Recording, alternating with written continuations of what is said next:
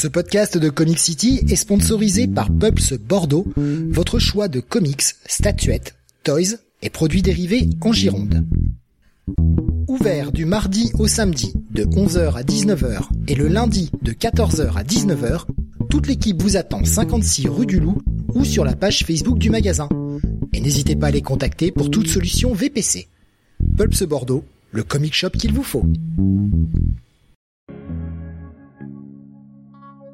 Bonsoir à tous et bienvenue sur le 605e Comics Weekly. Nous sommes aujourd'hui le jeudi 6 octobre 2022.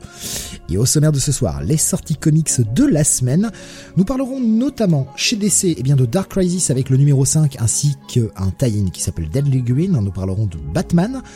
La nouvelle série Joker de Man Who Stop Laughing ainsi que Sword of Azrael la partie Marvel avec le début de la nouvelle série Spider-Man, la Adjectiveless Spider-Man, le Miracle Man 0 qui est sorti, le Captain America et le Hulk, et enfin la partie indé avec le début de Dark Ride de Junkyard Joe, la suite de Shock Shop, Kingspawn et Roxanne. Je suis Steve et vous écoutez le Comics Weekly.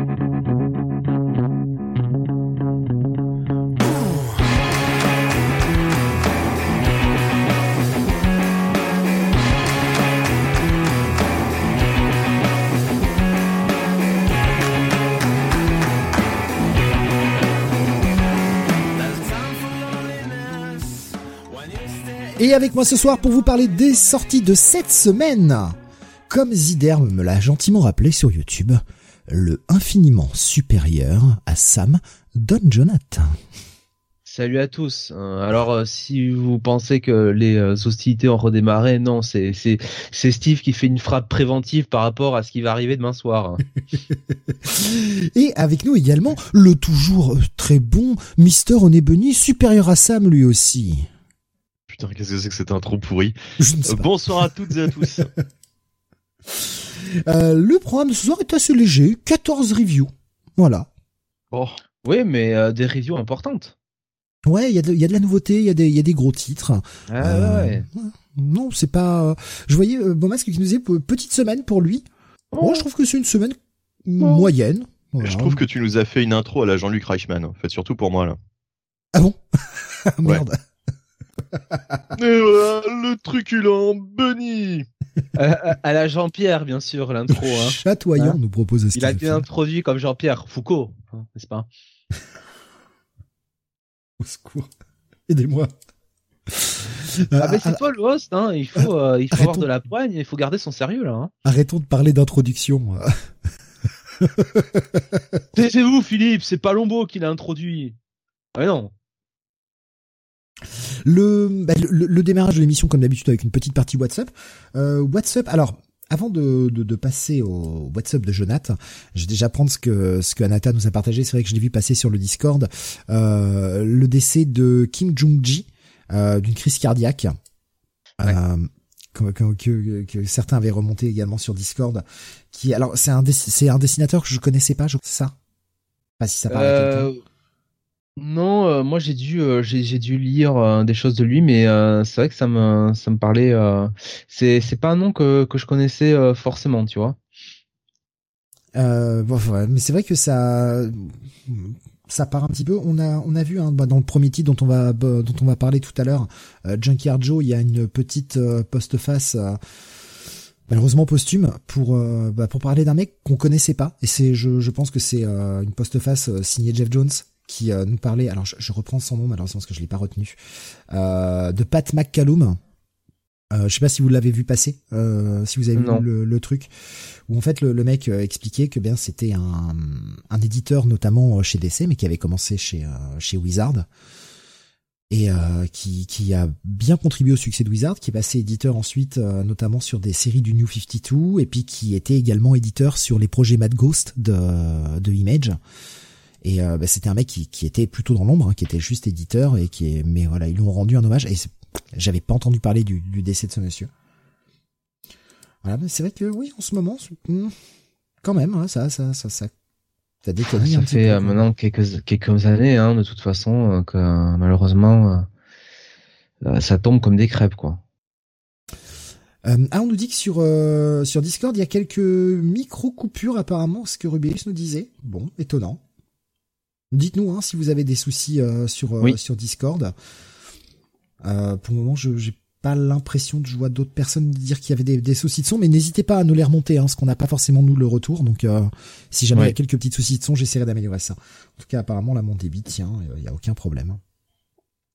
Euh, pour euh, continuer, eh bien, dans le WhatsApp, Jonathan, tu euh, deux films au ciné cette semaine, et notamment, eh bien, Don't Worry, Darling. Oui, un film réalisé par Olivia Wilde, donc l'actrice, hein, que les gens se souviennent forcément pour le rôle de de je ne sais plus qui dans Doctor House.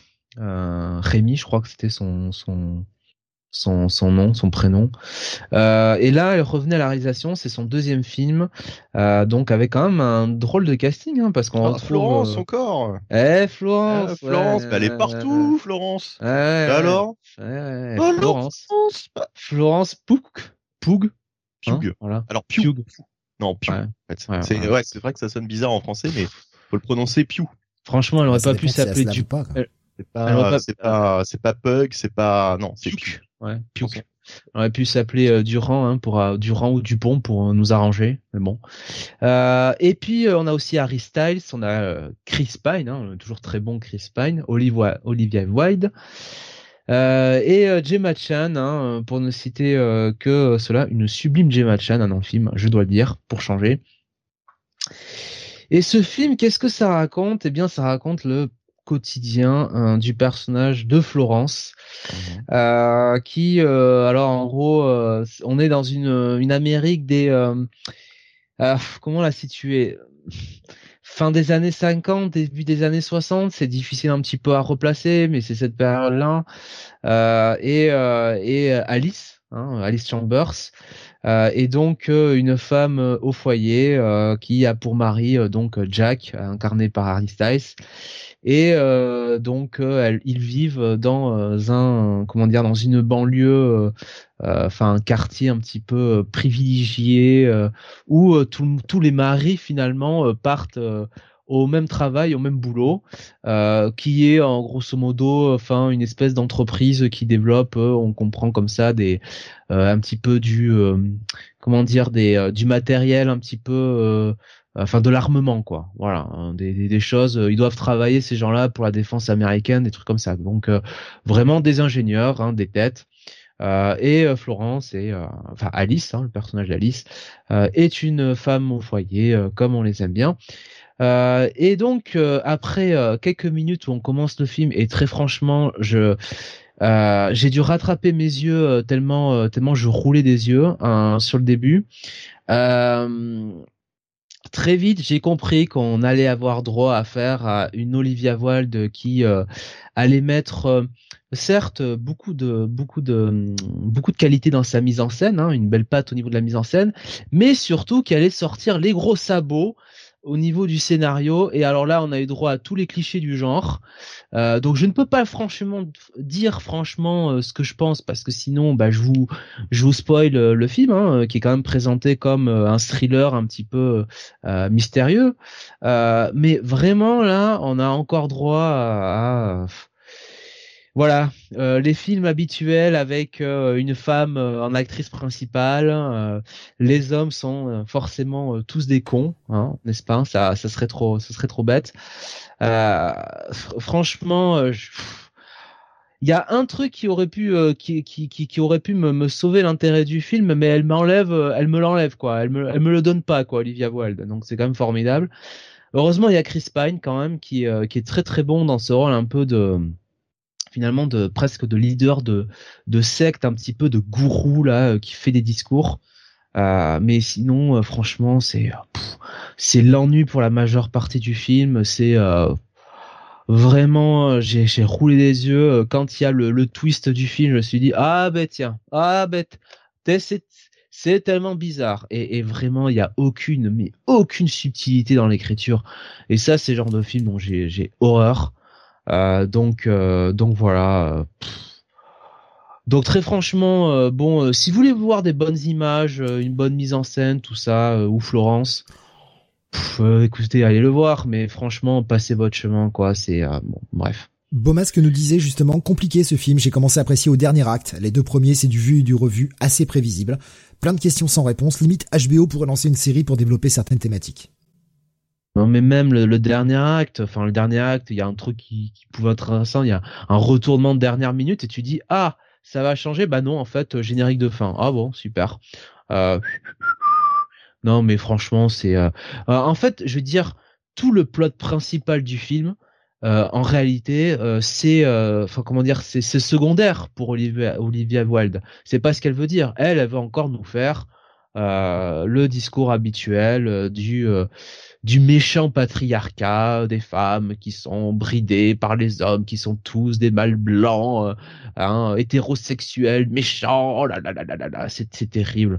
Putain, on se fait chier quoi, franchement quoi. Avec le budget que t'as, parce que là, à mon avis, il y avait quand même un petit budget pour faire ce film. T'as pas autre chose à raconter.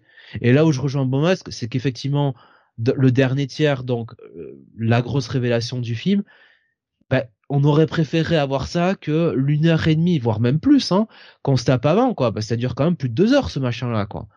Donc c'est euh, non, c'est euh, bon. Et Beaumasque qui rajoute à dire que le destin de Warner dépend du succès en salle de ce film et de Black Adam. Eh ben, euh, j'espère que la Warner va plus miser sur le rock, qui est quand même, pour le coup, un, euh, une bonne cash machine quoi. Parce que s'il mise sur ça euh, c'est pas enfin c'est pas catastrophique si tu veux. C'est pas le, pire film que j'ai vu. C'est pas c'est pas une comédie française quoi comme on en voit euh, trop souvent. Et bon quoi. Enfin franchement quoi. Enfin il y a t'as t'as t'as pas autre chose à raconter que toujours les, les mêmes les mêmes clichés du genre quoi. C'est c'est quand même dommageable quoi. Puis c'est dans ta gueule quoi. C'est ça qui est terrible quoi. Moi j'ai rien si tu veux. Enfin que que ils veulent que les femmes un petit peu veulent d'une certaine manière reprendre le pouvoir et exprimer une forme de euh, de comment dire de euh, de rejet qui de, de rejet qu'elles qu'elles ont subi vis-à-vis d'une certaine société. Moi ça me écoutez pourquoi pas j'ai j'ai rien contre ça mais le fais pas de manière aussi balourde quoi en fait. Voilà mmh. parce que ça sert pas euh, ça sert pas le film ça sert pas tes acteurs ça sert pas ce que tu veux raconter quoi. Euh, donc donc voilà quoi. C'est ça c'est ça qui est dommageable. Bon donc bah pas forcément une bonne pioche pour toi ce film-là en tout cas. Euh, c'est pas c'est pas ce que j'ai vu de pire mais franchement euh, pour la hype qui a enfin la hype non il y a pas y avait vraiment pas de hype non plus autour de ce film là mais bon euh, Olivia Wilde avait réalisé un premier film intéressant même même plutôt bon la mère Florence elle est toujours dans des projets quand même assez assez cool. Moi j'aime bien Chris Pine comme acteur. Bon ça me déçoit un peu quoi. Il y avait matière il y avait matière de faire mieux que ça quoi et ensuite, on va parler eh bien de la Palme d'Or ah, du Festival de Cannes. Ah ouais, à la Palme d'Or, hein, bah non. Euh, donc déjà, euh, mais c'est ce que je pensais hein. quand j'avais vu un petit peu le, le, du film. Euh, je me disais, alors ça, ça, ça a eu la Palme d'Or plutôt que Decision to Live ou même La Nuit du 12 qui était même pas en compétition, je crois. Euh, au festival de festival de Cannes ou Asbestas aussi euh, qui qui pas en compétition mais qui était présenté au festival de Cannes. Ça ça a la palme ça a la palme d'or. Bon je me dis bon allez quand même va voir le film euh, mon couillon. Si ça se trouve et c'est sans doute le cas t'as tort. Eh ben non j'ai pas eu tort. Alors c'est pas alors le réalisateur déjà c'est celui qui avait fait The Square hein, qui était déjà palme d'or il y a cinq ans. The Square est quand même bien meilleur que ça. Et surtout là aussi on est encore dans un film où c'est le cliché à fond les ballons du début à la fin. Mais alors là, on n'est pas sur le côté euh, le, méchant patriarcat. Là, on est plus sur le côté le méchant capitalisme, hein, n'est-ce pas? Euh, L'hypocrite communisme et bien sûr la lutte des classes entre les riches et les pauvres. Les riches euh, qui veulent tout acheter, qui se croient tout permis, les pauvres euh, qui se font euh, exploiter, mais qui en même temps sont très envieux et qui sont pas plus, euh, comment dire, vertueux que les riches. voilà, c'est très bien. si j'avais envie de voir Germinal, je serais allé voir le film avec avec Gérard Depardieu ou Renault, je sais plus, mais merci, j'avais peut-être pas forcément envie de voir ça encore. et alors, le réalisateur nous met ça, euh, ce message-là, euh, en fond derrière, ce qui se veut un peu une comédie euh, satirique, un petit peu, une comédie très sarcastique où on va aussi beaucoup sur du cringe. Et c'est vrai qu'il y a des moments, il y a un moment, enfin surtout un moment dans le film où la salle a vraiment rigolé aux éclats. C'est le seul d'ailleurs, qui est absolument ébouriffant. Et effectivement, euh, chers amis, chers auditeurs euh, sur Discord, si vous connaissez mes habitudes, ce moment-là ne pouvait que me faire rire. Je vous laisse la surprise, mais à mon avis, vous avez bien compris où je veux en venir. Mais à part ça, putain, euh, je vois pas du tout. Il y, a, un rouquin qui court sur, non, je sais pas. Non, c'est l'autre. et alors, qu'est-ce qui te fait rire? Après et, toutes ces euh, années, je ne sais toujours pas en fait. euh, et, et, donc en fait, euh, bah, malheureusement, encore une fois, euh, moi je suis désolé, mais euh, je comment dire, le, le principe du réalisateur un petit peu de, de nous faire encore cette satire des riches, des pauvres et compagnie de cette société, cette société moderne. Bon, c'est c'est un peu euh, voilà là aussi quoi. C'est un peu du vu de revu quoi. Je, je veux dire j'aimerais euh, j'aimerais qu'on m'en donne plus quoi. Donc c'est euh, Ruben Ostlund hein, le, réalisateur. The Square c'était quand même plus intéressant je trouve. Voilà. C'était déjà assez barré. Mais là bon je vous dis il y a bon il y a, y a deux scènes vraiment qui qui enfin en fait c'est même pas deux scènes c'est une scène sur euh, enfin qui, qui marche vraiment au milieu du film qui est exceptionnel. Où d'ailleurs on retrouve euh, un Woody Harrelson euh, décapant. Mais après ouais c'est un peu c'est un peu l'ennui ferme quoi. Très franchement quand tu compares avec Decision to Live qui était vraiment un super film qui est un bon polar thriller romance Asbestas alors bien sûr Asbestas n'était pas n'était pas Asbest oh, putain je vais jamais y arriver Asbestias euh, n'était pas asbestas, n'était pas euh, en euh, asbestas. C'était pas c'était pas en compétition, mais Attends, Asbestas, c'était vraiment viscéral, quoi. et avec une super, une super photo, une super mise en scène, euh, un super jeu d'acteurs de Denis Ménochet, Marina, Marina Foy, c'est les acteurs, les acteurs espagnols. Enfin, vraiment, c'est un film qui prenait aux tripes. Même, même la nuit du 12, la nuit du 12, c'était excellent. Euh, et là, je vous parle de deux films français. Asbestas, c'est La Nuit du 12. Euh, et là, bon, on donne la Palme d'Or à ça. Ah, j'avoue que je suis, euh, j'avoue que c'est assez surpris. Et Decision to Live, bah, pour moi, c'est quand même meilleur. Euh, alors, est-ce qu'ils lui ont pas donné parce que c'est un film, euh, c'est un film sud-coréen et finalement, Parasite a eu la Palme d'Or, je crois.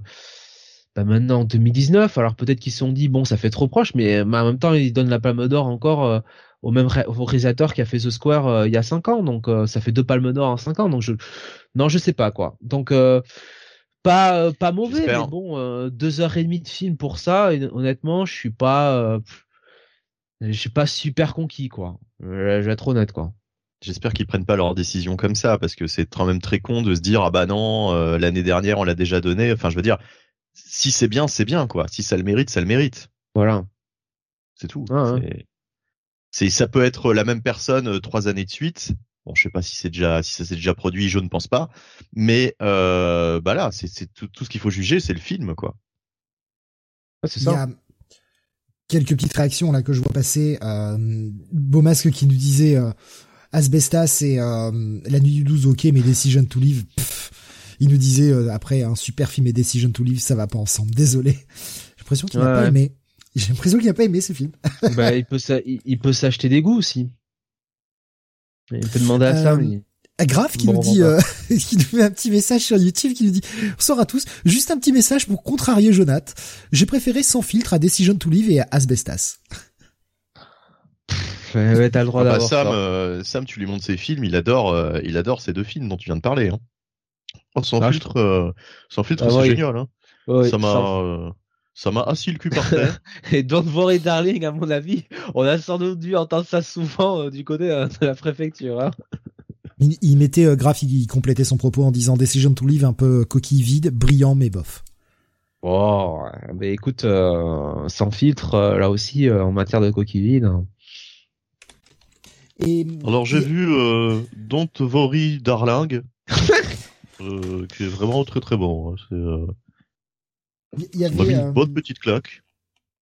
Il y avait Romanoïde qui nous dit, euh, Baboussa pardon, qui nous disait sur euh, sur YouTube, euh, tu m'étonnes que c'est les pires chiffres du cinéma depuis. Euh, alors il a écrit 1909, je pense qu'il voulait dire sûrement 1990. En 1909. à l'époque, les frères Lumière, ils savaient faire. Hein. Mais euh, ouais, ça, ça m'étonnerait pas. J'ai pas l'impression qu'il y ait des masses de projets enthousiasmants. C'est peut-être que je vois ça d'un œil de loin, mais je vois pas des masses de projets enthousiasmants. Là, euh, ces dernières semaines, euh, non, euh, non, non, je j'ai pas pas de choses qui me qui me qui me viennent en tête. Ouais. Grave qui nous disait dans les sélectionnés à Cannes, pour moi, celui à retenir, c'est Leila et ses frères.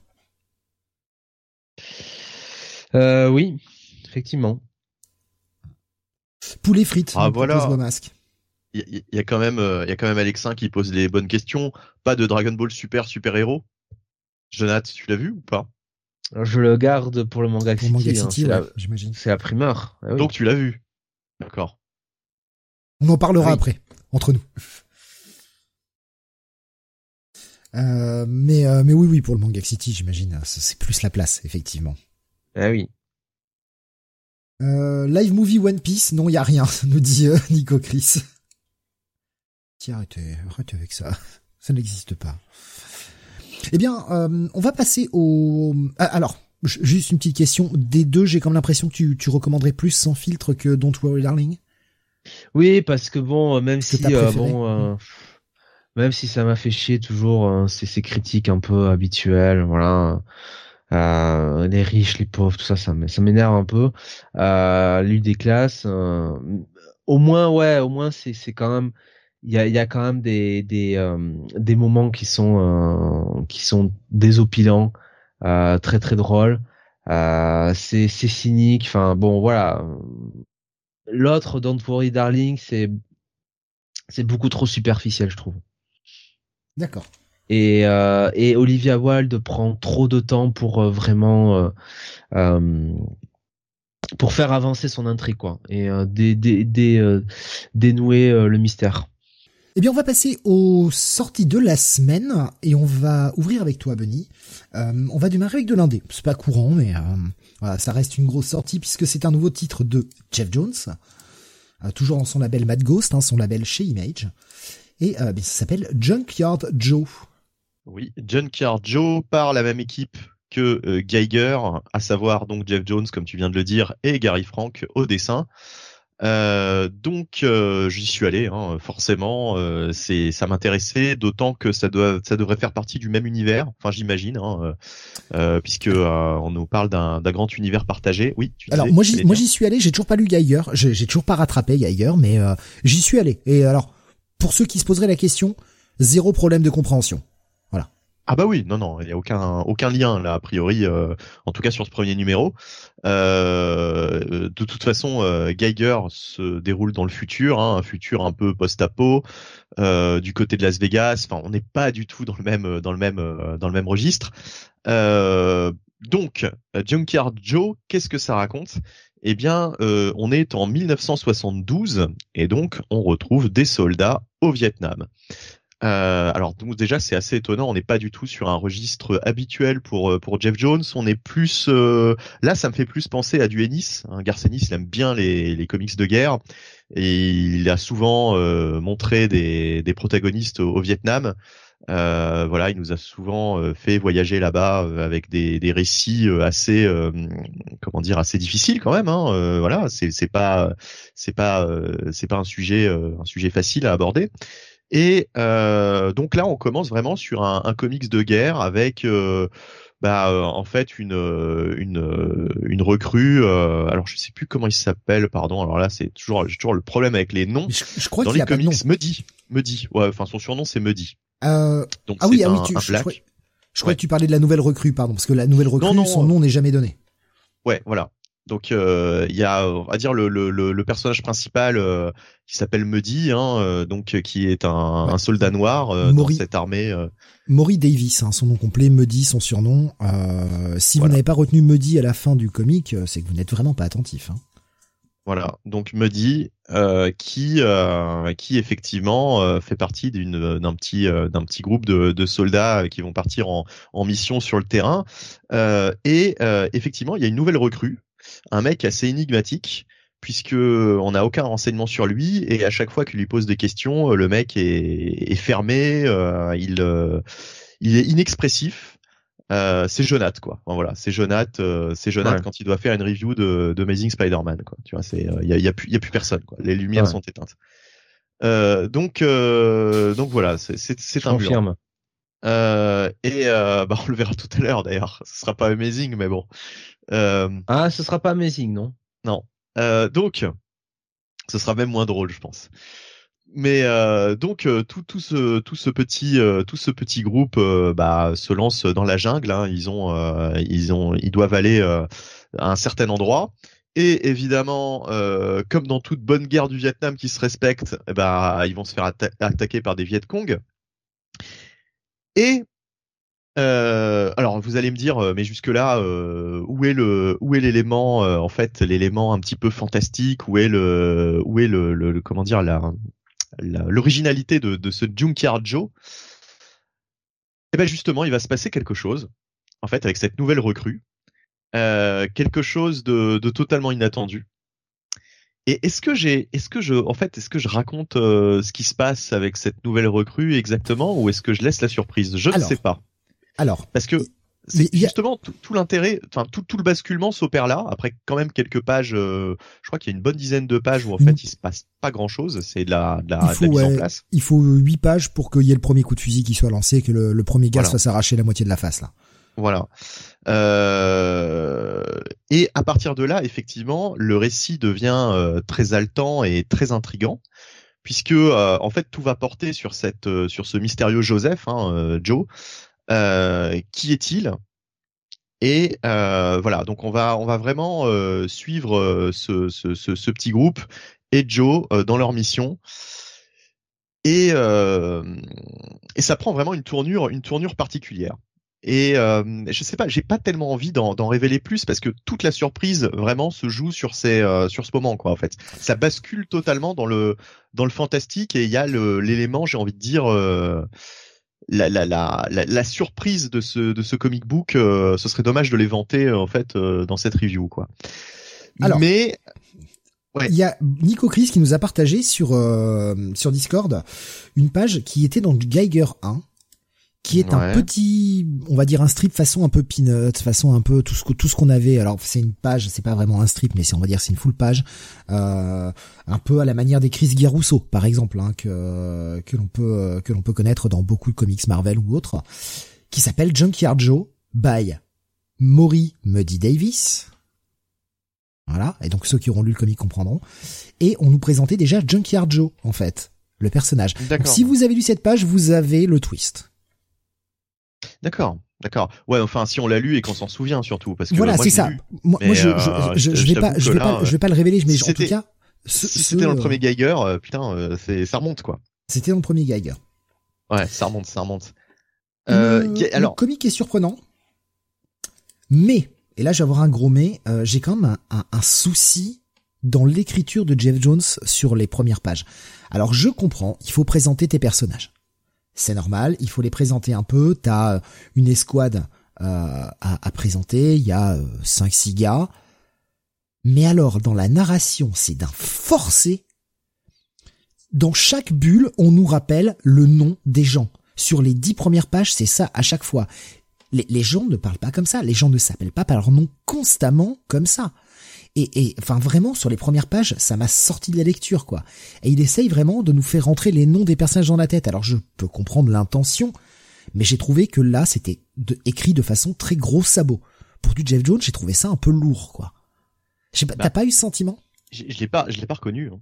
Je l'ai pas reconnu. Et surtout, au fait, comparé à Geiger, euh, c'est ça que je voulais dire, c'est que là, alors Geiger, on a tout un univers qui est créé avec un personnage hyper charismatique euh, le personnage principal, hein, euh, donc de, de, je sais plus d'ailleurs si on l'appelle Geiger ou non, le Radioactive Man, hein, je crois qu'il s'appelle comme ça. Euh, enfin, je, je sais plus, je sais plus comment ils l'ont appelé exactement ce, ce, ce, personnage principal, mais en tout cas, il y a énormément, en fait, il y a il brasse énormément plus de personnages, il crée tout un univers. Il y, a, y, a, y, a, vraiment on découvre vraiment un truc, un truc particulier avec Geiger. Là, on est vraiment dans la guerre du Vietnam, donc déjà, on n'est pas dans un univers utopique, on est ancré, enfin, on a, on a une situation ancrée dans la réalité. Euh, donc il y a beaucoup ah, moins de surprises à ce niveau-là. Ah moi c'est pas c'est pas le thème en fait. Moi le problème c'est vraiment le, côté tic d'écriture euh, de, des, gens qui s'appellent constamment par leur nom pour qu'on pour que ça rentre. Et j'ai trouvé en fait que pour du Jeff Jones en tout cas, je, là ce que j'ai pas reconnu c'est ce côté lourdeau. J'ai trouvé que c'était assez pâteau dans la narration. Il y a des moments même franchement dans le dialogue, je me suis dit c'est écrit par Jeff Jones ou c'est écrit par Bendis? Ouais, Ouais, ouais, ouais, ouais. Euh, non, mais enfin, euh, globalement, euh, je t'avoue je parle que vraiment de, été... de l'écriture. Après, l'histoire en elle-même, ça c'est autre chose. Là, je parle vraiment de, de, de, la, la, caractérisation des personnages. Je trouvais que mm. c'était, euh, bah ouais, c'était forcé quoi. Une fois que ça démarre, ça va. Ouais. Et encore. Ouais. Et encore. Euh, et encore, ouais, ouais. Faut attendre la moitié, disons, pour que ça, ça accélère et que ça devienne, ça devienne un peu mieux. J'avoue que alors, il y a le premier twist que tu n'as pas révélé, mais il y a un deuxième twist juste avant la fin de l'épisode. Oui, oui. Que celui-ci, je n'ai pas vu venir et que j'ai trouvé intéressant. Là, tu vois, sur ce deuxième twist, il m'a donné envie d'en savoir un peu plus. Le premier twist, bon bah, ok. Ouais, je suis. Ouais, tu te dis ok, la situation, bon, il y a un côté fantastique, machin, ok. Mais bon, je me suis dit d'accord, mais ça va pas, ça m'a pas retourné quoi. Par contre, le, le deuxième twist, on va dire plus politique, Ouais, euh, je qu'on voit, voit euh, de, quoi on parle, pour ceux qui ont lu le comic, je l'ai trouvé vachement, vachement surprenant en fait. Je m'attendais pas à ça, je m'attendais pas à cette tournure là. Ouais, alors je, je peux pas en révéler euh, Oui, bah oui, oui, je, je, parle à demi mot quoi. Je, le trouve un peu, un peu, un peu.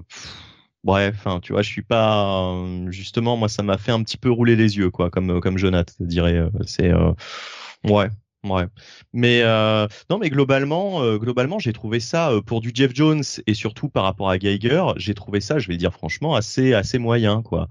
Euh, je suis pas spécialement emballé parce qu'en plus le personnage principal, donc contrairement à Geiger, est pas forcément hyper charismatique et enfin forcément par la force des choses, quand vous allez quand vous allez voir de quoi il retourne, on a du mal à à s'attacher à lui quoi je veux dire, enfin voilà, sa, caractérisation, disons, et, et euh, empêche euh, d'avoir une, une très grande sympathie.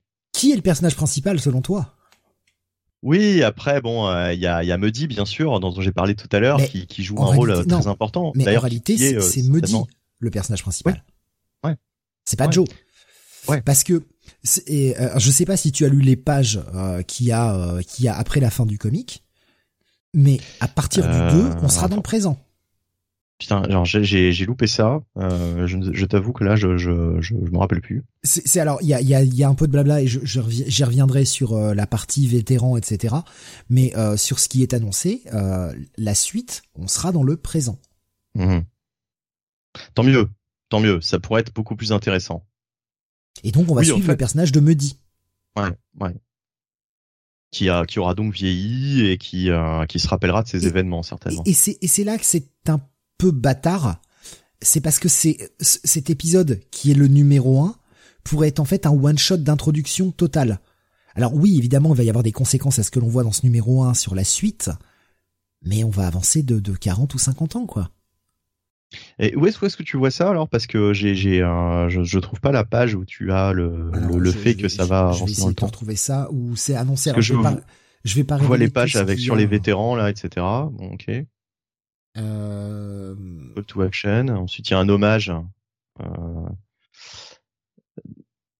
Où est-ce que j'ai vu ça? J'ai vu ça. Euh, j'ai vu ça après.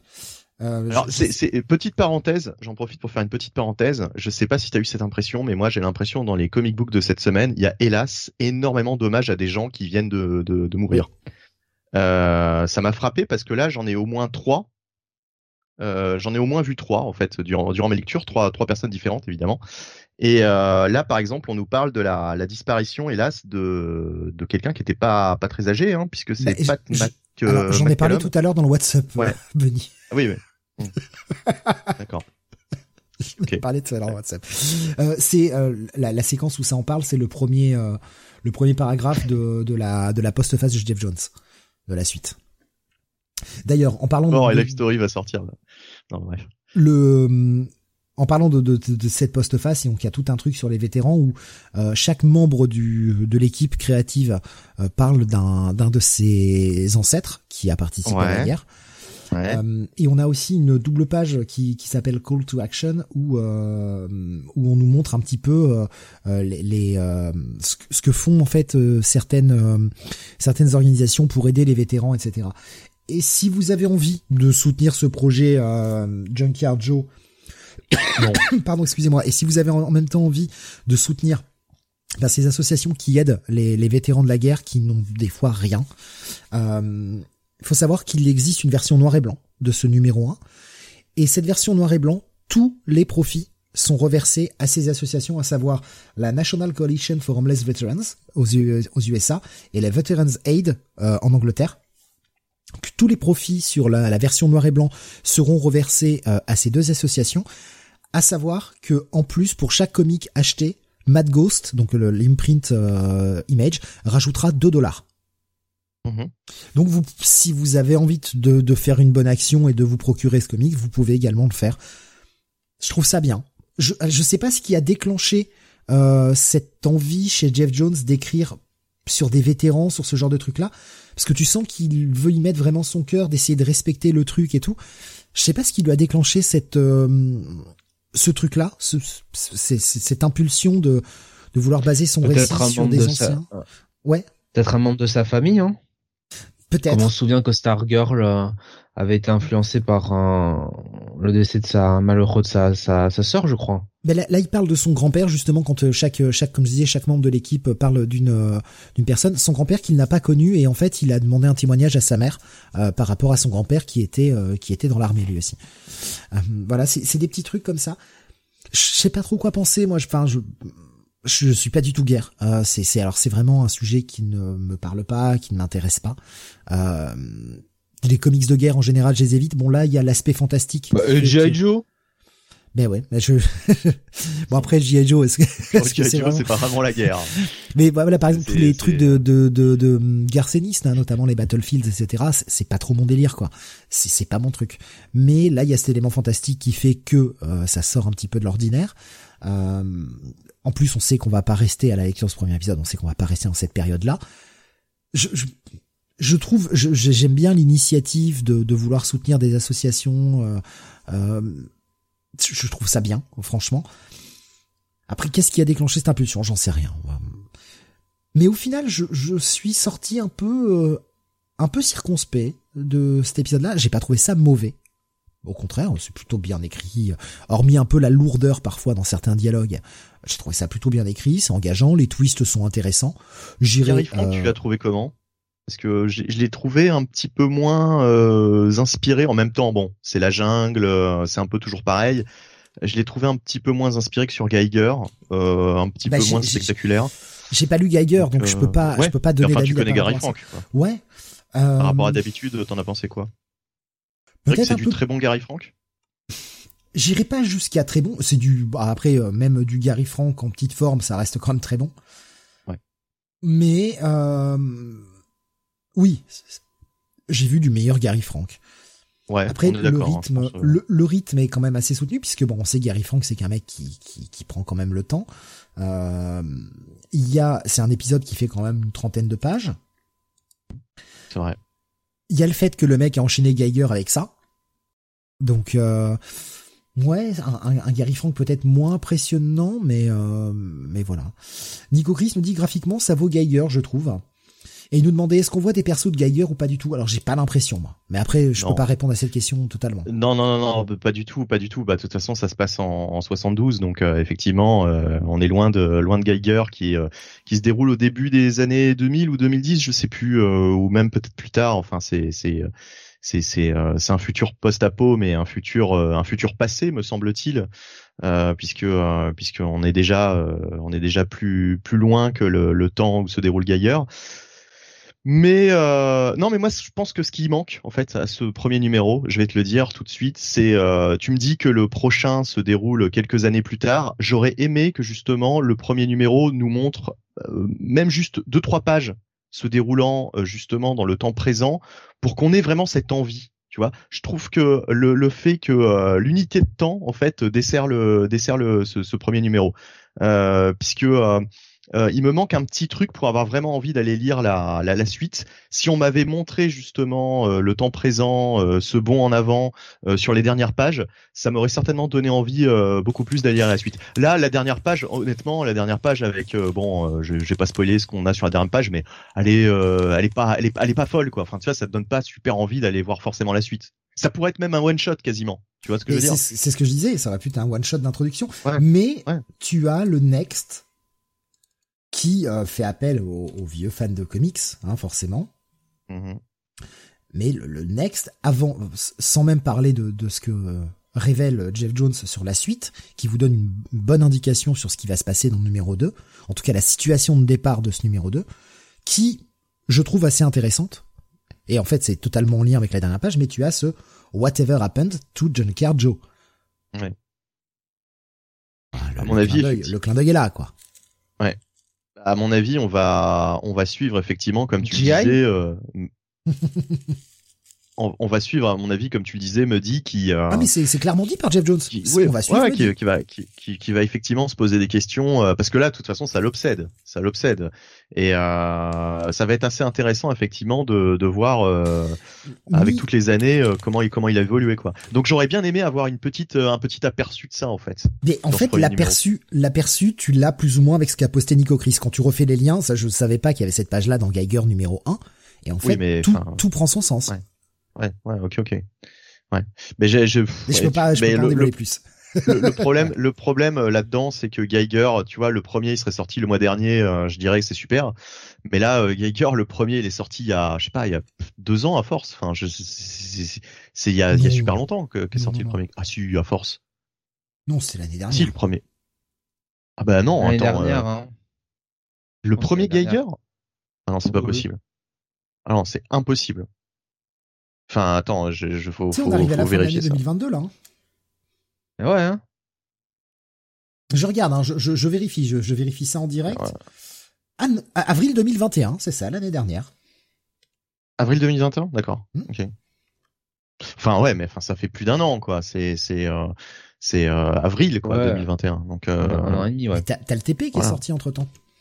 Ah ouais, d'accord, mais tu vas pas forcément lire le TP. Enfin tu vois ce que je veux dire, c'est c'est compliqué quoi. Euh, donc, euh, Surtout ouais, t'as, la page à la fin du comic euh, Geiger euh, volume 1 ah disponible avec un petit truc featuring First Appearance of Junkyard Joe. Ouais, ouais, ouais. ouais. Euh, donc, ouais. Bah, en, en conclusion, finalement, la guéguerre, eh ben, elle est dans ce numéro. Voilà. Oh ah putain. Oh merde. Ah oui. Ah oui, je l'ai pas vu venir celle-ci là. Je, non, je m'y attendais pas. La violence. Et pourtant, et pourtant, on aurait dû s'y attendre. mais pour moi, je vais être honnête, c'est un, un bon check-it, mais pas plus. Ouais, voilà, c'est ça. Bah ouais, c'est ça. Pour le moment, euh, assez euh, autant euh, Geiger, ça a été un bail instantanément. J'ai adoré dès le début. Autant là, voilà, j'attends de voir la suite. Je suis curieux de voir la suite. Ouais. Mais mais sans plus. Voilà, c'est sympathique. Ça fait pas partie des incontournables de la semaine, tu vois, à choisir. Non, non, non, non, non. J'ai peut-être même un, allez, un check-it plus parce que euh, quand même c'est du Gary Frank, euh, même comme tu disais, même si c'est pas du grand Gary Frank, ça reste quand même. Euh, enfin, je veux dire, si on pouvait avoir des comic books dessinés comme ça plus souvent, un peu partout, on serait content, quoi. Après, donc un check-it plus parce qu'il y a quand même une trentaine de pages, quoi. Peut-être est-il un peu moins en forme pour développer un style un peu plus rapide, enfin un peu moins en forme que ce qu'on a connu sur d'autres projets, pour développer un style un peu plus rapide, et tant mieux, on aura, un peu plus de Gary Frank comme ça. Tout dépend de la question, est-ce qu'on préfère la quantité, est-ce qu'on préfère la qualité Mais euh, enfin moi la qualité sous prétexte de retard, j'ai quand même du mal avec. Donc euh, on se rappelle hein, euh, des, projets qui ont été retardés des mois et des mois, moi ça, ça j'ai quand même du mal. Donc je préfère peut-être un poil moins beau, même si franchement ça reste très correct, mais qui sortent à l'heure. Ou en tout cas relativement à l'heure. Justement, en parlant de bail de la semaine, Jonath, le Spider-Man numéro 1. Adjectiveless Spider-Man. Est-ce que ça va être un instant buy? Est-ce que c'est la, la nouvelle série sur laquelle il faut se jeter absolument? Alors, déjà équipe euh, quand même euh, All-Star hein, euh, là-dessus parce qu'on retrouve bah, mine de rien Dan Slott, Dan Slott sur le titre avec Marc Bagley au dessin et alors j'ai plus la, colorisation du coup je suis perdu dans mes fenêtres. donc voilà, grosse, grosse, grosse, grosse. Bah, c'est Dell, je crois. Enfin, j'ai pas le. Bon, bref.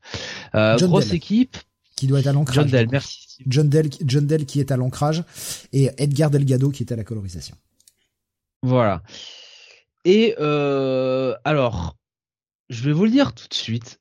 Franchement, c'est quand même bien meilleur que ce qu'on a sur Amazing en ce moment. Voilà. Euh, autant, le dire tout de suite, ça va peut-être surprendre. Euh, je suis pas non plus hyper enthousiaste, mais bon, faut, faut, faut quand même le dire. On a donc euh, un, bah, alors un début un petit peu classique, c'est-à-dire qu'on nous refait un petit peu les origines de, Peter Parker. Alors ça dure pas longtemps, hein, ça dure une page. Mais ce que j'ai apprécié, c'est que dès la deuxième page, euh, Dan Slott euh, vraiment met tout ça dans le contexte de la, la continuité actuelle, c'est-à-dire qu'on a un Peter qui travaille pour euh, l'entreprise, bah pour euh, Obscorp, hein, euh, qui est sous les ordres de Norman Osborn, qui a le costume, euh, comment dire, amélioré de Norman. Donc voilà, ça c'est très bien. Et on a une scène d'introduction classique où Spider-Man va venir un petit peu sous la demande de Norman arrêter des voyous qui avaient volé un camion d'Oscorp. Euh, et je trouve que c'était euh, bien bien scénarisé de la part de Dan Snott avec un humour euh, assez assez bien placé de Spider-Man, des bonnes punchlines, c'était pas trop lourd non plus. Euh, c'était très bien. T'es malade aujourd'hui là. Il y a un problème là. c'est pas possible. pas du tout. Euh, je et derrière... après. là, là, je, je, je, coupe mon micro parce que c'est pas possible. Non, c'est alors, je, je, on va dire que je suis un peu entre vous deux. C'est un poil lourd, des fois les blagues sont un peu lourdes, mais il n'en fait jamais trop, je trouve. Il, il, a, il a le bon goût de s'arrêter très vite et de pas faire durer la vanne euh, voilà. pour sur euh, sur huit cases quoi et tant mieux. Je, le dirais je dirais plus comme Steve si tu préfères voilà. Oui c'est un peu euh, long sur le la, la, version la nouvelle version du générique de Spider-Man. C'est ah un poil long. C'est un poil long. Mais les autres vannes ont tendance à être elles sont faites et on passe à autre chose très vite. Ensuite, euh, on passe sur euh, ben, un univers un peu bizarre du côté de. Alors, ça s'appelle Loom World. Euh, donc, c'est la Terre 001 où alors on retrouve bah, une terre bah, qui a l'air globalement d'être conquérie hein, par une race une race extraterrestre et des espèces de ouais de d'insectes humanoïdes et euh, notamment une certaine Chatra, hein, n'est-ce pas, euh, qui est donc euh, la reine de d'une d'une colonie. et, et donc ensuite, bah, elle nous, on comprend que cette fille-là, cette femme-là, veut conquérir, veut conquérir la Terre 616 et donc battre Peter Parker 616. Et puis pendant ce temps, on a appris qu'elles euh, ont qu'elle a buté tous les autres Peter apparemment. Ouais, ouais. Alors, et du côté de bah de dans l'un des coins on nous dit du Spider-Verse, donc le, Spider Sanctuary, hein, n'est-ce pas? On retrouve euh, donc Julia Carpenter, euh, Madame Webb, qui est entourée de certains personnages du, du Spider-Verse et qui bah dit grosso modo il faut sauver Peter Parker parce que c'est le chosen one. Je vous avoue que quand j'ai revu cette mention du chosen one, là aussi j'ai bien tourné les yeux. Je me suis dit mais comme par hasard, euh, et puis donc voilà, euh, ces, euh, ces petites bestioles, euh, ces petits trucs dégueulasses, alors que Peter Parker nous, nous qualifie donc de, de Spider Wasp. Euh, alors j'ai plus le nom français en termes, mais c'est un nom assez. Alors là, je, je connaissais pas du tout. C'est une pompile, des pompiles qui sont qualifiés en fait bah, de prédateurs des araignées, tout simplement. Euh, ce sont des les caractéristiques principales, ce sont des prédateurs exclusifs d'araignées, figurez-vous. Euh, et donc, bah, ces pompiles euh, ah, bah, débarquent. Ouais, ouais, ouais. Hein. Moi, je étonné. Hein. Je me dis mince. J'ai pas été faire la recherche, mais du coup, je trouve ça. Enfin, c'est cool. Il a, c'est le, c'est euh, ah, one step euh, one step further, tu vois. C'est... Euh. Quand j'ai dit quand j'ai dit quand j'ai lu Spider Wasp, je me suis dit mais qu'est-ce qui s'est passé encore? Qu'est-ce qu'il a fumé encore? Il a donné ça au fils de Gigi Abrams, c'est pas possible. et et non non non, ça existe des pompiles quoi, les prédateurs des, des araignées quoi. Ça, ça date du, du run de GMS en fait. Ah, je me rappelais pas qu'on les voyait déjà là. Oui mais Chatra Chatra était dans le dans le run de JMS et en fait euh, Peter faisait des recherches sur ce perso et euh, c'était là qu'on entendait parler des des comme vous voulez dire des des pompiles. Des, ouais, des voilà. et, euh, il voyait mais ça. Nous, euh, nous, on a commencé à lire les comics en 2012, donc ça nous intéresse pas. J'ai pas, j'ai pas relu le run de JMS depuis très longtemps et j'avais complètement. Mais c'est pour ça que justement, moi, sur cette scène, il devrait être moins surpris, le père Parker, parce qu'il devrait se souvenir que Enfin, ça devrait lui donner un indice sur quelle est, la menace, quoi. Il est, il est, il est devenu chômeur, il a perdu son entreprise, il a perdu son cerveau, Mary Jane est partie. Tu sais, c'est dur pour un homme. C'est hein, sûr que depuis le run de JMS, oui, euh, ce n'est plus le même homme. Hein. Euh, ah, puis, puis il a, il a quand même un Norman qui lui gueule dans les oreilles toutes les 5 secondes, donc euh, c'est perturbant aussi c'est euh, Tante May est morte, Tante May est ressuscitée. Euh, bon voilà, c'est dur quand même. Flash Thompson euh, est revenu euh, puis il est devenu Venom, puis anti-Venom, puis il est mort, puis il est revenu. Eh ouais, c'est dur quand même pour encore une fois, hein, c'est dur pour cet homme quoi. Norman Osborn est devenu gentil, putain, quand même. Bref, voilà. Et puis Morloon arrive. Alors là, et Morloon, eh bien, en fait, oui, c'est quand même très, enfin. En fait, on comprend très vite que Morlun vient pour aider euh, Spider-Man. Exactement, voilà. Mais, Euh, mais évidemment, Et tu euh, te tapes 10 pages. voilà, alors ça, voilà. tapes 10 pages où Spider-Man est un pauvre con. C'est ça. ça. on aurait pu s'en passer. Bon, je vais pas vous en dire plus. De toute façon, il n'y a pas plus grand plus à dire. Mais grosso modo, on est sur une euh, voilà une une invasion extraterrestre et euh, enfin extraterrestre une invasion euh, du Spider-Verse quelque part. Et Peter Parker va devoir un petit peu combattre tout ça. Voilà. Donc Bunny malgré tout alors je, je, vais juste rajouter un petit détail. C'est que oui comme tu l'as dit au départ Dan Slott se met dans la continuité courante avec il travaille pour Norman il a ce nouveau costume de Spider-Man etc mais j'ai quand même la sensation que Dan Slott, ça il aime pas trop.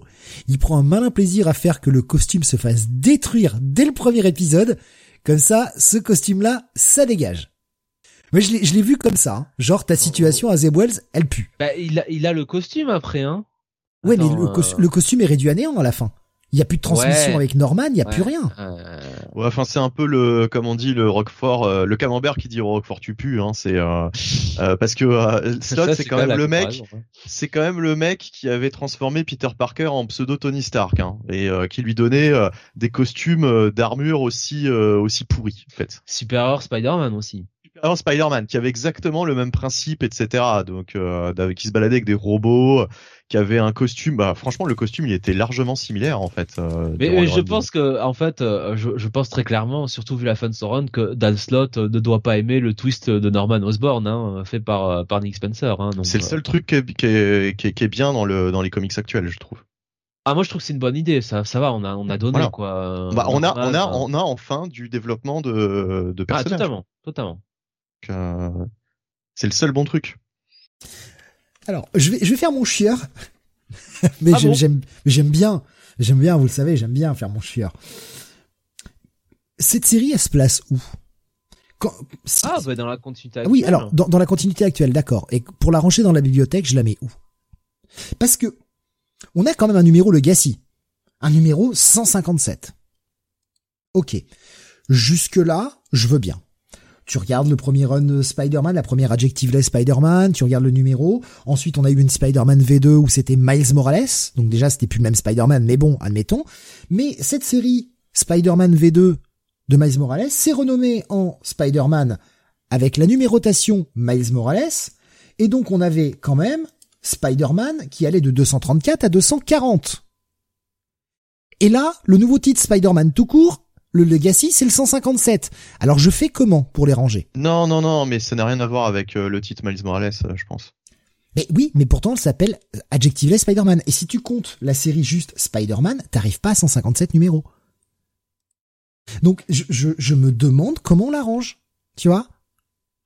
Est-ce qu'on est sur Spider-Man V3, du coup? On est sur Spider-Man V2, mais du coup on a deux Spider-Man V2. Tu vois, je sais. de toute façon, personne va ranger, personne va ranger ces titres comme ça, puisque de toute façon tu t'y retrouveras jamais. Si tu ranges, euh, si tu ranges les, les volumes euh, dans l'ordre, moi ça me pas tes comics dans l'ordre. Je suis peut-être le seul au monde, mais moi ça me pose un problème. Si tu veux, là j'ai j'ai un petit côté does not compute quoi. Je, je me dis mais putain ça n'a pas de sens. La série Adjectiveless à 240, elle finit à 240 et là d'un seul coup tu me dis le Legacy Number c'est le 157. Bah parce qu'au fait c'est la suite. Moi je vais dire c'est la suite de laquelle série. C'est euh, on va va euh, en français ce serait mieux mais bon c'est pas grave. Euh, vous m'avez compris. C'est la suite du titre qui s'appelait à un moment donné Peter Parker Spider-Man. Parce que au début Peter Parker Spider-Man s'appelait Spider-Man tout court. Et je pense que c'est la, c'est le, le, le, volume, euh, le nouveau volume de ce titre-là. En fait. Mais c'est parce que le, le, le, dernier, le dernier numéro, le 57, c'était l'équivalent du 155, et il nous avait fait un numéro 156 qui était un one shot à un moment. Euh, mais mais c'est problé c'est problématique quand même. Franchement, tu te retrouves avec deux séries. Donc si si tu les ranges normalement, Spider-Man V2, techniquement, ah c'est la série sur Miles Morales. Parce qu'elle s'appelle Spider-Man tout court, donc c'est censé être les deux. Les, les, les, si tu ranges correctement ta bibliothèque, tu vas mettre les titres avec Miles Morales ensemble et les titres euh, oui, mais tu sais, c'est les histoires, c'est les histoires de séries qui s'appellent pareil avec un volume. Ça a toujours été comme ça. Quand elles ont le même nom, c'est du coup t'as le V1 puis V2 etc. Oui, d'accord, mais ça c'est pour euh, Spider-Man. Techniquement, c'est la suite de, de la série Spider-Man après le, le, le, le reboot en 99, tout ça, ok. Mais du coup, là, vu que t'avais la série Spider-Man de Miles Morales, c'est devenu automatiquement la Spider-Man V2. Il n'y avait pas d'autre, enfin, c'est le deuxième titre à porter juste le nom Spider-Man. Donc celle-ci doit être le V3. Mais ça ne me rentre pas. D'ailleurs, d'ailleurs. comme je dis, je me prends la tête peut-être pour rien, mais moi, ça me gêne. Vraiment. Et d'ailleurs, euh, Miles Morales, ça s'appelle pas Miles Morales Spider-Man, ça s'appelle Spider-Man tout court. Ouais. Il y a eu, il y a eu Spider-Man Miles Morales, mais c'était la, la, série, euh, la série de 2016 à 2017 qui s'appelle Spider-Man tout court. Bon, je dis, c'est une toute petite critique, ça n'entache en rien le numéro. C'est juste pour moi, ah, je me dis, c'est pour moi c'est génial. Bah, il, il, s'entache tout seul, hein, parce que moi honnêtement les blagues de slot euh, je j'y arrive pas. Je oh, sens mais son, pas du son, son Spider-Man. Non mais oh c'est un de merde. Euh, franchement le toute la tirade sur le tiré là euh, euh, c'est insupportable. C'est digne des frères Taloche, hein. c'est du chevalier Las Palais, c'est très bien. Non, mais c'est digne d'un cartoon. Euh, j'ai passé l'âge, quoi. Enfin, voilà. C'est les chevaliers du ciel, du fiel. Même quand j'étais gamin, en fait, ça me saulait euh, ce type de ce type festival de, Robles, hein. de truc. Mais non, mais il, il, écrit toujours un Spider-Man comme comme comme il était dans les années dans les années 60, quoi. voilà, un Spider-Man qui essaye de sortir des des vannes pas drôles, quoi. Ouais. Il essaye de faire du Stanley, quoi. Stanley, j'ai jamais trouvé très drôle, hein, euh, honnêtement. Euh, mais bon. Euh, donc non, puis alors après pour pour le reste de l'histoire, bah j'ai envie de te dire c'est assez assez convenu quoi, assez convenu. On le voit à 15 000 km que Morloon veut veut l'aider et puis du coup on a la baston entre entre super entre super vilains et super Peter héros. est un gros con. Bah, je veux dire, il dit dès le départ, je veux parler quoi. On, peut parler entre adultes. Et l'autre, il lui défonce le crâne, quoi. sans rien faire, d'ailleurs. Franchement, t'as un mec euh, très bien fringué de l'époque un petit peu victorienne, là, comme ça, qui s'amène, mais tu l'écoutes parler, quoi. Il a l'air très sympathique, ce, monsieur-là. Réflexe de défense, il l'attaque. Bon, il se fait repousser. Il y a l'espèce de Spider-Bug qui l'attaque. Le mec l'arrache de son corps, l'écrase en lui disant, bon, maintenant que ça s'est réglé, on va pouvoir parler entre adultes. L'autre, il écoute même pas, il continue de le défoncer. Euh, c'est ridicule. Ouais, non mais franchement, euh, son, son, son, Peter Parker, son Spider-Man est toujours assez insupportable. Et puis euh, le Cliff, bah, on a vu exactement le même Cliff euh, dans un numéro de Nick Spencer, euh, donc il y a pas du tout longtemps, euh, dans Last Remains. En fait, l'arc Last Remains, ça se termine exactement pareil.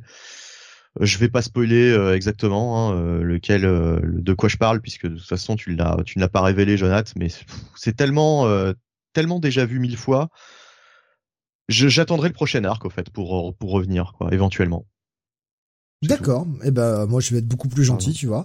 Moi j'ai bien aimé, franchement. Alors j'avais lu que le début de Edge of Spider Verse, j'avais pas j'avais pas complété le la mini. J'ai pas lu la deuxième itération.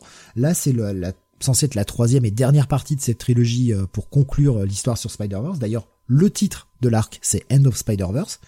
Il me manque des clés, mais c'est pas grave, c'est compréhensible, je trouve. Et ouais, bah, je suis, moi, je suis pris dedans, quoi. En fait, j'ai envie d'aller voir la suite avec grand plaisir. Et puis, putain, c'est servi par du Bagley. Donc, bah, moi, je dis pas non, quoi. Ouais, et en plus, un Marc Bagley, j'ai l'impression à qui on a donné quand même huit mois pour euh, dessiner ce titre. Donc, euh, c'est, c'est de qualité, quoi. Et puis, rien que les, les espèces de alors je sais pas si c'est un jeu classique je sais pas si c'est souvent représenté comme ça mais sur le Spider Sanctuary on a quand même un style de dessin radicalement différent avec une colorisation différente je trouve que ça en jette, putain, et c'est baglé aussi, quoi. Merde. Trop cool. Ah, je... Alors, est-ce que c'est le bail de la semaine? Est-ce que ça va être mon coup de cœur? Pas du tout. Mais bordel, je vais relire une série Spider-Man. Ah, écoute, il me donne envie d'aller voir le 2. Moi, j'y vais. Moi, je, suis content. Je vais relire du Spider-Man. Parce que Amazing, c'est une grosse merde. Donc, euh, je suis content. Je les mets au même niveau, hein, théoriquement. Franchement. Oh, putain, oh non, oh, non, t'exagères. Ah. ah non, non, pas du tout. Pas du tout, je les mets au même niveau là. Oui, mais bon, t'aimes pas Slot. c'est pour ça. Ah non, non, bah ouais, non, mais euh, c'est j'aime pas Slot, mais euh, pourtant, il, il, aide pas, un peu Slot sur les Il aide pas, hein. Il aide pas, hein. C'est, c'est. Euh, je, je, je, pourtant, je voulais l'aimer, ce, ce numéro. Je voulais l'aimer. Je me suis dit, euh, ça peut pas être pire. Bah, c'est, c'est pareil. Franchement, c'est pareil. Avec en plus un Spider-Man beaucoup plus chiant que à lire que celui de celui de Zeb Wells. Au moins, celui de Zeb Wells, de Zeb Wells, tu lis en cinq minutes. Il y a même pas de, il y a même pas les vannes lourdes de, de Dan Slott dedans, quoi. Donc euh, c'est plus rapide. Bon.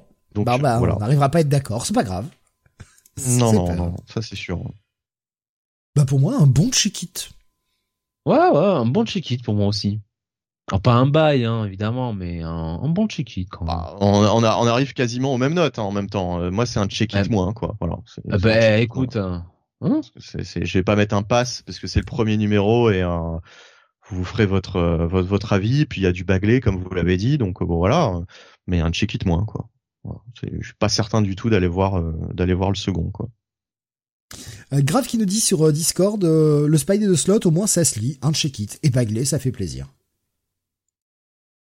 Oui, et Bagley il était en forme hein, sur ce titre. Ouais, ouais, ouais de toute façon je suis toujours très content moi de revoir Bagley, honnêtement. Ah, c'était un titre, franchement, Steve. On te fait un titre avec Danny Jurgens au scénario et Marc Bagley au dessin. Alors là, t'es. Oh là là là là. C'est un bail absolu pour toi.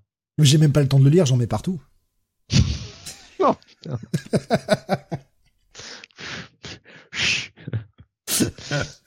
en mode gros crado. Euh, bon, on va continuer avec euh, un titre d'essai et on, va enchaîner euh, va enchaîner deux titres d'essai côte à côte puisqu'ils sont liés. Euh, si je les mets dans cet ordre, les gens qui ne l'ont pas encore lu, c'est parce qu'il faut les lire comme ça. Voilà. Hein, ne vous faites pas baiser. Ne lisez pas Dark Crisis 5 avant d'avoir lu Deadly Green, sauf si vous en avez rien à foutre de Deadly Green et que vous voulez pas lire les taïnes.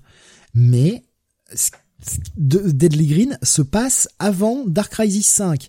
Et merci de n'avoir mis aucune putain de mention nulle part. Bande de cons.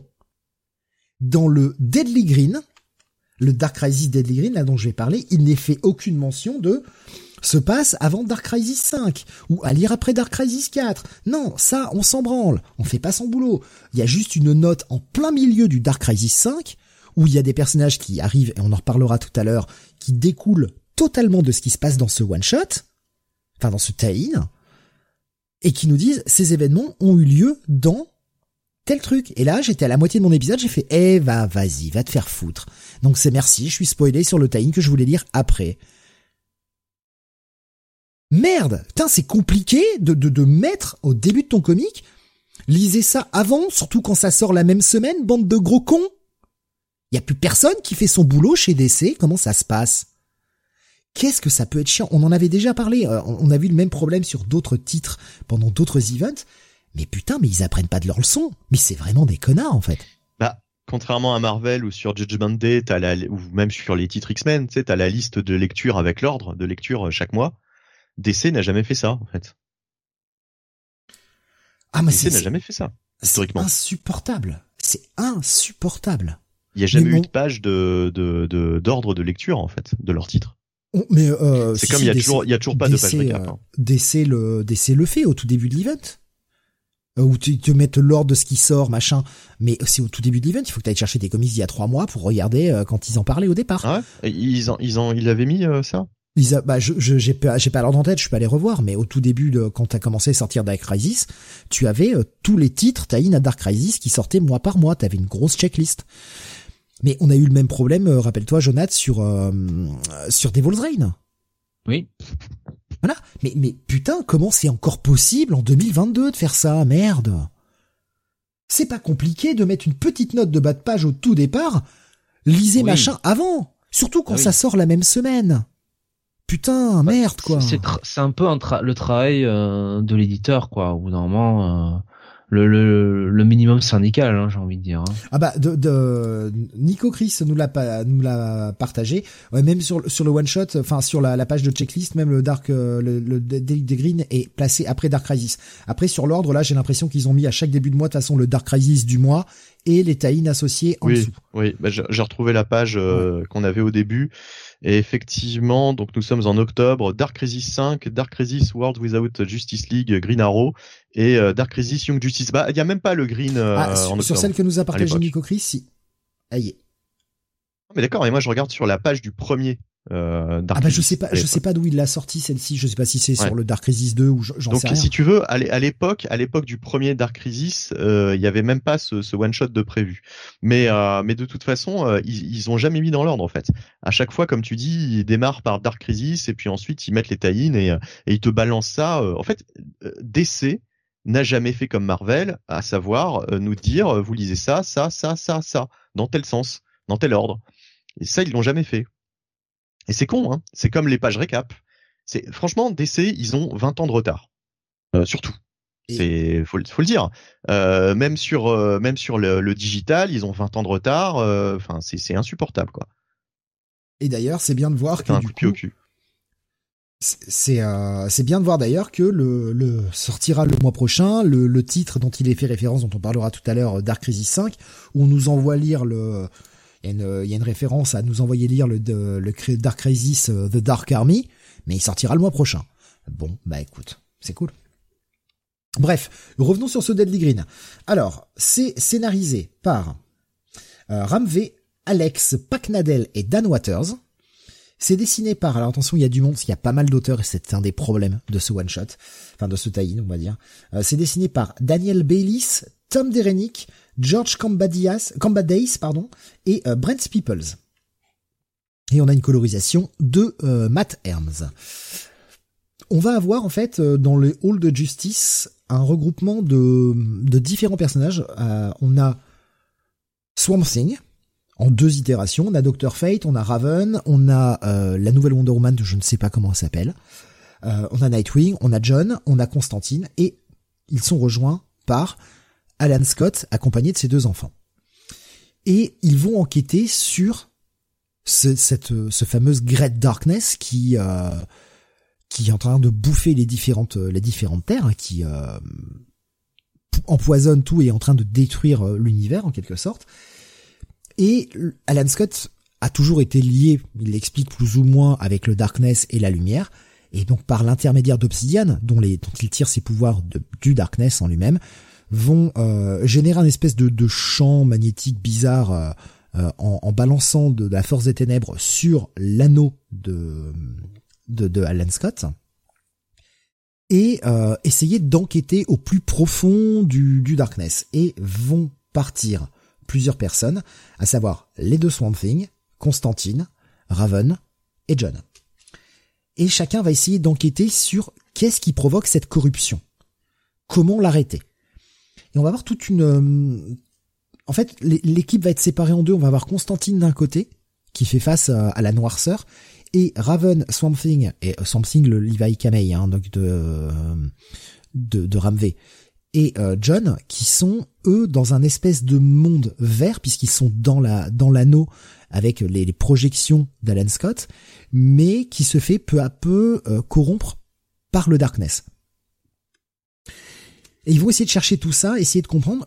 Le truc est assez haletant. Alors c'est assez verbeux, par contre, c'est du ramvé, donc euh, il y a des moments c'est un peu verbeux pour pas dire grand chose. Bon, c'est ramvé, quoi. Euh, vous savez que cet auteur, je commence à en, souper, mais je trouve que là, disons que comparé à Venom, c'est bien écrit, évidemment. en même temps, c'est écrit. Mais ouais, voilà, c'est le maître étalon de Chias Ramvé, ça, euh, Venom. Là, on est quand même sur euh, sur un Ramvé qui est beaucoup plus proche de ce qu'il écrivait dans dans Justice League Dark. Donc c'est quelque chose de quand même vachement mieux écrit. Mais il y a des moments, ah, ces tournures de style, euh, ouais mec, euh, eh, me la fais pas quoi. Essaye pas de essaye pas de, de faire du beau pour pour dire regardez comment j'écris bien. Ça passe pas. Tu peux tu peux simplifier allègrement en voulant dire la même chose sans oublier de second sens caché. Hein j'ai l'impression qu'il aime bien écrire. Tu vois. Il aime bien écrire, genre faire des belles phrases euh, pour pas dire grand chose. Mais euh, les ces, ces, équipes vont trouver un élément qui va changer un petit peu la donne sur cette Great Darkness. Donc, je vais pas rester très longtemps dessus parce que je suis le seul à l'avoir lu. Et euh, et puis on, risque d'en reparler un petit peu dans le Dark Crisis euh, après. C'est un bon check-it. Voilà. Oh. C'est un bon check-it. Franchement, c'est agréable à lire. C'est assez long. Euh, c'est assez long à lire. Comme je disais, c'est verbeux. Il y a en plus une bonne quarantaine de pages. C'est loin d'être mauvais. Euh, il y a des thèmes explorés qui sont pas trop mal. J'aurais aimé presque en voir plus sur. Euh, disons qu'il me l'aurait raconté en explorant un peu plus. il y a notamment un moment, une situation qui est assez assez catastrophique où on croit que tout est perdu. J'aurais aimé en voir un peu plus. Il aurait pu me le faire en deux. Ça m'aurait pas dérangé. Bon là après c'est pas plus mal de faire un seul gros truc de 40 pages plutôt que faire euh, deux de, de 30 pages et puis de, broder un peu pour rien mais j'aurais pas été contre à en lire un petit peu plus. Et on a euh, c'est pour ça que vous comprendrez peut-être mieux aussi ce qui se passe dans le, Dark Crisis 5 euh, quoique non, vous le voyez même pas mais c'est que il y a une espèce de petite fusion entre deux personnages. J'ai trouvé l'idée pas si conne et pourquoi pas? Si ça peut servir plus tard ce genre de truc là, pourquoi pas? Voilà donc un bon check-it. Et Benny, je vais passer la parole pour la suite, le Dark Crisis numéro 5 du coup. Oui, Joshua Williamson, donc euh, évidemment, hein, euh, sur Dark Crisis numéro 5, toujours crédité euh, pour le script. Hein, je dis bien le script, c'est jamais marqué writer, donc bon, c'est assez assez étonnant à chaque fois. Daniel Sampere est au, dessin et Alejandro Sanchez est à la colorisation. donc de ce cinquième chapitre et on s'était quitté avec le retour des, terres infinies, euh, comme disait Paria. Hein, euh, voilà, euh, donc c'était un gros bordel intergalactique. et aussi, on retrouve nos héros qui étaient en pleine bagarre avec l'armée de de de, Deathstroke. Voilà, exactement. chez Lex Luthor, hein, on se rappelle, on se rappelle du, du dernier numéro. Donc euh, on repart là-dessus. Euh, ils vont battre en retraite très vite. Et en fait, euh, on va avoir surtout des passages où les, membres de la ligue essayent de récupérer les bah, tous leurs amis qui sont toujours enfermés dans des dimensions les représentant.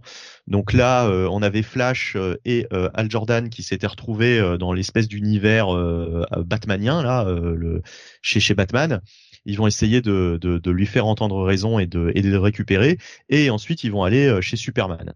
Et on va ah, avoir avant, avant il y a quand même un passage chez Wonder Woman, puisque bah qui c'est la phrase de, de, de Batman. Euh, c'est qui l'autre spécialiste de la vérité, quoi, pour faire euh, entendre la vérité, voir montrer la vérité aux gens. Bah, on va chercher Wonder Woman, quoi. Ouais, mais on le voit ce passage? Non, parce que je m'en souviens pas du tout. il y a une ellipse. Ils ah ont été la sauver, mais il y a une ellipse. Et justement, quand ils arrivent dans la dimension de Superman, elle est là. Et d'ailleurs, Superman lui dit, il a pas besoin de ton lasso, j'ai compris, il y, a, longtemps que je le sais. Hmm. Euh, donc, euh, on voit aussi euh, dans l'intermédiaire Kalel, non pas Kalel, merde, j'ai oublié son nom, John. John, tout simplement, qui revient à la base en faisant donc une révélation que l'on apprend, c'est marqué, donc tu viens de le dire dans Deadly Green. Euh, justement sur la, la menace. Hein, euh, donc euh, voilà, bon, je vais pas, je vais pas revenir dessus, mais on apprend quelque chose concernant Paria. Et donc c'est pas inintéressant, voilà. Mais bon, j'imagine que si on a lu Deadly Green, bah du coup on n'apprend rien de plus. parce que moi je je, eh je ben, pas lu donc effectivement ça a été une petite surprise. On en a parlé un petit peu ensemble hier soir. Ouais, ouais, justement. Euh, alors je sais pas, je, sais pas où tu as compris ce que tu as compris, mais euh, pas du tout. Non d'accord, ouais non, mais euh, justement, comme j'ai pas bah, lu Deadly Green et que et que j'ai un personnage qui, qui se ramène en disant ça, bon je vais pas révéler ce qu'il dit, euh, j'ai interprété quoi. Du coup j'ai interprété, euh, je me suis dit ok d'accord. Tu, tu, tu, tu peux le dire sans être un trop gros spoil. Ce, ce que toi tu pensais, c'est qu'il y avait quelqu'un qui contrôlait Paraya derrière. Oui. Et oui, c'était pas Paria bah, qui, avait la, main lecture, sur À la lecture de Deadly Green et même à la lecture de ce numéro 5, je trouve pas du tout ah en fait. Ouais. Pas du tout. Non, non, mais c'est c'est ce que c'est ce que dit euh, euh, enfin euh, Superboy quoi, on va dire, on va l'appeler comme ça. Euh, même si c'est Superman, bon enfin bref, vous m'avez compris. Euh, quand quand il revient là en fait, euh, du coup je me suis dit ah d'accord, bah alors bah alors il y a peut-être il y a peut-être autre chose quoi. Et et, et du coup du coup voilà, c'était ça qui m'a induit en, en erreur. bon, en tout cas, en tout cas, en tout cas, qu'est-ce qu'on a d'autre? Oui, donc il retrouve Superman. Hein, enfin, les, les, les, les, membres de la ligue retrouvent Superman. Et, euh, et d'ailleurs, on va avoir une espèce de, de révélation euh, en fait autour de, de Superman. Euh, Superman qui, qui se Dragon Ball Zise, hein, euh, voilà, euh, on va avoir un Superman euh, upgradé. Ah là, c'est ça. J'hésite. Est-ce que c'est le Super Saiyan ou est-ce que c'est l'Ultra Instinct de Superman? Je suis pas sûr. Bah, en fait, il me fait penser à un perso, mais j'arrive pas. Captain Universe, voilà. Captain Universe, je crois qu'il s'appelle dans. C'est chez Marvel, ça. Ouais. C'est chez Marvel, ouais, tout à fait. C'est la version Captain Universe de, de, de, Superman. Bon, vous comprendrez de toute façon en lisant euh, en lisant le, le comic book. Euh, bon, on sent que là, ça va être, euh, on se dirige euh, vers la fin. Hein, ça va être de la grosse baston. D'ailleurs, cet épisode, on va pas se mentir, c'est essentiellement de la grosse baston avec donc la ligue d'un côté qui va s'opposer à Paria. Et puis les plus jeunes, hein, donc la, la, relève sur Terre qui, qui s'oppose aux forces de Deathstroke. Voilà, voilà. et puis bon, bah tout ce petit monde va, va se rejoindre hein, et pour le pour le grand combat final. Il reste combien de numéros? Deux numéros, je crois? Oui, ça va jusqu'à 7. Je crois c'est en 7. Ouais. Euh, ouais, donc euh, là j'imagine que les deux prochains, euh, ça va être essentiellement de la de la grosse baston parce que honnêtement dans, dans cet épisode, j'ai pas été euh, euh, tu vois, je, je, leur, je feuilletais hier soir pour me le remettre en tête, tellement j'ai pas été euh, particulièrement. Il y a, y, a, pas vraiment de moments qui m'ont qui m'ont marqué plus que ça, quoi. Là, on est vraiment dans la dans la droite lignée de ce qu'on peut attendre d'un gros event, c'est-à-dire que là on est dans la phase où euh, bah voilà ça va ça va un petit peu euh, se frapper dans tous les sens. Il n'y a pas de grosses révélations non plus, il n'y a pas de voilà c'est c'est un numéro euh, sympathique mais mais sans grande surprise j'ai trouvé donc je vais vous laisser la parole. Qu'est-ce qu'on a pensé Jonathan de ce Dark Crisis numéro 5 bah, j'ai trouvé que c'était dans la lignée un petit peu de, de ce qu'avait fait euh, Joshua Williamson euh, depuis le euh, depuis le début de ce, ce, crossover, surtout depuis le, le numéro 2 euh, et le bah oui le numéro 2 et oui le numéro 2 tout simplement. C'est-à-dire finalement bah, se servir d'une pseudo crisis on Infiniteur pour euh, en réalité faire un petit peu la transmission entre la Justice League et euh, les Teen Titans et vraiment euh, mettre les Titans en avant de la bonne façon. Et ça, j'ai trouvé euh, que c'était euh, que c'était très bien réalisé. Euh, la partie avec Flash et Al Jordan, enfin Barry Allen et Al Jordan qui essayent un petit peu de de réunir ce qui reste de la Justice League. je trouvais que ça marchait assez bien. Black Adam est est assez bien écrit. Enfin, de toute façon, on savait que vu la manière dont avait démarré ce crossover, il allait avoir une finition euh, au bout d'un moment un peu bas du front quand même où ça allait se mettre sur la gueule. Donc euh, on n'est pas euh, expressement surpris par la finalité du de ce numéro 5. Maintenant, j'ai trouvé que ça restait ça restait efficace quoi, ça restait malgré tout une bonne lecture. Ouais, mais euh, cela dit, je suis pas euh, vraiment d'accord avec ce que tu dis à propos de la des Teen Titans, euh, des jeunes qui sont mis en avant. Là, j'ai trouvé que c'était le retour justement de la ligue et elle est largement plus mise en avant dans cet épisode par rapport au, par rapport aux Titans. Quoi. Les Titans, tu les vois, mais tu les vois vite fait. Hein. Finalement, tu sens bien que la ligue est de retour et que c'est la ligue qui va régler le problème. Quoi. Donc j'ai un peu peur. La de ce ligue, la ligue est, est solo sur des sur des mondes alternatifs. sur la Terre zéro, c'est c'est les Titans, ah c'est la relève. Hein. Ouais. Ouais, mais la direction que ça prend, c'est euh, j'ai l'impression que ça va être comme Sangoku et Vegeta qui vont revenir et qui vont régler le problème. Quoi. Là, j'ai l'impression que c'est la ligue euh, qui, qui, qui, est sur, qui est sur son retour et qui va euh, aider les petits jeunes qui sont en train de galérer en bas. Quoi. Ouais, bah, si, on, nous, hein, si on nous averte la 5G, moi ça me va. Oui, non mais voilà. Mais c'est pour ça que j'étais pas forcément d'accord avec ce que disait Jonathan, quoi, qu'il allait, allait avoir une passation de torche et que ça. Ah bah, excuse-moi, mais bon, là quand même, c'est c'est quand même assumé, non? Euh, Nightwing, euh, Nightwing, il glow up quand même. Hein. Ah bah un petit bah, gros, gros, gros glow up de Nightwing. Hein. Ah bah oui. Il est mis en, il est mis en avant. D'ailleurs, j'ai un peu peur pour lui, hein, surtout. Je, je, je sais pas, euh, je sais pas euh, si, euh... enfin, je, je sais pas ce qu'ils vont faire. Voilà, j'ai, j'ai, euh, j'ai vu les couvertures des, des prochains, on verra. Un de Barbara par rapport à la série Nightwing, nous dit, nous dit Alex. Hein. C'est vrai. Ouais, ouais, ouais. Euh, moi, j'ai trouvé l'épisode. Euh, j'ai eu un peu de mal au début. Je, je m'ai surpris à deux fois pour le lire. C'est vrai que j'ai commencé à lire les premières pages. Je me suis dit, putain, j'arrive pas à rentrer dedans. Après, je m'y suis remis. Bon, alors après, j'ai coupé ma lecture aussi pour aller lire le le, le, le tie hein, forcément, puisque je rappelle qu'on ne l'a pas mis dans l'ordre. Euh, mais euh, j'ai ouais un peu de mal à rentrer dedans. Puis après, une fois que j'étais dedans, ça allait. Mais au début, au début, c'était c'est un peu rude de reprendre. L'épisode est assez cool, il va assez vite quand même. Euh, ça bouge dans tous les sens. Après, c'est ce qu'on attend d'un event. Que ça pète quand même. Franchement, faut que ça pète. Surtout quand c'est un gros event comme ça qui, qui, est censé être un truc euh, qui va te bousculer l'univers, bah faut, quand même que ça se tapasse un peu sur la gueule parce que jusqu'à présent je n'ai pas connaissance d'un event qui euh, où il y a que de la parlotte. On est dans un monde de super-héros donc faut quand même que ça se castagne un peu. Ça, Enfin, il n'y a pas que de la parlotte, mais il y en avait. C'est pas un event. Oui, c'est pas un. Oh. Ah, c'est pas un event. On nous l'a vendu comme ça, mais pas du tout. C'est pas un event, c'est totalement à part. Alors que pourtant, euh, comme au départ, je suis d'accord, ils nous vendaient comme un gros event qui allait redéfinir l'univers DC, machin. mes couilles. Voilà. Mes couilles ont autant redéfini l'univers DC, quoi. Ah oh, mais ça c'est permanent. Je veux dire, quel event redéfinit quoi que ce soit Finalement aucun. Hein. Euh, on bah, peut le dire de tout. Euh, si, si, il y en a plein. Et surtout chez DC, quoi. C'est quand même arrivé fréquemment, quoi. À part euh, celui de 2011, euh, en réalité, les autres, euh, Forever Evil, par exemple, c'est un event. Qu'est-ce que ça a changé, quoi Rien, quoi. Ben, ouais, mais enfin, si tu en prends un au pif, ouais, mais moi je peux t'en citer déjà trois. Si tu veux, je te cite Crisis on Infinite Earth, je te cite Infinite Crisis qui redéfinit tout. bah bien sûr Flashpoint. Infinite Crisis? Bah oui. Ah oui, Infinite Crisis, oui, oui. Ouais, Flashpoint. je pense à Final Crisis. Tu vois, enfin, je veux dire, euh, on peut en trouver des trucs qui, qui redéfinissent tout l'univers. Zero Hour en son temps? Il y a plein de choses comme ça, tu vois. Chez DC, c'est beaucoup plus fréquent euh, d'avoir un truc qui redéfinit l'univers, qui, qui pose des problèmes. On est d'accord des fois après de continuité, mais ça, ça, ça redéfinit les choses.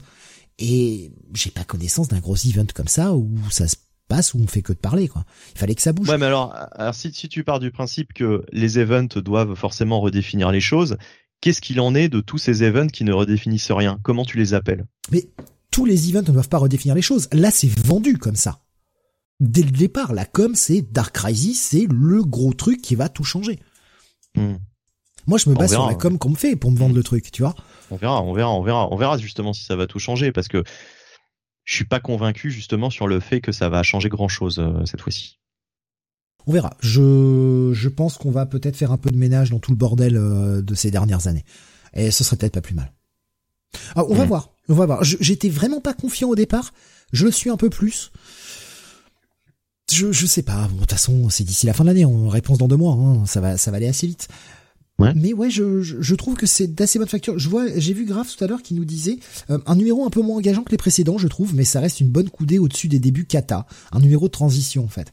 Et c'est vrai que comme l'a dit Jonathan, on avance peut-être un peu moins sur le plot général, mais euh, mais ça bouge quand même, il se passe pas rien quoi. Oui.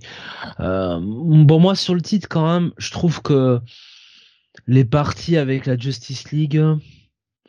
En, fait, je vais vous avouer, on, aurait pu se, passer de la Justice League. Hein. voilà, on, s'en est débarrassé, très bien, on n'en parle plus quoi. C'était bien de revoir Barry Allen et, et, Al Jordan, mais parce qu'on avait besoin de, de, ramener les autres de la Justice League, quoi, qui avaient des barres, euh, qui avaient disparu euh, dès le premier épisode ou le numéro 75 de Justice League, je ne sais plus. Bon, non, pas forcément. Voilà. Euh, je trouve que Joshua Williamson maîtrise mieux les, les pages euh, avec la Titans, les Titans, notamment au niveau de la caractérisation des personnages, quoi. Bon, ah, toi, tu voulais tu voulais que l'univers Marvel se passe de, de Bruce Wayne, de, de Kal-El et compagnie, quoi, c'est ça euh, L'univers DC. Euh, l'univers DC, ouais, putain. Ouais. Expert comics. Euh, bah écoute, euh, en tout cas dans le cadre de cette cette histoire, oui. Ça ah oui, dérangeait pas. Oui, dans le cadre de cette histoire, ok, ok. Mais après, il aurait bien fallu les ramener, quoi, à un moment donné. Bah de toute façon, oui, tu tu peux pas tu peux pas faire autrement quand même. Beaumasque nous disait entre Taylor qui dit qu'il va bientôt s'arrêter et cette mise en avant de Dick, ouais, comme Benny, j'ai un peu peur qu'on ait la fin originale de Infinite Crisis. Ce serait salaud avec euh, avec euh, Dick euh, dans le rôle du, du sacrifié quoi. Eh, si on apprend que Dan Didio tu revient en éditeur en chef de DC puis que t'es à la fin du dernier du dernier Dark Crisis à, à, Dan, à Dan Didio tu sais qui fait une post face alors j'ai sa tête hein hein les gars. C'est lui au fait The Great Darkness. Tu sais, t'auras la tête de Dan Didio qui va apparaître dans le ciel et qui fera c'est moi je suis moi. C'est lui, c'est lui, Paria. Tu sais, il va enlever son, il va enlever, tu sa tête, ses façons Scooby-Doo. Avoir un gros chauve, tout le monde va se dire, putain, c'est Bendis? Non, non, Ben Didio. On, dira ce qu'on veut d'idiot, et pour moi, il a fait pas mal d'erreurs chez DC, mais il avait, bah, en tout cas, quand il était la tête de DC, il y avait quand même un petit peu plus de cohérence. Alors, bon, New, New 52, ok. Mais quand il a pris les rênes de DC, il y avait quand même un éditeur à la tête, quoi. Parce que là, euh, il y a un éditeur à la tête de DC là actuellement? Ouais, mais je, pense que c'est difficile de comparer parce qu'aujourd'hui on sent qu'il y a aussi euh, un petit peu le le côté Time Warner euh, au-dessus de tout ça qui a pas l'air très intéressé par les comics et euh, qui leur dit bon écoutez si vous pouvez sortir 18 titres Batman dans le mois ça nous arrange quoi. il me semble quand même qu'il y a un peu moins de, de liberté qu'à une époque quoi de ce côté-là. Hmm. Et ça et ça contribue malgré tout un petit peu avec le le, le Capharnaüm qui est, euh, qui est devenu cet univers. Donc, quoi. Je j'essaye de garder encore un peu d'espoir sur le post Dark Crisis qu'on essaie d'avoir un univers. Je dis pas qu'il faut lire toutes les séries, enfin ce serait infernal si pour arriver à comprendre chaque mensuel, il faut aller lire toutes les autres tous les autres titres que sort la boîte le même mois, sinon tu piches plus rien, ce serait impossible. Là, il se tirait une balle dans le pied, mais qui y ait un peu plus de cohérence éditoriale au sein de l'univers, moi je vote totalement pour que, que, que t'as l'impression que les choses avancent et que les choses se passent dans le même monde, quoi. Merde. Qu'il y ait pas chaque série qui soit dans son coin et puis personne se parle. Ou qu'on ait des, des versions, euh, ou qu'on ait même carrément des, des personnages qui aient deux caractérisations totalement différentes d'un titre à l'autre, quoi. Moi, je pense que ça changera jamais parce que ça, c'est un problème interne, c'est un problème d'organisation euh, d'éditeur. C'est pas un problème dans l'histoire enfin, tu vois ce que je veux dire? C'est pas parce que euh, euh, euh, Joshua Williamson va nous faire bonne un bon final à Dark Crisis que les éditeurs vont tous se mettre au diapason chez DC. Mais tu sais que souvent quand il y a des, choses qui changent, on fait un petit event comme ça, bah, pour essayer de remettre les choses à plat et repartir avoir un espèce de nouveau point d'entrée pour tout le monde. Et dire à partir de ce moment-là, tac, les choses changent et s'améliorent. Non, mais ce que je veux dire, c'est que, euh, à mon avis, euh, c'est pas après euh, Dark Crisis qu'on aura des pages récap, euh, des checklists avec un bon ordre de lecture. Enfin, tu vois, je, je, vois pas, je vois pas en quoi ça, ça va. alors, à la rigueur, les pages récap, je continuerai de m'en passer. Ça fait 50 ans qu'on s'en passe chez DC. et Eh ben, on s'en continuera de s'en passer 10 ans de plus. Hein. la checklist dans le bon ordre de lecture oui, c'est pas grand chose à faire, mais à la rigueur, je continuerai de m'en passer s'il y a un peu de cohérence dans l'univers. Je préfère tellement nettement qu'on ait un putain d'univers cohérent plutôt qu'avoir une page récap et, euh, et, une checklist dans l'ordre. À la rigueur, le reste est accessoire, hein, tu vois. Euh. En tout cas, euh, en tout cas, Williamson ne me semble pas chercher forcément à établir une cohérence. En tout cas, pour le moment, je la vois pas. Tu vois, après cinq numéros de Dark Crisis, je vois pas une recherche de cohérence. Contrairement à ce que essaye de faire Jeff Jones sur Flashpoint Beyond. Mais est-ce que Flashpoint Beyond va compter pour quelque chose? C'est ah, putain, la, cohérence dans Flashpoint Beyond, faudrait m'expliquer où elle est. Hein. Ah bah en tout cas, il essaye. Il essaye, puisque c'est, il arrête pas de te dire tout tout compte il essaye de te faire des schémas où, il, lui il essaye, au moins il essaye. On peut pas lui reprocher de ne pas de ne pas essayer quoi. Oui, mais après c'est, enfin je veux dire, le gimmick du tableau, c'est le gimmick de Jeff Jones. Le mec a peut-être pas envie de se l'approprier. si pour toi c'est le gimmick euh, du tableau, c'est avoir de la cohérence. pour moi, c'est déjà c'est un peu léger, mais euh, à la rigueur, c'est un gimmick de Jeff Jones qui nous place à chaque fois. Bah tant mieux, c'est cool, c'est son petit truc. Que Williamson trouve autre chose, quoi pas obligé de se répéter le, même gimmick, quoi, et que ce soit toujours la même façon de faire. Bah, ça serait pauvre sinon, quoi. Mmh. Non, mais je dis pas qu'ils doivent tous faire la même chose. Hein. Je te dis juste qu'il y en a un qui, qui m'a l'air de, de, chercher de la cohérence et l'autre, bah, qui fait juste son histoire, quoi. Bah, et la cohérence, il en a mis quand même. Quand tu regardes déjà, c'est quand même grâce à lui qu'on a gentiment annulé Heroes in Crisis, et qu'il a fait rentrer les choses dans l'ordre. C'est Williamson, quoi. Oui, oui, oui. Ah, le mec essaye de mettre un poil de cohérence dans l'univers, quoi. Mmh. Quand même. Nico Chris nous dit vivement le New DCU. Oh merde, non, pitié, pitié. pas ça. Quelle horreur. Euh, est-ce que vous voulez rajouter des choses sur ce Dark Crisis avant qu'on passe à la suite? Non, je pense qu'on a déjà fait euh, bien ouais, ouais, ouais, ouais. Euh, on passe aux notes. Donc du coup, euh, moi je vais mettre un check-it à cet épisode. Voilà, parce que c'est un peu un peu moins enthousiasmant que d'habitude. J'irai vers un bon check-it. Eh ben moi je vais carrément aller sur le bon check it plus. J'irai pas au bail, c'est vrai qu'il y a un peu moins d'histoire à proprement parler, mais c'est un bon gros check it plus. Voilà. Et grave qui dit c'est Tom King qui va chapeauter l'après Dark Crisis, tout l'univers sera dépressif. Oh putain, ouais, donc. Tom King qui revient en décembre hein, d'ailleurs avec une nouvelle série qui va euh, concerner l'univers euh, DC en général, une nouvelle mini-série dont j'ai euh, mangé le nom. je peux vous retrouver ça en quelques secondes. Euh, bon bah ouais. Je peux lancer la prochaine review si tu veux. Hein, il confie toujours des projets à Tom King, donc euh, c'est assez. Euh... Bah, Tom King qui était là cette semaine aussi avec un gros titre qu'on n'a pas lu, hein. Mais euh... c'est sûr. C'est un gros titre quand même. Ouais. C'est euh... Danger Street. Voilà. Danger Street. Danger Street. Où il sera avec euh, George Fornes. Mais c'est du Black Label. Au moins le Black Label n'est pas mort. Voilà. Le Black Label n'est pas mort. Non, il y a toujours quelques petits trucs qui sortent. Mais ouais, plus beaucoup, hein, malheureusement. C'est con. Enfin, alors oui, c'est déconnecté, etc. Mais euh, finalement, ils ont lancé la gamme en nous, en nous inondant de produits Black Label, puis là, il y a plus rien. C'est, souvent ça, DC. Hein. Rappelez-vous le, le Hill House Comics de, de Joe Hill. Ils ont sorti 5, 4, 5 séries, puis bah finalement, on a eu quoi Juste Refrigerator Full of Heads en, guise de deuxième titre. Et puis ils sont où les, les comics Hill House? Bah il y en a plus. Bon, c'est la méthode d'essai. On te lance des e-prints et mm. on n'en fait rien. Allez, on repart chez Image avec la sortie du septième numéro, Jonathan, de Roxanne. Oui, de Ryan Parrott et euh, Nick Cotton. Cette semaine, Nick Cotton qui accompagne Ryan Parrott au scénario. Euh, Zé Carlos euh, au dessin. Euh, alors, il me semble qu'on a changé de dessinateur hein, par rapport aux épisodes précédents parce que j'ai pas reconnu le style d'Abel qui est vraiment excellent. Euh, Abel euh, comme dessinateur, j'aime beaucoup. Mais euh, d'accord. Mais euh, Zé Carlos, euh, Carlos, c'est pas mal quand même. Euh, c'est c'est même très très correct. Raoul Angulo à la colorisation. Et en fait, euh, on va être sur un épisode qui est un peu le, bah finalement, qui qui se veut comme un épisode dont on est le héros. C'est-à-dire, euh, c'est ah. nous qui allons euh, euh, bah, faire faire certains choix. donc, genre, tu avances de page, etc. si vous voulez bah telle situation, allez à telle case. Si vous voulez telle situation, exactement. Si, ah ok. Si, ah, voilà, si vous voulez que Roxanne aille faire ci, allez directement page page 8. sinon, allez page page 15 et ainsi de suite quoi.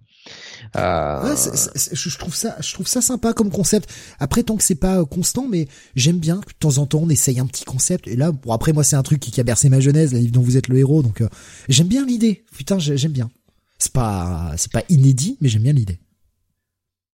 Et, euh, et alors on se place surtout euh, au début de ce nouvel arc, après euh, la fin de l'arc précédent, avec les révélations euh, autour de le meurtrier de du père de, de, de Dylan, donc donc Marcus, et la, la, finalité qui, qui va avec, le choix de, de Marcus hein, vis-à-vis de son père. Euh, et donc, euh, on le retrouve bah, dans sa nouvelle famille hein, finalement, puisque euh, il, il habite désormais dans la maison de, alors comment je dois le dire, de sa belle-mère du coup. non, c'est pas sa belle-mère, c'est enfin en tout cas la deuxième femme, plutôt je dois dire ça, la deuxième femme de Marcus. Euh, et donc euh, bah, son demi-frère euh, Brock et sa demi-sœur Ori. et on commence l'épisode sur ben finalement une partie de jeu de plateau un petit peu de, de Cluedo, j'ai l'impression, où bah, grosso modo Dylan gagne en bon tricheur, en bon tricheur qu'il est, et il rend un petit peu fou Brock. Euh, ce qui met un peu dans tous ces états euh, euh, qui se dit quand même euh, t'as quel âge pour euh, pour tricher face à un gamin de 10 ans? Bref Marcus Marcus Dylan part donc faire une mission de Roxxon et il y a un bateau qui est attaqué par un espèce de monstre monstre des abysses euh, voilà, euh, qui a une tête un peu de baudroie, hein, n'est-ce pas? Euh, C'est une fusion même, je dirais, de baudroie, de calamar, de pieuvre. C'est absolument dégueulasse. c'est quoi un beau, un beau, une baudroie, une baudroie, une baudroie, c'est c'est un poisson ah. des abysses. Ah, bah tiens, alors je vais regarder la tête que ça. ça. Alors c'est peut-être pas. Si si, c'est ça, c'est la baudroie hein, avec le la, la petite lumière, la petite clochette sur ah, la tête. c'est ça c'est ah comme ça? Ah oui, une peau droit, oui. Tiens, peau droit, ouais. Euh, et, euh, et donc euh, et donc Dylan s'oppose à lui. Arrive... C'est très très bon. c'est pour ça que ça reste dans les abysses. Hein. Oui, sont les. Oui.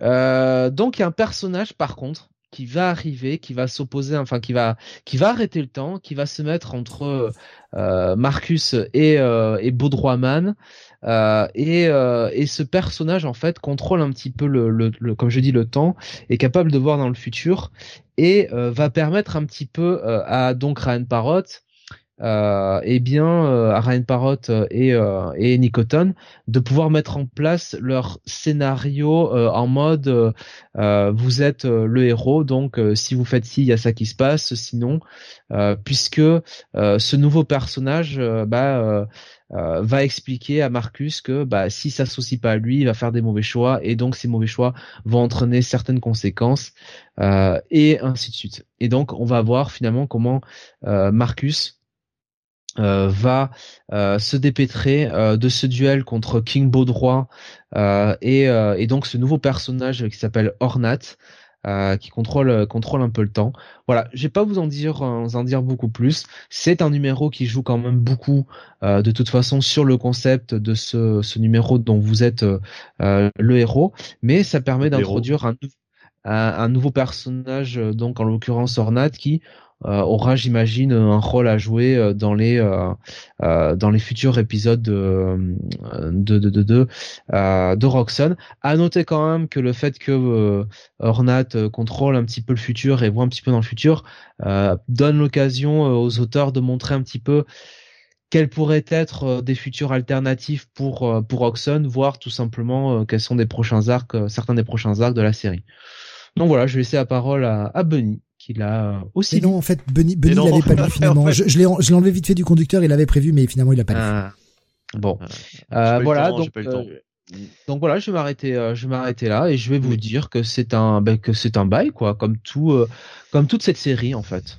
Qui est très, très je viens de le, je viens de le feuilleter effectivement le concept est a l'air bien fun alors que ma question c'est comment tu l'as lu en fait? Est-ce que tu as respecté le le, le, le principe? Tu l'as lu plusieurs fois? T'as fait comment du coup? Alors, je l'ai lu euh, bah, deux fois. D'abord, je l'ai lu euh, d'une traite, donc euh, sans sans ah faire le, concept. et après, j'ai oui, j'ai fait plutôt le, concept. Donc c'est c'est très chouette. Hein.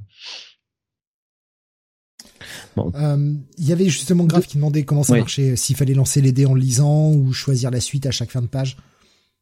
Euh, c'est ça en fait. Si tu veux, en fin de page, tu as, euh, euh, si vous voulez savoir ce qui va se passer si Marcus fait ça, allez en page 4 ou, ou 5.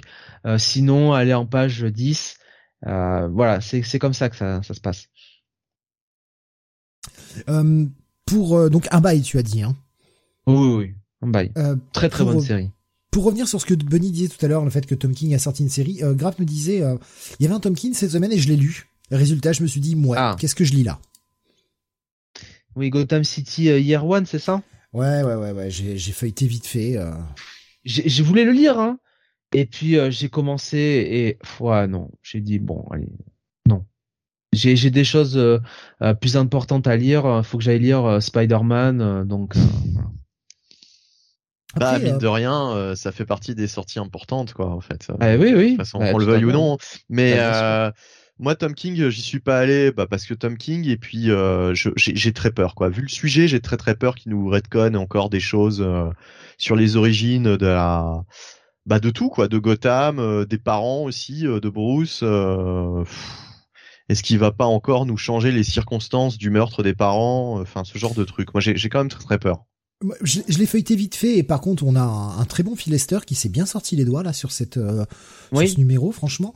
Euh, sur ce que j'ai vu, euh, la partie graphique est, de qualité. Hein. Bien mieux que ce qui, sur la série qu'il avait fait avec, euh, avec Jeff Lemire d'ailleurs, je trouve. En fait, c'est du sous Brubaker Gotham Year One. je vois je vois pas l'intérêt vraiment, nous disait Graf. Et, Gra et Alexin qui nous disait j'ai rattrapé Human Target, c'est toujours incroyable par contre. Ah, c'est vrai que vu le nombre de bons retours, il faudra peut-être un jour que j'essaye. Hein. C'est la série que conseille Sam? Ouais, ouais, ouais, ouais, puis, puis plein d'autres. Hein. Euh, ouais, Human Target, ça dans Human Target, ça, ça me dérangerait pas d'y aller parce que euh, j'ai pas de, enfin, tu vois, c'est Human Target, quoi. C'est pas comme si euh, il allait euh, s'attaquer à à quelqu'un de à Goldorak, à Goldorak ou à, moi je dirais plus à à, Darkseid. Putain, Human Target contre Darkseid, moi je moi je paierais pour voir ça. Hmm. Non, mais enfin voilà, de toute façon, euh, Tom King, il est toujours meilleur sur les trucs euh, bien plus indés, quoi. J'avais bien aimé son Rorschach, voilà, par exemple. Je j'ai pas lu parce que le sujet m'intéressait pas. Hmm. Euh, et continuons euh, avec donc un, un bail hein, pour ces Roxon. On va continuer avec un autre titre indé. On va parler de Shock Shop numéro 2. Euh, petite surprise du mois dernier. Voilà, petite histoire d'horreur. Euh, ouais. Alors on, t'avais ce, ce, on va dire son petit petite critique sur le titre Bunny le mois dernier sur le fait que euh, bah, on avait deux histoires qui étaient euh, à suivre et que ça t'avait un peu fait chier. C'était pas forcément euh, ce que t'attendais. T'aurais préféré genre une histoire complète et puis dans le deuxième numéro une autre histoire complète, etc. Bon bah là on a clairement la réponse. le gimmick va être pas que sur deux numéros, mais sur plusieurs numéros, l'histoire continue. Hein. C'est-à-dire que euh, les deux histoires que l'on suit dans ce, deuxième épisode, qui sont la suite de ce qu'on avait dans le premier épisode, ne sont pas terminées et continueront dans le numéro 3. Bah ouais, au fait, c'est un peu d'ailleurs le, le, problème que j'ai toujours avec ce titre, c'est-à-dire que au lieu d'avoir une seule histoire horrifique, t'en as deux. Mais euh, si t'es intéressé que par l'une, bon bah tu dois toujours te taper l'autre et euh, faut encore que les, les, les ces deux histoires t'intéressent quoi parce que euh, ça se renouvelle pas quoi du coup. Enfin je sais pas dans combien de temps ça va durer. Est-ce qu'il va nous faire toute la série aussi sur ces deux histoires ou est-ce qu'il y en aura d'autres? C'est la grande question quoi. Bah, je, je sais pas du tout. on est clairement sur une série anthologique en fait. Comme peut l'être un 2000 AD où des fois bah t'as as des histoires dans 2000 AD qui vont pas t'intéresser. C'est le premier exemple qui me venait quoi ah, je sais pas, je sais pas parce que ça, ça, dépend si euh, si en fait Shock Shop euh, s'arrête euh, au sixième numéro et qu'on a eu six fois la suite de ces de, de, ces deux mêmes histoires. En fait, on aura eu deux histoires horrifiques et puis point final quoi. Donc j'espère que ce sera pas que ça. En fait. Difficile à dire hein, pour le moment. Puis je vais pas lire les sollicitations pour éviter de me trop me spoiler. On sait jamais. Mais mais par contre, l'avantage c'est justement que ça permet de développer beaucoup plus qu'on ne le craignait ces deux histoires. Oui, Ouais. Parce qu'on on, se disait euh, bon, euh, ça risque d'être très court quoi. Si ça se termine euh, dans le prochain numéro, comment va-t-il conclure? Bon bah là en fait, on se rend compte que aucune des deux n'est conclue pour l'instant, donc ça permet de développer. Et je, je, je, te laisserai partir ensuite, mais je veux dire, je trouve que le développement est plus intéressant que, enfin, ça, ça, ça, commence à prendre forme quoi. Moi, ça m'a plus hypé ce, ce numéro que le précédent. Variable. on va y venir. Bon, c'est toujours à chaque fois. enfin voilà, vas-y, bah, vas-y, bah, je te laisse. C'est euh. toujours à chaque fois présenté donc par euh, bah, le, Crypt Keeper, mais en version beaucoup plus sexy. Euh, Alors Daemona Nimu Moro, hein, c'est son nom. Hein, J'ai été la retrouver. Toujours. Ouais. J'ai oublié son nom. Je savais que c'était un truc chiant, mais je me rappelais plus. Euh, donc c'est écrit à chaque fois par Cullen Bunn. Ça, au scénario, ça reste Cullen Bunn sur les deux histoires. La première histoire, on va s'intéresser à celle-ci pour le moment, euh, est dessinée par Danny Leckert, qui fait également la colorisation. Et elle s'appelle euh, Something in the Woods in the Dark. Ok, un titre assez chiant. Alors, comme d'habitude, une petite page de présentation. Alors là, euh, Death, euh, Demona là nous fait euh, nous fait un petit truc sur les les comics dans les bacs. J'ai pas bien compris à quoi il à quoi il voulait faire référence. Bah, je sais pas, on la voit foutre une espèce de de truc dans un je sais, je sais pas en fait. Euh, ouais, mais je, de pieuvre dans un machin là. Euh. Oui, non, mais bah, tu vois bien qu'elle tient un comic euh, qui est bagué dans dans des trucs, mais je, je sais pas. Il parle de de de, de, de comic, mais j'ai du mal à, à avoir le lien. J'ai l'impression qu'il veut faire une petite réflexion sur quelque chose. Alors je me dis peut-être que c'est moi qui l'ai pas compris et euh, et peut-être que tu vas pouvoir m'éclairer, mais apparemment toi non plus, t'as pas forcément. Euh, mm, j'ai juste, enfin, je me souviens plus, hein, je me souviens plus en, en détail, mais j'ai juste compris que c'était juste une toute petite vanne. Euh, c'est la vanne que j'ai pas comprise. c'est le problème quoi. je, je, je, comme je m'en souviens plus là en détail, je repars ah, dessus. Bon bah Nico Chris nous confirme que c'est en 4 ah bah ouais bah alors donc du coup on aura on aura que, on aura que, ces deux histoires, voilà on aura que ces deux histoires euh, donc là on, on, avait donc dans la première histoire un groupe d'amis qui partaient euh, faire de la randonnée en camping pour essayer de eh bien faire se rabibocher un couple euh, qui a euh, des soucis. Euh, juste, juste sur la, la, la, vanne, comme elle tient une espèce de tentacule et qu'elle dit qu'elle va, en fait, elle tient un comic book et une espèce de, de créature et elle dit qu'elle va mettre la, la, créature dans un dans un sac, quoi. That this little beast. Ouais. Bon, bah j'ai, ouais, je, définitivement, je suis passé à côté du truc. C'est tout quoi. Enfin, je, je... Ah, je suis passé à côté du truc, ouais. C'est pas, euh, c'est pas, euh, c'est pas à se plier en quatre. Hein, c'est de la euh, merde. Non, non, mais c'est de la merde. Soyons sérieux, c'est de la merde. Au moins, bon, par contre, elle est, elle est. Je, préfère d'ailleurs euh, la version d'Annie Leckert euh, à la version, de, à l'autre version. De... Par le contre, style me parle beaucoup plus. Par contre, c'est moi où elle a un sein, euh, un sein euh, plus sacrément plus proéminent que l'autre, ou voir euh, voir un, sein inexistant en fait? Non, je pense que c'est le costume qui fait cet effet. C'est le costume, tu penses? Ouais, d'accord. Je pense. je sais pas. Enfin, de toute façon, c'est le dessin. En même temps. Après, peut-être. Hein, je j'en sais rien. Honnêtement, je, je... Mais je j'aime plus le style graphique de. Ah bah bien sûr, ouais, ouais, ouais, bien sûr, ouais, ouais c'est beaucoup plus. Petite, euh... petite blague gentillette euh, mignonne avec euh, les petits posters euh, accrochés au mur là du caveau. Ah, c'est mignon. Ça, ça, ça sert à rien, mais c'est mignon. Donc on a cette histoire donc des, des, amis là qui sont partis faire de la randonnée et à la fin du premier épisode bah il y avait un des mecs qui était parti pisser euh, le soir euh, et puis bah il s'est fait bouffer par un truc. Il retrouve le cadavre le lendemain, le mec est desséché de partout comme s'il avait euh, ça faisait 50 ans qu'il était à l'abandon euh, Canax le mec au milieu de la forêt. Tout le monde le cherche et et ça va partir en sucette.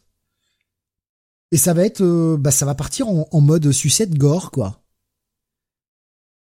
Et je t'avoue que je suis resté un peu perplexe parce que le développement de départ avec euh, ce couple qui essaie de se rabibocher, les amis qui essayent de faire en sorte qu'ils discutent, qu'ils en profitent pour mettre à plat les choses. Alors soit ils séparent, soit ils se rabibochent, mais euh, leur but c'est d'essayer de les, faire se remettre ensemble un peu.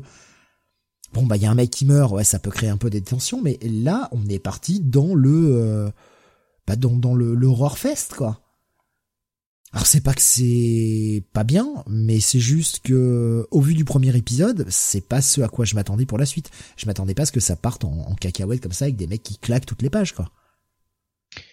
Mmh, ouais, pas forcément qui claquent toutes les pages, mais je dirais moi justement qu'il n'y a pas beaucoup de développement par rapport au premier épisode quoi. C'est euh... il n'y a pas beaucoup de surprises quoi. On reste dans la droite lignée euh, du, du premier. Euh, il n'y a pas vraiment de développement de, de perso, euh, contrairement au premier épisode où on, essayait de, te présenter un petit peu les persos dans les grandes lignes. Là, on, on t'en apprend pas plus en fait sur euh, chacun des protagonistes. Donc du coup, bah tu t'en fous. D'ailleurs, si tu te souviens pas du premier épisode, euh, t'as peut-être eu un peu de mal comme moi à te remettre dedans, savoir qui est qui et qui fait quoi quel était le couple dans le premier, etc. Euh, moi, je me, je me rappelais pas forcément. de mémoire, c'est le gars qui est mort qui était le, couple qui a un problème. Hein. Ouais, voilà, c'est ça. Bah, de toute façon, on te, on te le rappelle hein, euh, par la force des choses. Mais euh, ouais, euh, c'est pas, c'est c'est c'est pas transcendant quoi. Moi, je m'attendais à ce que je m'attendais à ce qu'il y ait un jeu sur est-ce que c'est pas elle qui l'a buté, tu vois. Euh, tu vois, on aurait pu partir là-dessus. Mais en fait, pas du tout. On est parti dans l'horreur pure. Du coup, ouais, ça. Alors, c'est pas que c'est pas bien l'horreur pure, moi j'adore ça, mais je m'attendais à quelque chose de plus profond vu comment ça a commencé. Et là, on est quand même sur du bêta où on a euh, à être des pieuvres à la Cthulhu, des gens qui éclatent, euh, des euh, du, crado quoi. Pour preuve la dernière page, hein, pour ceux qui l'ont regardé la dernière page, on est sur un truc ultra graphique.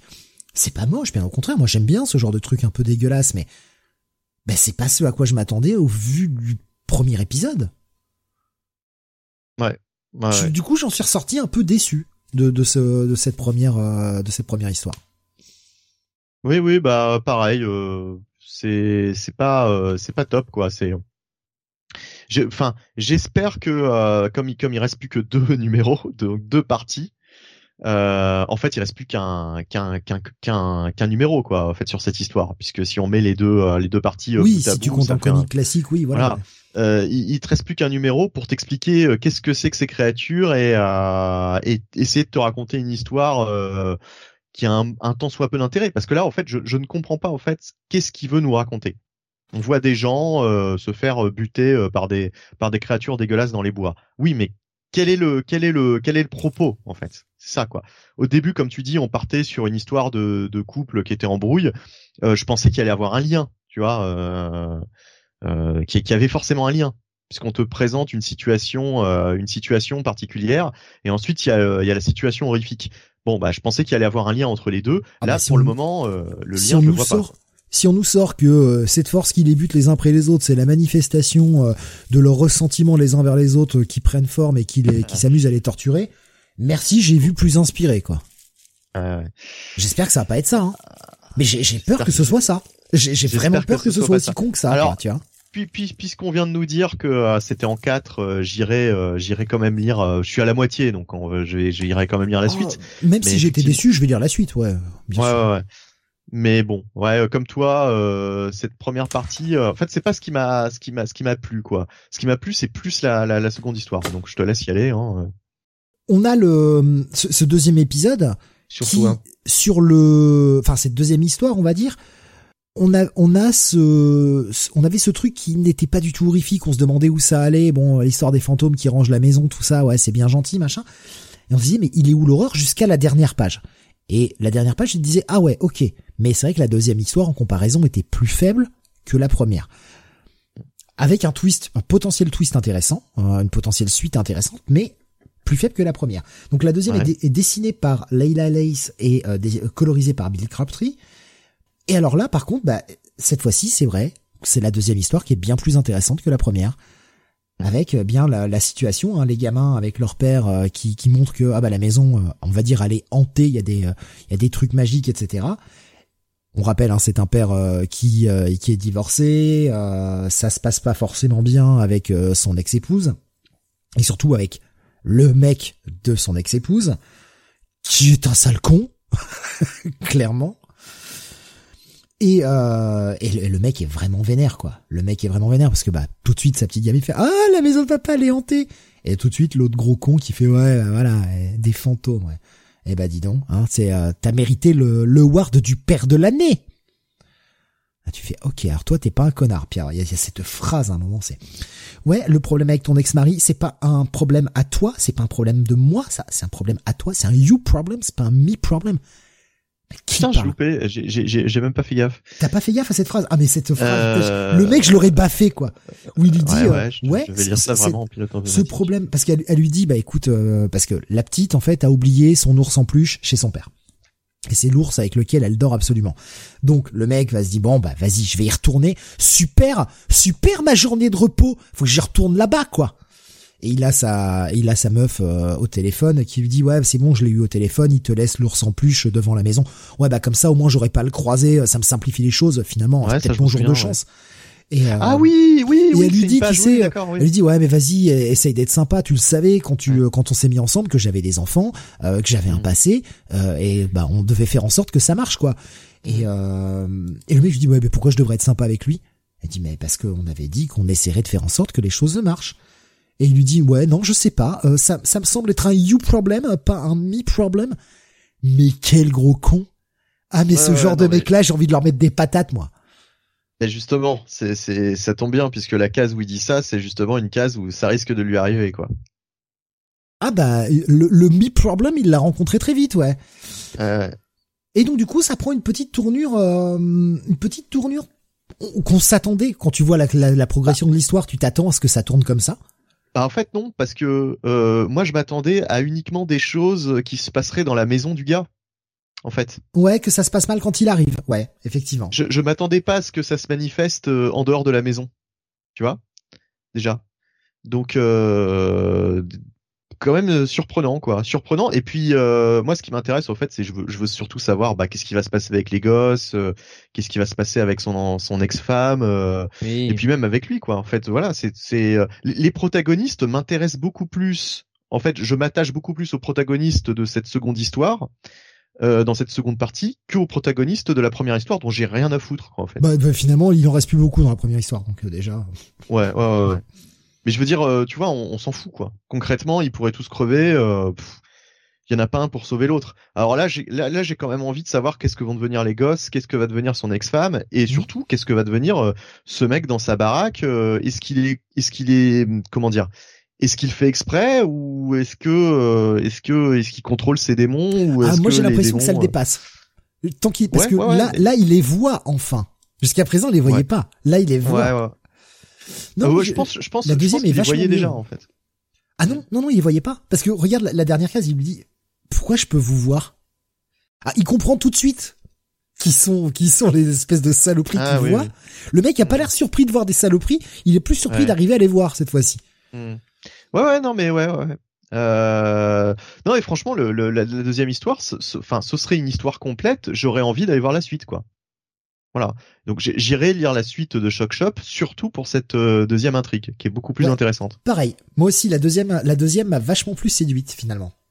Puis elle est beaucoup plus imaginative, quoi. L'idée de déjà dans la dans la première partie euh, de la maison qui se range toute seule, j'avais trouvé ça original. Euh, mais il manquait le petit truc en plus. Et là, là on l'a quoi. Là on l'a. Franchement, il se passe des choses. J'ai été pris dans ma lecture alors que je me faisais limite chier dans la première partie quoi. Je me disais, oh, bah, bah, on... était sur un truc fuite dans les bois poursuivi par un monstre et puis le monstre qui apparaît n'importe où et qui les désingue. C'était pas c'était pas incroyable quoi. Hmm. Non mais ouais. Ben, un bon un bon check it mais pas plus quoi. Oui, oui, parce qu'il faut pas exagérer. Puis il y a, y a, que la moitié du comic book du coup qui nous qui nous intéresse vraiment, donc euh, on peut pas aller euh, jusqu'au bail. Mais... À voir comment seront les deux dernières parties de, de chacune de ces histoires, mais je pense là, on est à la moitié de la mini. Ça va faire un bon petit épée horrifique. Euh, vous trouvez ça à 10 balles, ça vaut le coup, quoi. Ouais, ouais, ouais. C'est la saison. Donc, bah écoute, ouais, un bon check-it. Voilà. Graf, Graf nous dit bon, ça me vend moyen du rêve au final. Ouais, mais c'est pas, c'est clairement pas un incontournable. C'est euh, de la petite histoire d'horreur. Si vous êtes pas fan d'horreur au départ, bon, ça vous intéressera pas plus. Et si vous êtes fan d'horreur, bah, il y a des poncifs du genre que l'on voit venir à des kilomètres, quoi. On verra, on verra vraiment sur les, les deux, les deux prochaines parties, quoi. Ouais, c'est clair. Si ça vaut le coup dans l'ensemble. Mais là, ouais, ouais, euh, un bon, un bon check-it. Pardon. Allez, on continue. On retourne chez Marvel avec la sortie du Miracle Man numéro 0. Et oui, alors oui, pardon, c'est moi, effectivement, bah le ah bah Miracle Man numéro 0. Ben oui, ben bien sûr. Ah bah t'es le seul à y avoir été. Hein. Ah ouais. Donc, Nous, on a sorti le piège. Les, très, très loin, oui. les 40 ans, les fameux 40 ans de, de, de ce fameux Miracle Man dont on entend parler depuis des années. Alors là, il faut quand même, euh, il faut quand même le dire. Ça fait euh, des années que Marvel nous tanne avec Miracle Man. Euh, il devait ramener le personnage il y a déjà 5-6 ans. Euh, finalement, ça s'est jamais fait. Enfin, c'est un serpent ah, de mer incroyable. des trucs, mais bon, voilà. Ouais. Et euh, pourquoi je suis allé sur ce numéro 0 Eh ben parce qu'il y a la prochaine série de de Neil Gaiman et Mark Buckingham, je crois, qui qui qui qui qui, qui va arriver, euh, série régulière donc euh, autour de, de Miracle Man. Et c'est surtout un personnage que je ne connais pas du tout mais j'en ai tellement entendu parler, il m'a tellement été survendu par Marvel que je me suis dit bah c'est un numéro zéro donc le un numéro zéro, c'est fait pourquoi théoriquement? C'est fait pour me présenter le personnage, le concept, euh, éventuellement l'univers, et me mettre euh, le, me donner envie quoi en fait d'aller voir euh, d'aller voir la suite et éventuellement me lancer dans cette future série. Euh, alors, est-ce que ça remplit son objectif? Eh ben, on va voir ça tout de suite. Donc, on démarre avec une petite petite histoire. En fait, c'est c'est comment dire, c'est c'est une histoire globale qui va encadrer euh, toutes les petites histoires qu'on a dans ce dans ce numéro 0. Donc euh, de Neil Gaiman et Mark Buckingham euh, au scénario avec une colorisation de Jordi Belair puisque j'imagine que Mark Buckingham fait les dessins. Oui. Oui, bah oui, oui, de toute façon c'est le dessinateur évidemment. Euh, donc là, c'est rien, c'est juste, euh, on retrouve euh, euh, Miracle Man dans une espèce de, de bibliothèque un peu un peu surréaliste, qui visiblement lit des comics. donc déjà, on sent que c'est un personnage. Moi, je ne connais pas du tout hein, le personnage, je ne connais pas du tout le concept. Donc, bah, je vois ça. Connu, en effet je, je, me dis euh, bon euh, c'est une sorte euh, effectivement de de super héros sans doute qui va qui va enfin comment dire passer le, le, quatrième mur quoi qui va qui va vraiment puisque c'est c'est c'est pas anodin de voir un personnage de comics lire des comics et avoir conscience qu'il est lui-même en quelque sorte une création. enfin, je veux dire, il, il est au courant qu'il est un personnage de comics. Bon, ok, d'accord. Euh, ensuite, il y a euh, courte de Ryan Stegman au scénario et au dessin avec une euh, un ancrage de JP Mayer. Là, c'est vraiment une grosse scène d'action en fait. Voilà, euh, euh Miracle Man qui s'oppose à une espèce de, de créature, de grosse créature, et en fait Miracle Man qui nous dit qu'il s'est lancé dans une il, dans un projet au fait de, de détruire toutes les armes nucléaires. Superman 4 quoi. En fait, voilà, Superman 4. Vous vous rappelez de Superman 4 Bah c'est ça. Voilà. Bon, ok. Euh, ça m'en dit pas plus sur le perso. Euh, donc c'est une, sorte de pseudo Superman. Bon, ok, d'accord, j'enregistre. Ensuite, il y a euh, Ty Templeton euh, qui nous fait euh, donc un au scénario, au dessin, hein, il fait tout. Alors un truc. Oh, c'est du strip, hein, c'est Ty Templeton. Ouais, ouais, ouais, ouais. Alors attends que je me gourre pas. Oui, euh, Ty Templeton. Oui, oui, euh, non, non, rien. C'est euh, c'est une espèce de page, euh, en fait, une page preview de dessin, un dessin animé Miracle Man, etc. Donc, je pense que c'est une page, une page preview d'info truc quoi, qui n'existe pas réellement. Donc, on s'en fout. c'est juste pour la blague. Ensuite, t'as une espèce de, de petite histoire de Mike Carey et de Paul Davidson au dessin et à l'ancrage. Euh, qui nous présente un personnage, une espèce de détective privé qui doit faire partie de l'univers de Miracle Man, qui enquête sur un meurtre dans un vaisseau spatial euh, auprès d'extraterrestres. Enfin voilà, et c'est assez bizarre. Euh, le tueur, on a l'impression que, enfin, c'est comme ça que je l'ai compris. Hein. Je sais pas du tout, j'ai peut-être rien compris au truc. J'ai l'impression que le tueur, c'est une espèce de version de Miracle Man.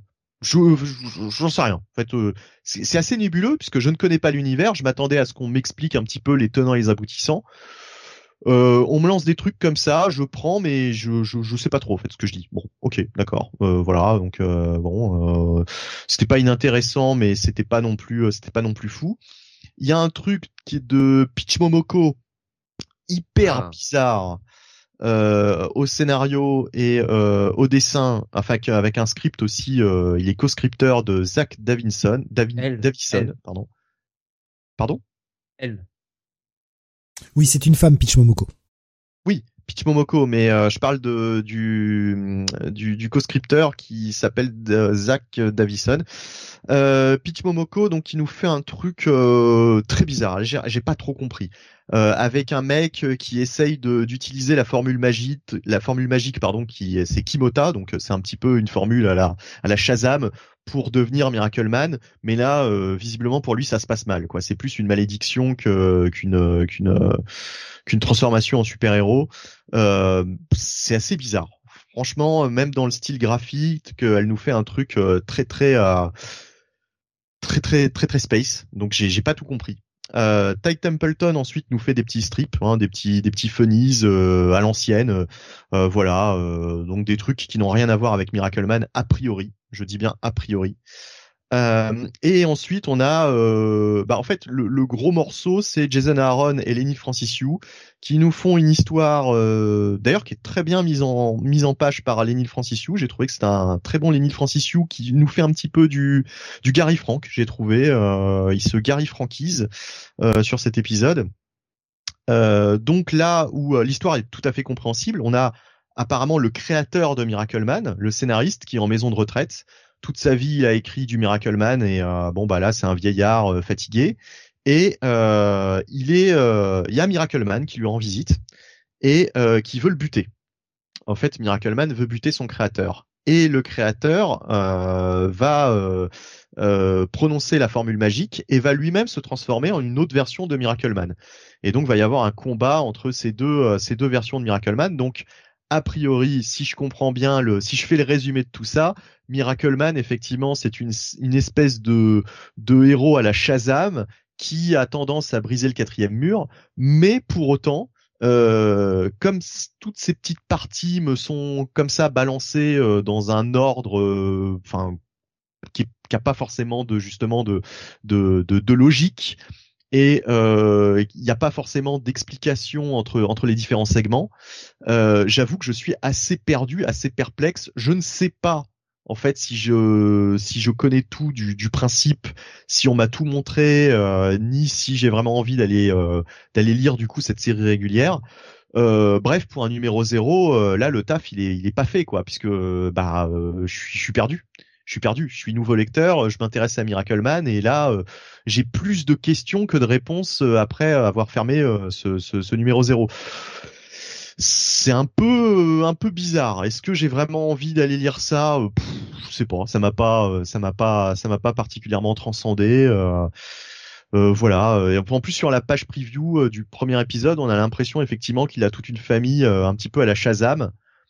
Alors est-ce que euh, faut penser que Miracle Man c'est le Shazam de Marvel, donc le Captain Marvel de Marvel? J'en sais rien.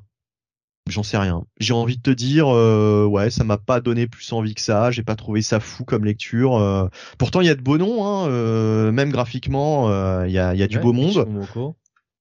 Mais voilà, c'est le problème, c'est que trop peu d'explications.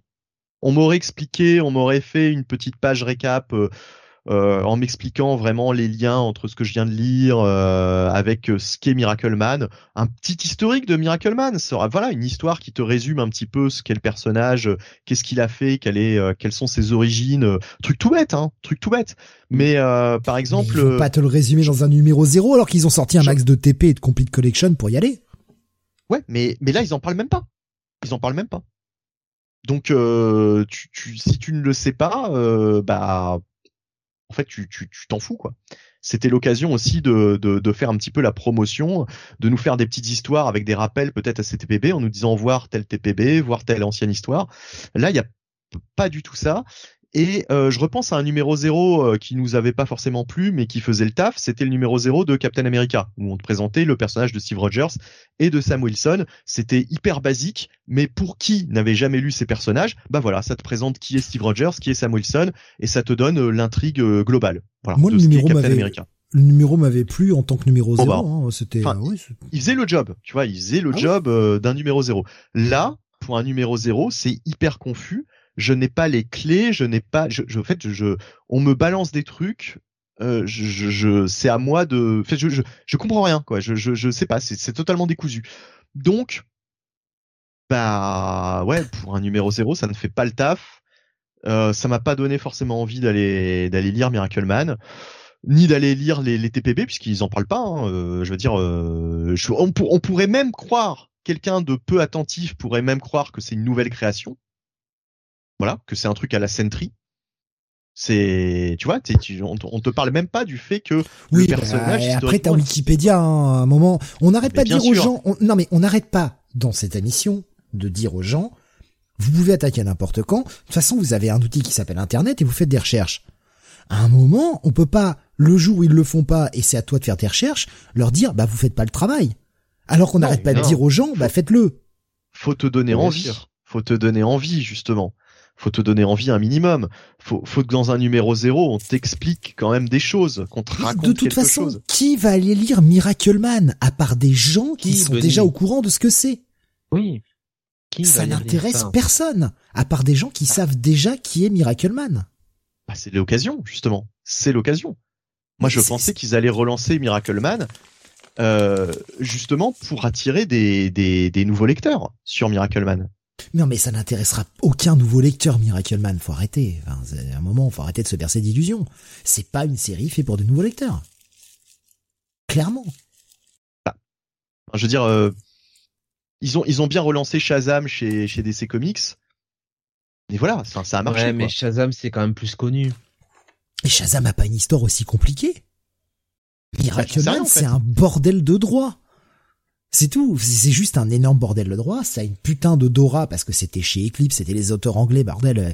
Il y a eu Alan Moore, il y a eu Neil Gaiman, c'était un vrai merdier. Mais, je veux dire, sinon, qui connaît Miracle Man? À part déjà des gens qui sont familiers du concept.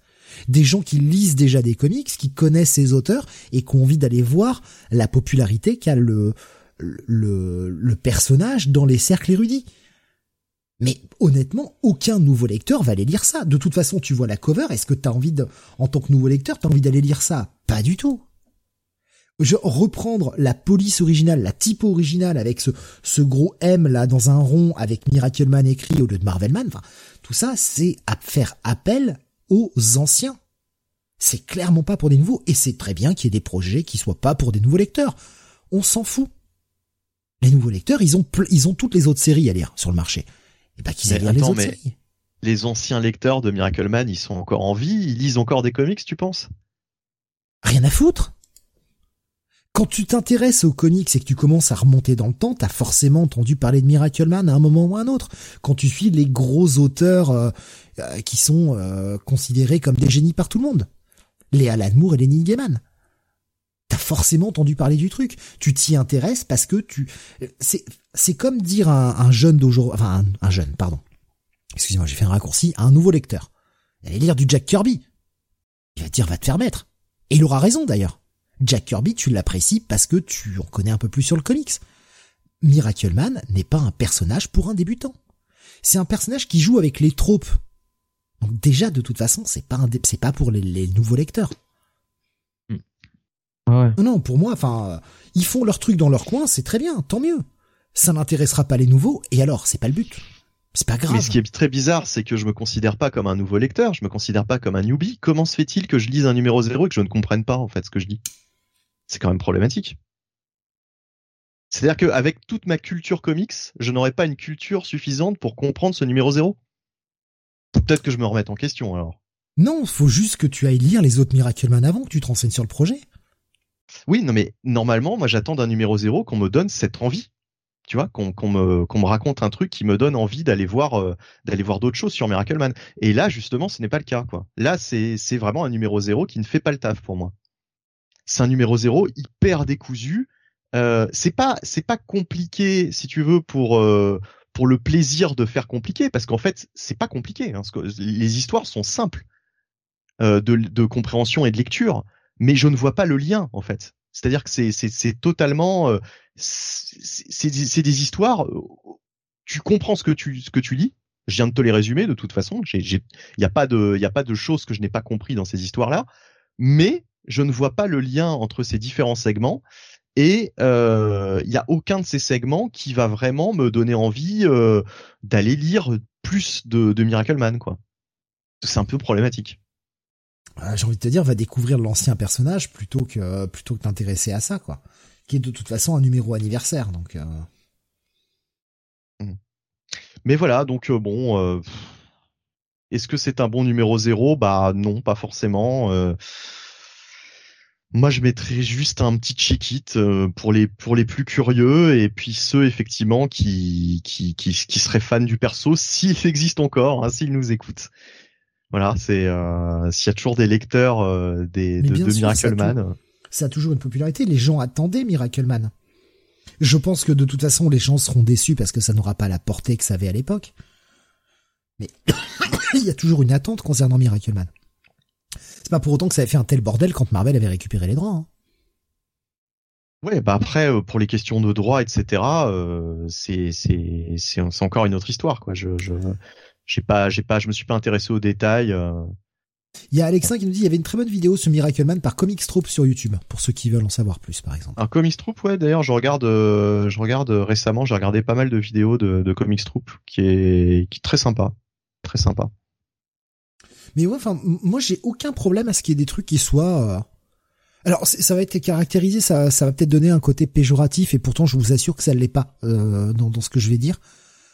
Mais que ce soit pour un public averti, un public alors averti, pas averti dans le sens euh, plus de 16 ans, moins de 16 ans, enfin voilà, mais un public, euh, un public de connaisseurs, un public, je vais dire même aller élitiste, voilà pour être un peu cliché. Moi j'ai pas de problème à ça. Et venant de Marvel à la rigueur, je dirais même tant mieux. Les gars ils savent très bien qu'ils vont pas, ils vont pas vendre des millions de leurs épisodes mais ils le font quand même. Moi, je, je trouve ça bien. Parce que venant de la part d'une boîte indé, tu vois, j'aurais pas, ça aurait pas été surprenant, mais de la part de Marvel.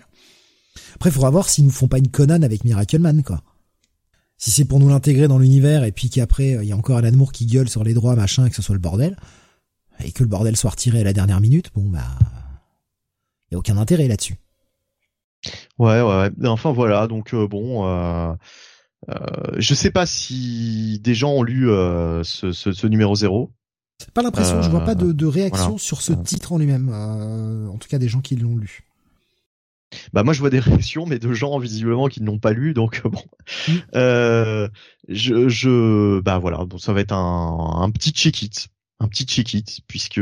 Ah tu mets quand même un check-it. Je m'attendais à ce que tu sois sur du check-it moins, voire du pass éventuellement, tu vois. Ah non, bah non, bah comme j'ai dit, c'est pas mauvais. C'est juste que bah, c'est c'est c'est décousu. Je sens que je ne je n'ai pas euh, forcément euh, toutes les informations pour vraiment m'intéresser au perso, ce qui est dommage. Voilà, ce qui est, ce qui est dommage. C'était l'occasion là de, de tout balancer dans un numéro zéro pour qu'on ait euh, pour qu'on ait envie de se lancer dans cette dans cette dans ce retour quoi. Donc bon, justement un retour, c'est ce qui va euh, être la suite avec le retour. Jonathan y a été ah. quand même. T'avais dit tirer, tu t'as tenu tes promesses. J'ai tenu. La nouvelle série Joker qui s'appelle The Man Who Stopped Laughing, hein, qui est la suite de la précédente série Joker. Ouais. Euh, c'est scénarisé cette fois-ci par Matthew Rosenberg qui euh, succède à James Tanyon Ford avec des dessins de Carmine Di Giandomenico euh, et une corrélation d'Arif Prianto. Euh, partie graphique euh, quand même de, de très très bon niveau. Hein. Carmine Di Giandomenico. Oh, putain, fait chier, c'est non facile. C'est non facile qu'ils ont. Avec Carmine euh, Falcon, euh, qui euh, bah, qui fit à l'image de ce qu'il fait quand même, euh, notamment sur Batman's Night. Alors peut-être pas le dernier numéro, mais mais en général, donc euh, toujours du très bon niveau. Et je trouve que la colorisation d'Arrive Prianto euh, élève bien, élève bien tout ça. Donc vous vous doutez bien que si je commence par la, la partie graphique de manière sympathique, c'est que le scénario m'a laissé froid. Bah, avant, avant que tu y ailles, Alexandre nous a dit j'ai tenu deux pages. Non, mais donc on est euh, sur euh, un duet, un duet, n'importe quoi, un, dîner. Donc dans un restaurant, le dîner classique hein, euh, des des mafieux qui, qui se réunissent. Vous savez quand on réquisitionne un resto entier pour pour pour pour dîner et évidemment ils sont attaqués ces gens-là par par un groupe de personnages qui a pris possession de la cuisine. Donc on a un gang de un gang de clowns. Euh, alors avec des masques de clowns, mais euh, des masques de clowns qui sont, vous savez, euh, euh qui sont un petit peu chauves, hein, qui, ont le crâne dégarni. Donc visiblement, il a quand même dû faire des, il a dû falloir, falloir, falloir faire des réductions euh, sur les masques. Et puis évidemment, qui s'occupe de la cuisine, de la, de la soupe? Le Joker, formidable. Déjà, tu vois ça, te dis, c'est incroyable. Et donc le mec, euh, bah, euh, on comprend qu'il reprend un peu possession de Gotham. Hein, il veut prendre possession de, euh, comment dire, de, des rues de Gotham, du crime organisé. Et il y a trois personnages qui vont s'opposer à lui avec leurs gangs respectifs. Donc on a Two Face, qui visiblement n'est plus Harvey Dent, hein, n'est-ce pas? Il a il a reperdu la boule. Hein, donc c'est bien de, nous, de le préciser, mon cher Mathieu Rosenberg. On a Black Mask et on a le Riddler. Voilà, et euh, qui lui font comprendre que on est plus fort que toi, donc il faut que tu dégages. Et le Joker dégage. Voilà, formidable, incroyable. Euh, et en fait, euh, le Joker, bon, avait pris en otage certains, certaines personnes hein, de ce restaurant qui le tuent les uns après les autres, sauf un qui reste vivant et qui garde un masque sur sur la tronche. L'un de ces masques euh, bizarroïde qu'ils ont mis. Il arrive à s'échapper, il arrive à tuer euh, ses assaillants, ce personnage-là. Bon, on l'oublie. On va retrouver le Joker du côté de Los Angeles, où il se dit, bah finalement, puisque je peux pas prendre possession de Gotham, je vais prendre possession de Los Angeles. Et alors, comme le Joker, vous le savez, est généralement quelqu'un qui fait les choses simples, hein, n'est-ce pas? Ce n'est pas un mégalo. Euh, il se dit, ben non seulement je vais m'attaquer à Los Angeles, mais je vais m'attaquer euh, aux États-Unis en entier. Voilà, je vais prendre possession des États-Unis. Incroyable, hein, c'est fantastique. Euh, et là, on se demande vraiment, arrivé à la moitié de l'épisode, où va Mathieu Rosenberg avec ça? On a compris qu'on a la narration parallèle avec ce fameux personnage qui a été épargné par le Joker, ou plutôt qu'il a oublié tuer. Euh, et qu'on va suivre un petit peu ses, euh, tribulations. C'est un peu lui le narrateur de, de, de, de l'épisode. Et là, je me dis quand même, à moitié épisode, mais comme je suis quelqu'un de très con et très naïf, je me dis, ça se trouve, c'est un peu une histoire à la Joker première mouture. Ça se trouve, c'est un peu un personnage à la, à la Gordon derrière à qui on va pouvoir facilement se mettre. Voilà, la deuxième moitié de l'épisode se déroule, donc évidemment euh, Joker est toujours euh, toujours aussi cinglé. On suit un petit peu ce personnage euh, masqué qui bon va faire quelques trucs voilà dans un bar. Et il y a la révélation de la fin de l'épisode. Et alors là bah voilà quoi. J'ai même pas envie de dire que c'est intrigant, c'est c'est le, le c'est en fait c'est le Page Turner, c'est le Saraya Turner, hein, comprendront certains. Euh, oh là là. Vraiment. Ouais, ouais, ouais. Alors là, là, là, franchement. bravo, hein. Toi, toi, au moins, c'est drôle. Ouais, ouais. Là, là, franchement, c'est, euh, tu prends le truc, t'as acheté le 1, tu, tu, tu demandes un remboursement, quoi. Voilà. Tu vas voir le, tu vas voir le vendeur de comics, tu vas lui dire, écoutez, euh, je m'en fous que vous en ayez vendu qu'un. Je veux, vous me faites un avoir. Euh, je suis prêt à acheter tous les des Amazing Spider-Man de, de Zeb Wells, mais vous me reprenez ce truc-là. Voilà. Euh, donc bon, euh, voilà, Joker. Donc c'est quoi le titre? The Man Who Stopped Laughing. Eh bien écoutez, ce sera un one shot pour moi. Euh, je n'y retournerai pas. Euh, c'est un rare tout petit, que tu t'arrêtes au numéro 1, précisons-le. Non, mais je déconne, évidemment, que je vais aller voir le numéro 2, vous me connaissez. Euh, Putain, en plus. Euh, et tu lui mets un check-it quand même? Euh, J'ai dit un tout petit check-it, hein. Ouais, mais tu pour les dessins de, de Carmine et de Gian Domenico, ouais. Eh oui, écoutez, je suis gentil, hein. je suis demeure badine ce soir. Hein. C'est qu'est-ce que vous voulez hein. Il m'arrive d'être gentil aussi deux fois de temps en temps, hein, figurez-vous. Ah, c'est c'est les gens qui ont publié la photo de Zardoz, ça t'a ému, c'est ça? Je l'avais pas vu, tu vois. Bon, du coup, je change. Ce sera un pass encourageant pour moi. un pass encourageant. oh putain. Ah ouais, moi j'avais j'avais vraiment pas envie d'y aller, quoi. Enfin, c'est pas possible. Et alors, avec le Joker autant tu vois, euh, bon, on en dit des vertes et des pas mûres sur euh, Jen Steinenfort quand il enlève le 4, mais euh, sa série Joker, franchement, et se tenait quand même. C'était un mm. bon petit run, c'était sympa, c'était une bonne série, et ça faisait plaisir euh, de suivre Gordon, et il écrivait bien Gordon. Mais là, non, quoi, là, quand je vois là où veut aller Mathieu Rosenberg, non, non, non, non, non, sans moi, quoi. Enfin, j'irai quand même voir le 2. Euh, on va passer bientôt au Batman. Je sais que vous l'attendez, mais avant ça, on va faire un petit détour, un petit détour par image euh, dans un parc d'attractions. Alors, on va parler hein, de ce backup hein, qu'on a eu ces dernières semaines. Enfin, backup, c'est ces trois pages preview en fait. Où on se demandait euh, si ce n'était pas une la, suite de Creepshow. Hein, quand on l'avait vu avec Bunny, on se dit mais putain, mais est-ce que enfin, vraiment ça a l'air d'être Dark Ride? Parce qu'on voyait les images de Dark Ride euh, qui, qui est le prochain titre. Hein. On voyait la cover, etc. Ça ne ressemblait pas au style graphique, c'était un truc en noir et blanc. On parlait de, d'une espèce de fantôme, de pacte, machin, on comprenait pas trop. Eh ben non, il s'agit bien de Dark Ride. C'est écrit par Joshua Williamson. C'est dessiné par Andrei Bressan et euh, colorisé par Adriano Lucas. Donc euh, on est, je crois, sur la même équipe que euh, Birthright. Ah peut-être, oui. Ah tu me demandes à nous On n'est pas Esper Comics, hein Non, j'y connais rien en Miracle Man. Qu'est-ce que tu crois? C'est clair. Hein et on a, eh bien, un mec qui est clairement fan de d'horreur, mais horreur à l'ancienne, hein, qui bah, va avoir une espèce de, dispute avec sa femme puisque sa femme lui dit oui de toute façon j'aurais dû épouser l'autre j'aurais dû épouser ton pote je savais que je m'étais trompé. Donc le mec a pas trop aimé il lui a euh, ben, il l'a buté hein, il l'a buté il va l'enterrer euh, au fin fond euh, du désert et il y a cette voix qui sort de, de la tombe et qui lui propose un marché. C'est ce, ces pages preview que l'on voyait. Et on va découvrir en fait un parc d'attractions. C'était le rêve de ce mec là un parc d'attractions comme un Disneyland, mais dédié à la peur et à l'horreur.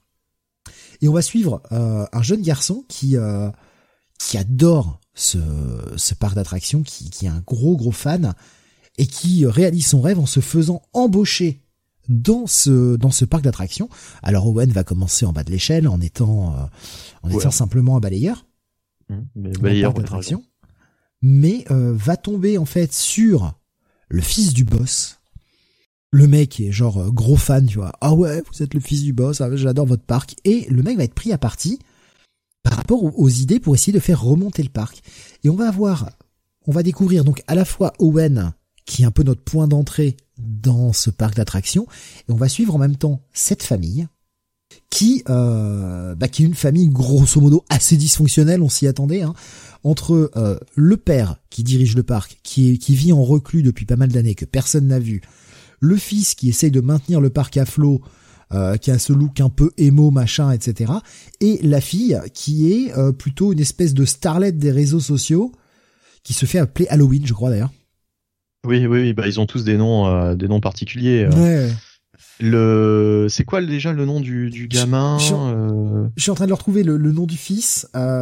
J'essaie de le retrouver là. Je, ah, je crois que c'est Samhain. C'est. Oui, c'est Samhain. Ouais, c'est Samhain. C'est le nom de la, la, créature à tête de citrouille.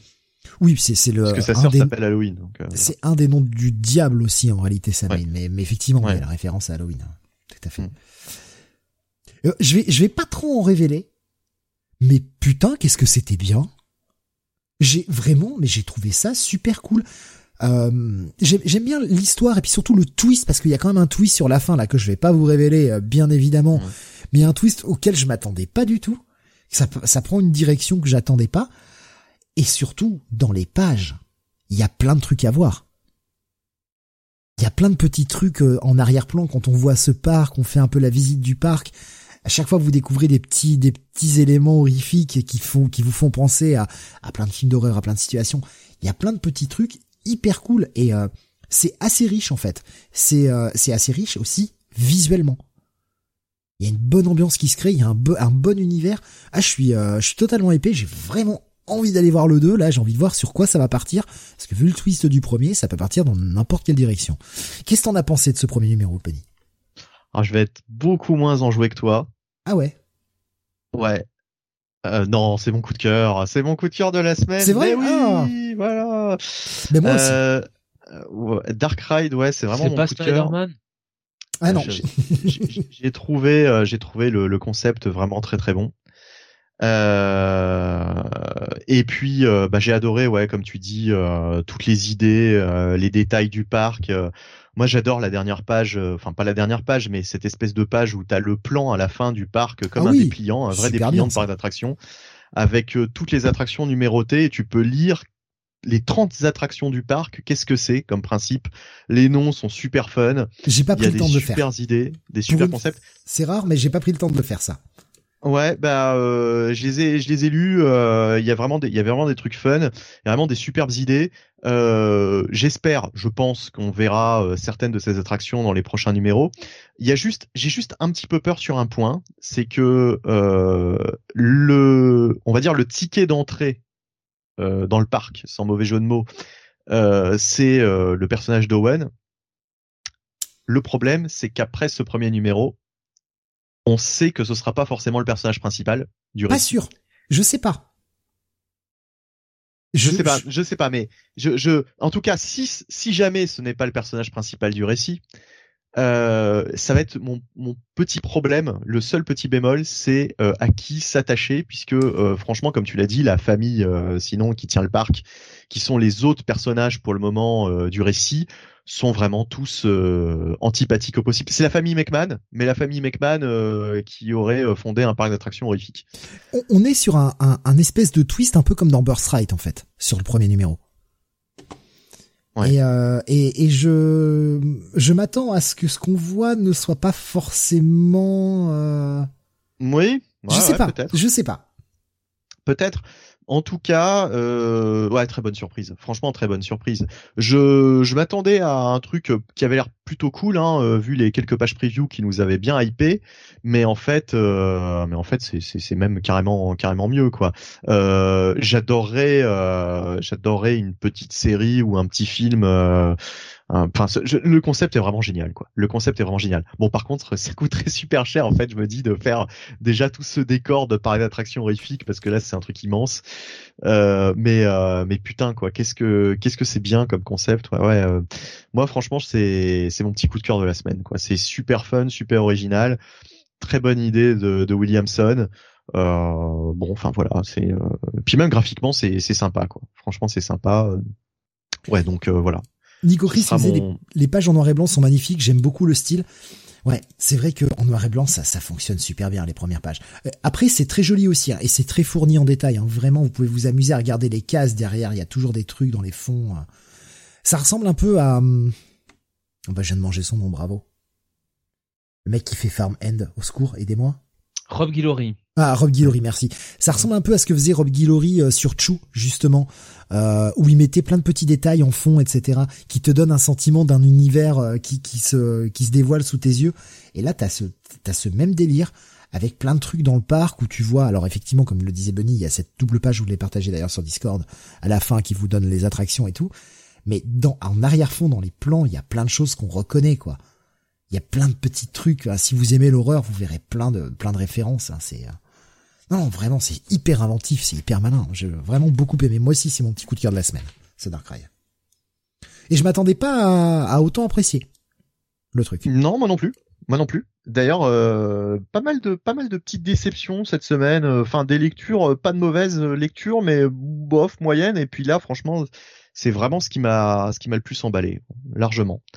Donc euh, ouais, euh, moi ce serait un bon gros bail et euh, coup de cœur de la semaine sur Dark Ride. Très bonne surprise. Ouais, pareil.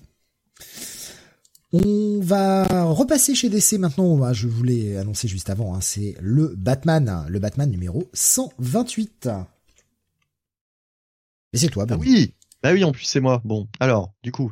Bon, on l'a tous c'est normal. Ouais, ouais, ouais, ouais. Euh, ce Batman 128 par euh, Chips Darsky, euh, Jorge Jiménez au dessin et une euh, colorisation de de de de, de bah, je sais pas où sont les crédits en fait, ça doit être encore à la fin, je suis désolé. Tom Moré comme d'hab, toujours Tom Moré. D'accord, voilà. Ah, Steve. Voilà, voilà. Donc, rappelez-vous, on était en en plein affrontement entre Bruce et Failsafe euh, franchement, le, numéro, euh, le dernier numéro nous avait bien plu, euh, ça pétait bien. on avait des, des, révélations, etc. Et ça s'était arrêté, là maintenant je peux le dire, hein, par l'arrivée de Superman. un Superman en mode en mode vénère et en même temps ça prenait sens par rapport à tout ce qui nous avait été raconté. on pourrait on, aurait pu penser en fait que Superman allait être justement le, le, le sauveur et, et qu'il allait régler la situation fail safe en tout cas pour l'instant que nenni en fait. C'est la première surprise. Superman se fait euh, se fait bien bien avoir euh, salement. Euh, en quelques pages, hein, vraiment en deux trois pages, c'est c'est bien foireux. Hein, et Bruce et Superman sont en train d'agoniser sur les marches du Wayne Manor. ils pissent le sang. Enfin, c'est c'est la merde, c'est la merde. voilà. Et du coup, toute la ligue va intervenir et en fait, on va avoir un épisode où euh, ça va être là cette fois-ci la bah, toute la Ligue de Justice qui se mettent euh, à fond euh, contre Felsafe. et qui essaye de trouver une solution. donc et je vais le dire tout de suite. Merci Zarski d'avoir amené Green Arrow et Black Canary dans la Justice League. Ça fait plaisir de les revoir. Ouais. Et c'est pas ironique, hein, au contraire, c'est vraiment réel. Je suis très content de revoir ces persos. Mm. Ouais, des losers quand même. Il hein. y en a un qui s'est fait savater par des strokes. Euh, bon, euh, l'autre pendant Shadow War. Euh, et, et Nightwing, Nightwing, si je puis dire, fait partie de la ligue. Enfin, fait partie de la ligue. C'est la ligue avec un grand L. C'est lui. Là concrètement, Concrètement, si on ne savait pas qu'il n'en fait pas officiellement partie, on pourrait le croire, puisque là, il est, euh, il, fait jeu égal avec les membres de la ligue qui, interviennent dans ce numéro. Euh, il, il, fonctionne de concert avec eux. Il aide euh, Bruce à se sortir donc de, de cette situation. Euh... En même temps, il est, soyons sérieux, il est plus fort que Batman, parce que Batman, ça a été Batman une fois. Dick, ça fait déjà deux fois qu'il est Batman. Tu vois, c'est mieux que Bruce. Ouais, mais Ouais, mais alors je vais faire mon Booker T, euh, ou je sais plus qui disait ça, mais euh, euh non, c'était pas, c'était pas Booker T, mais c'était euh, The Rock qui disait à Booker T, euh, ouais, t'as été, t'as été cinq fois champion, mais ça veut dire que tu l'as perdu cinq fois ton titre. Et donc, ça veut dire qu'il a réussi à perdre le, le, rôle de Batman deux fois de suite, quand enfin deux fois de suite, deux fois déjà. oui, mais, ça c'est parce que vous êtes un pessimiste, monsieur. Vous voyez le verre à moitié vide. Bah oui, c'est tout. Exactement, exactement, exactement. Non, mais bon, bref. En tout cas, euh, donc là, on va pas se mentir, c'est surtout un gros gros épisode d'action. Alors pour ceux qui préfèrent les épisodes où on a plus de révélations, plus de discussions, etc. Bon bah là c'est pas à l'ordre du jour, mais en même temps il en fallait bien hein, des phases d'action vu la menace en plus. Euh, c'est super haletant. Euh, je veux dire euh, franchement à chaque fois je lis l'épisode de Batman. on a quand même on est quand même démarré d'un numéro 1 il y a, y peu de temps. Hein, c'est juste le numéro 5 si, si je n'abuse. 4 euh, ou 5, je sais même plus d'ailleurs. Euh, je l'ai annoncé tout à l'heure, pourtant c'est le cinquième. Ouais. Euh, on a quand même démarré avec un. C'est le quatrième. Ah, c'est le quatrième? Putain, bah alors en, en, quatre numéros, il s'est vraiment passé euh, énormément de choses. Mais euh, euh, ouais, on a quand même démarré avec un numéro 1 très, tu sais, qui prenait son temps, voilà. Enfin, il y avait pas mal de, de mise en place sur une toute autre intrigue, puisque Felsafe, on le voyait juste sur la dernière page faire son apparition. Euh, donc, euh, donc en quatre numéros, putain, c'est incroyable. Déjà tout ce que Starsky a raconté. Alors, je serais un peu plus juste le, le, le, petit bémol, parce qu'il en faut toujours hein, des petits bémols. On peut jamais être euh, totalement satisfait quand on s'appelle Onebunny. Euh, mais ouais, le, la, la, la, fin de cet épisode, en fait, ce que ça annonce par rapport à Gotham, je me suis dit ah encore une fois. Enfin, je veux dire, euh, eh c'est c'est le, le, le, sort de Gotham. Euh, alors sans, sans vous révéler vraiment ce qui se passe, euh, bon, Gotham, j'ai envie de dire toutes les deux semaines, c'est la merde quoi. C'est quand même un peu, ça devient un petit peu ridicule. Bon, ça passe parce que franchement l'intrigue est tellement est tellement intéressante et tellement prenante que on va faire avec. Euh, Est-ce que Zdarsky va nous lier ça à d'autres choses euh, du, du DC Universe? Je pensais notamment à certains trucs de Batman Beyond. Euh, peut-être, peut-être pas. En fait, je, je, sais pas. Je, je, je vous laisserai euh, peut-être en discuter euh, par la suite. Je, bah, d'ailleurs, je pense qu'on va vous, je vais vous laisser parler de, de cette première partie. On parlera du backup tout à l'heure. On est obligé de parler du backup, vous êtes sûr?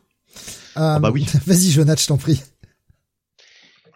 Euh, ben, comme dit Bonnie, un numéro dans la lignée euh, des précédents euh, qui euh, est toujours mené à, à 100 à l'heure. J'aime bien la manière dont Chivzarsky écrit Superman. On l'avait déjà entreaperçu sur l'épisode précédent. je trouve que sur les quelques pages où on voit Superman, il, le tient bien. il tient bien le personnage. Il y a un, un, une très bonne dynamique avec Bruce. Euh, la menace de Faisal, euh, Facef est vraiment euh, une menace. c'est bien de voir Nightwing avoir ce rôle, ce rôle important. C'est bien de voir toute la Justice League qui vient aider Batman, qui attend pas que il se fasse, bah, enfin, je sais pas que, bah, qui meurt quoi, tout simplement pour pour venir pour venir l'aider. par contre, ouais, c'est vrai que le comment dire le petit twist on va dire de, de la de la deuxième partie de l'épisode là euh, alors je peux pas vraiment le dire parce que c'est c'est du spoil mais ouais on aurait pu s'en passer parce qu'on l'a vu quand même euh, un petit peu trop de fois euh, avec les auteurs précédents c'est un peu dommageable oui. C'est c'est c'est vraiment là pour moi la seule fausse note euh, de ce numéro et je dirais même du, du début de run de Chipzarski. Mais après bon euh, globalement euh, bon on peut pas on peut pas s'être plaint pendant des années des années d'avoir lu Batman par Tom King ou James Tynion Ford et pas et pas être content de, de lire ça quoi. Donc plutôt plutôt une très bonne lecture pour moi encore une fois. Je, vais, je vais continuer sur cette idée de la fin. On en a parlé un petit peu avec Bunny hier soir et je, je vais répéter ce que je lui disais. Je suis, je suis comme vous. Ce final, je me dis, et eh, allez, encore. Mais c'est Zarski qui écrit et ce que j'espère, euh, ce que je souhaite d'ailleurs, c'est que, euh, eh bien, ceci lui serve, puisqu'on a cette mention au plein milieu de l'épisode que ça se passe avant la Dark Crisis donc que, cette situation finale lui serve pour poser les bases de son run par la suite. Alors je vais je vais pas révéler, je peux pas expliquer ce, ce que j'en pense exactement parce que sinon je vous révélerai le twist, mais j'espère vraiment que sous ce, couvert de déjà vu euh, trop de fois, on est bien d'accord, ça puisse lui servir pour poser les bases de son run euh, et de ce qu'il va développer par la suite sur Batman. Je l'espère. Pour le reste, euh, j'ai vu passer euh, ce que je comprends. Euh, j'ai vu Nico Chris qui nous disait Superman a tenu deux minutes face à Failsafe. Clark et Bruce sont vieux. Après, j'ai pas été, j'ai pas été très surpris que, que Superman se fasse défoncer par Failsafe. Le mec a été conçu par Batman pour être le, Bien sûr. Le plan ultime de Batman. Et donc Batman sait très bien que son pote Superman va venir l'aider s'il est en danger. Donc fallait que Failsafe ait des contre-mesures pour Batman. Il faut, il faut suspendre évidemment, il, faut suspendre évidemment euh, son incrédulité, mais Face euh, n'est jamais qu'une euh, personnification du concept de Tower of Babel, donc en rajoutant Batman. Donc bon, voilà, il faut, il faut un peu suspendre son incrédulité, mais si on a accepté Tower of Babel, bon, on peut accepter ça, quoi. Ça me paraît pas improbable. Il y a, y a Beaumasque qui dit j'avais pas compris la puissance de Failsafe jusqu'à cet épisode. Il donne une sacrée raclée à Superman et de façon crédible. J'ai beaucoup aimé voir que la kryptonite a un véritable effet sur Superman. Il faut le soigner le plus vite possible, sinon on peut imaginer qu'il aura le cancer ou une mort plus rapide. Ouais. Mais il y, a des petites touches comme ça qui sont écrites. Le, ça en a parlé. Alors je vais pas le révéler, mais la fuite, la fuite de Batman et l'endroit qu'il choisit pour aller fuir, c'est une très bonne idée. Oui. Ça, c'est super bien comme idée. Il euh, y a plein de bonnes petites idées et on est d'accord sur ce final qui, oui, parce qu'on l'a trop vu ces dernières années, nous a tendance à nous gonfler un peu. Mais il y a pas mal de bonnes petites idées. Euh, grave, euh, Alexandre nous disait ça partait bien mais fin de merde. Voilà, ça ne fait que 150 fois que ça arrive hein, cette situation. et, et Grave nous disait je trouve que ça se snyderise un peu ce, cet arc en tout cas. Qu'est-ce que vous voulez rajouter peut-être pour le dire quoi. Ouais. bah on veut on veut surtout parler du backup aussi après.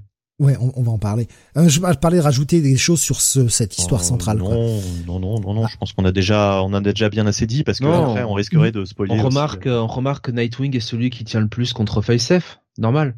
Nico Chris nous a donné une raison pour que ce soit un pass. Hein. Il y a quand même euh, une citerne d'eau où il y a écrit Joker avec un petit cœur punchline. Ah. Ça mérite, ça mérite le pass. Ah, c'est de la merde. Allez, euh, on met tous un pass là-dessus. Euh, ouais, le, backup, allez-y. Allez-y. Bah ouais, le backup. Alors, euh, au scénario, euh, bien sûr, avec euh, des dessins de Leonardo Romero et déjà une colorisation de Jordi Belair. Et mais j'ai envie de dire, franchement, les dessins, moi j'aime beaucoup. J'aime vraiment beaucoup le style de, de cet artiste, très rétro, euh, très euh, bah voilà Batman euh, de toute façon là c'est dans le ton hein, puisqu'on a un Batman euh, de l'époque des des années 50 qui donc l'époque où Batman 60 même. Ouais. Zuren Arch je crois que c'est plus ah dans les années 50 mais, mais au niveau du style ouais je dirais plus années 60 moi aussi euh, bah, enfin, de toute façon, on est on est vraiment à cheval euh, entre ces périodes, mais euh, il me semble hein, que l'apparition de Zuren Hard, ah oui, les épisodes auxquels ça fait référence, c'est plus dans les années 50. Oui, c'est vrai, vraisemblablement, oui, oui, t'as raison. en, tout cas, euh, en tout cas, euh, avec un Alfred d'ailleurs qui fait, qui rappelle euh, pour le coup l'Alfred de, de, l'animé, mais aussi des, des, anciens, des anciens comic books de cette époque. Euh, donc, de la série TV, hein. on rappelle, oui c'est ça, ouais. On rappelle, on rappelle un petit peu le concept de Zuren Har dans ce dans ce backup. Donc effectivement, euh, des expérimentations sur la psyché de Bruce, euh, d'un certain professeur euh, qui lui fait vivre des, des, aventures un petit peu psychédéliques pour trouver des solutions à des problèmes extrêmement délirants. Voilà. même aux, cas de figure les plus délirants, voilà, il essaye de, il essaye d'avoir d'avoir justement cette espèce de, de, de, personnalité du Batman de Zoren Har qui pourrait faire face à ce type de à ce type de, de menace. Euh, et il est appelé par Gordon sur une affaire. Et c'est là où je, ma, ma, c'est ma, mon, seul bémol, parce qu'il en faut un aussi pour le backup, c'est la, la, menace. En fait, je me suis dit, ah, oh, était-il besoin que tu que tu nous nous amènes ça euh, maintenant déjà? Et en même temps, je me dis, ce qui est pas plus mal, c'est que bah ça arrive dans un backup et pas dans sa série, euh, dans la série principale et c'est un flashback en plus. Enfin, c'est c'est c'est ça se passe pas à notre époque, donc euh, je me dis bon, allez, allez, on, verra. Euh, moi, franchement, j'ai bien aimé ce, ce backup. Je, je sais que tu allais beaucoup moins emballé, Steve, puisque tu nous as dit que euh, était-il besoin d'en parler. Ah, moi, j'ai rien bité. Hein. Moi, j'ai rien bité. Ça m'a. En fait, j'ai décroché au bout de deux pages et j'ai lu le reste en mode automatique. Là, je le, je le refeuilletais de façon un peu plus appuyée là pendant que tu en parlais. Non, je suis pas rentré dedans. Je, je n'arrive pas à rentrer dedans. Ouais, visuellement c'est joli, mais putain, je n'arrive pas à rentrer dedans, quoi. Qu'est-ce qu'on a pensé du backup, Jonathan? J'ai trouvé le dialogue avec euh, avec Gordon un peu euh, un peu comment dire euh, un peu cryptique. C'était compliqué de, de, de comprendre de quoi il voulait parler. j'aime bien, enfin j'aime bien. Je trouve cette exploration de du personnage de Zurenar intéressante. Euh, ça change un peu d'habitude. Euh, et puis à la fin. Et là à la fin, euh, voilà, j'ai fait, euh, fait chier quoi. Voilà, fait chier. Voilà. Mais, mais comme je disais, ne vaut ne vaut-il mieux pas d'avoir ça dans un dans un backup plutôt que dans l'histoire principale? Parce que finalement, bon, le backup, on imagine que ça va durer euh, trois petits backups et puis euh, on en parlera plus. Tu vois, autant euh, regarde le backup qu'il a fait précédemment avec avec Atuman, avec le, mmh. le pingouin, et tu sens quand même que quelque part, il il met un petit peu, tu vois, il construit un peu des futures storylines quoi pour pour pour pour pour son run. Là, j'ai peur que, surtout qu'il a déjà introduit son renard hein, dans euh, dans cet arc face F, j'ai peur qu'on j'ai peur qu'on y ait droit au bout d'un moment et je sais que ça va déjà me faire chier quoi. ah bah euh, qu'on y ait droit un jour, qu'on y ait droit un jour, oui. Mais par contre euh, là qui qui soit en train de placer des choses par rapport à ce personnage, je suis même pas certain. Je pense que c'est juste histoire de, de raconter un truc qui se déroule dans le passé. je sais pas si ça aura beaucoup de conséquences sur le le, le, temps présent. Je pense que c'est plus le côté euh, Il aime bien faire des mini redcon hein, quand même Chief Hein. Hmm. Oh là, euh, est-ce que c'est ce que c'en est Batman un the Night, hein. Eh oui, alors on sait pas si ça sera euh, en continuité ou pas, mais enfin j'ai du mal à croire que Chibzarski fasse des trucs comme ça euh, pour le plaisir. Hein, donc, on a parlé en long, en large et en travers. Hein. Batman the Night, c'est la nouvelle origine de Batman, hein, clairement. Oui. c'est meilleur que Year One, hein, de toute façon.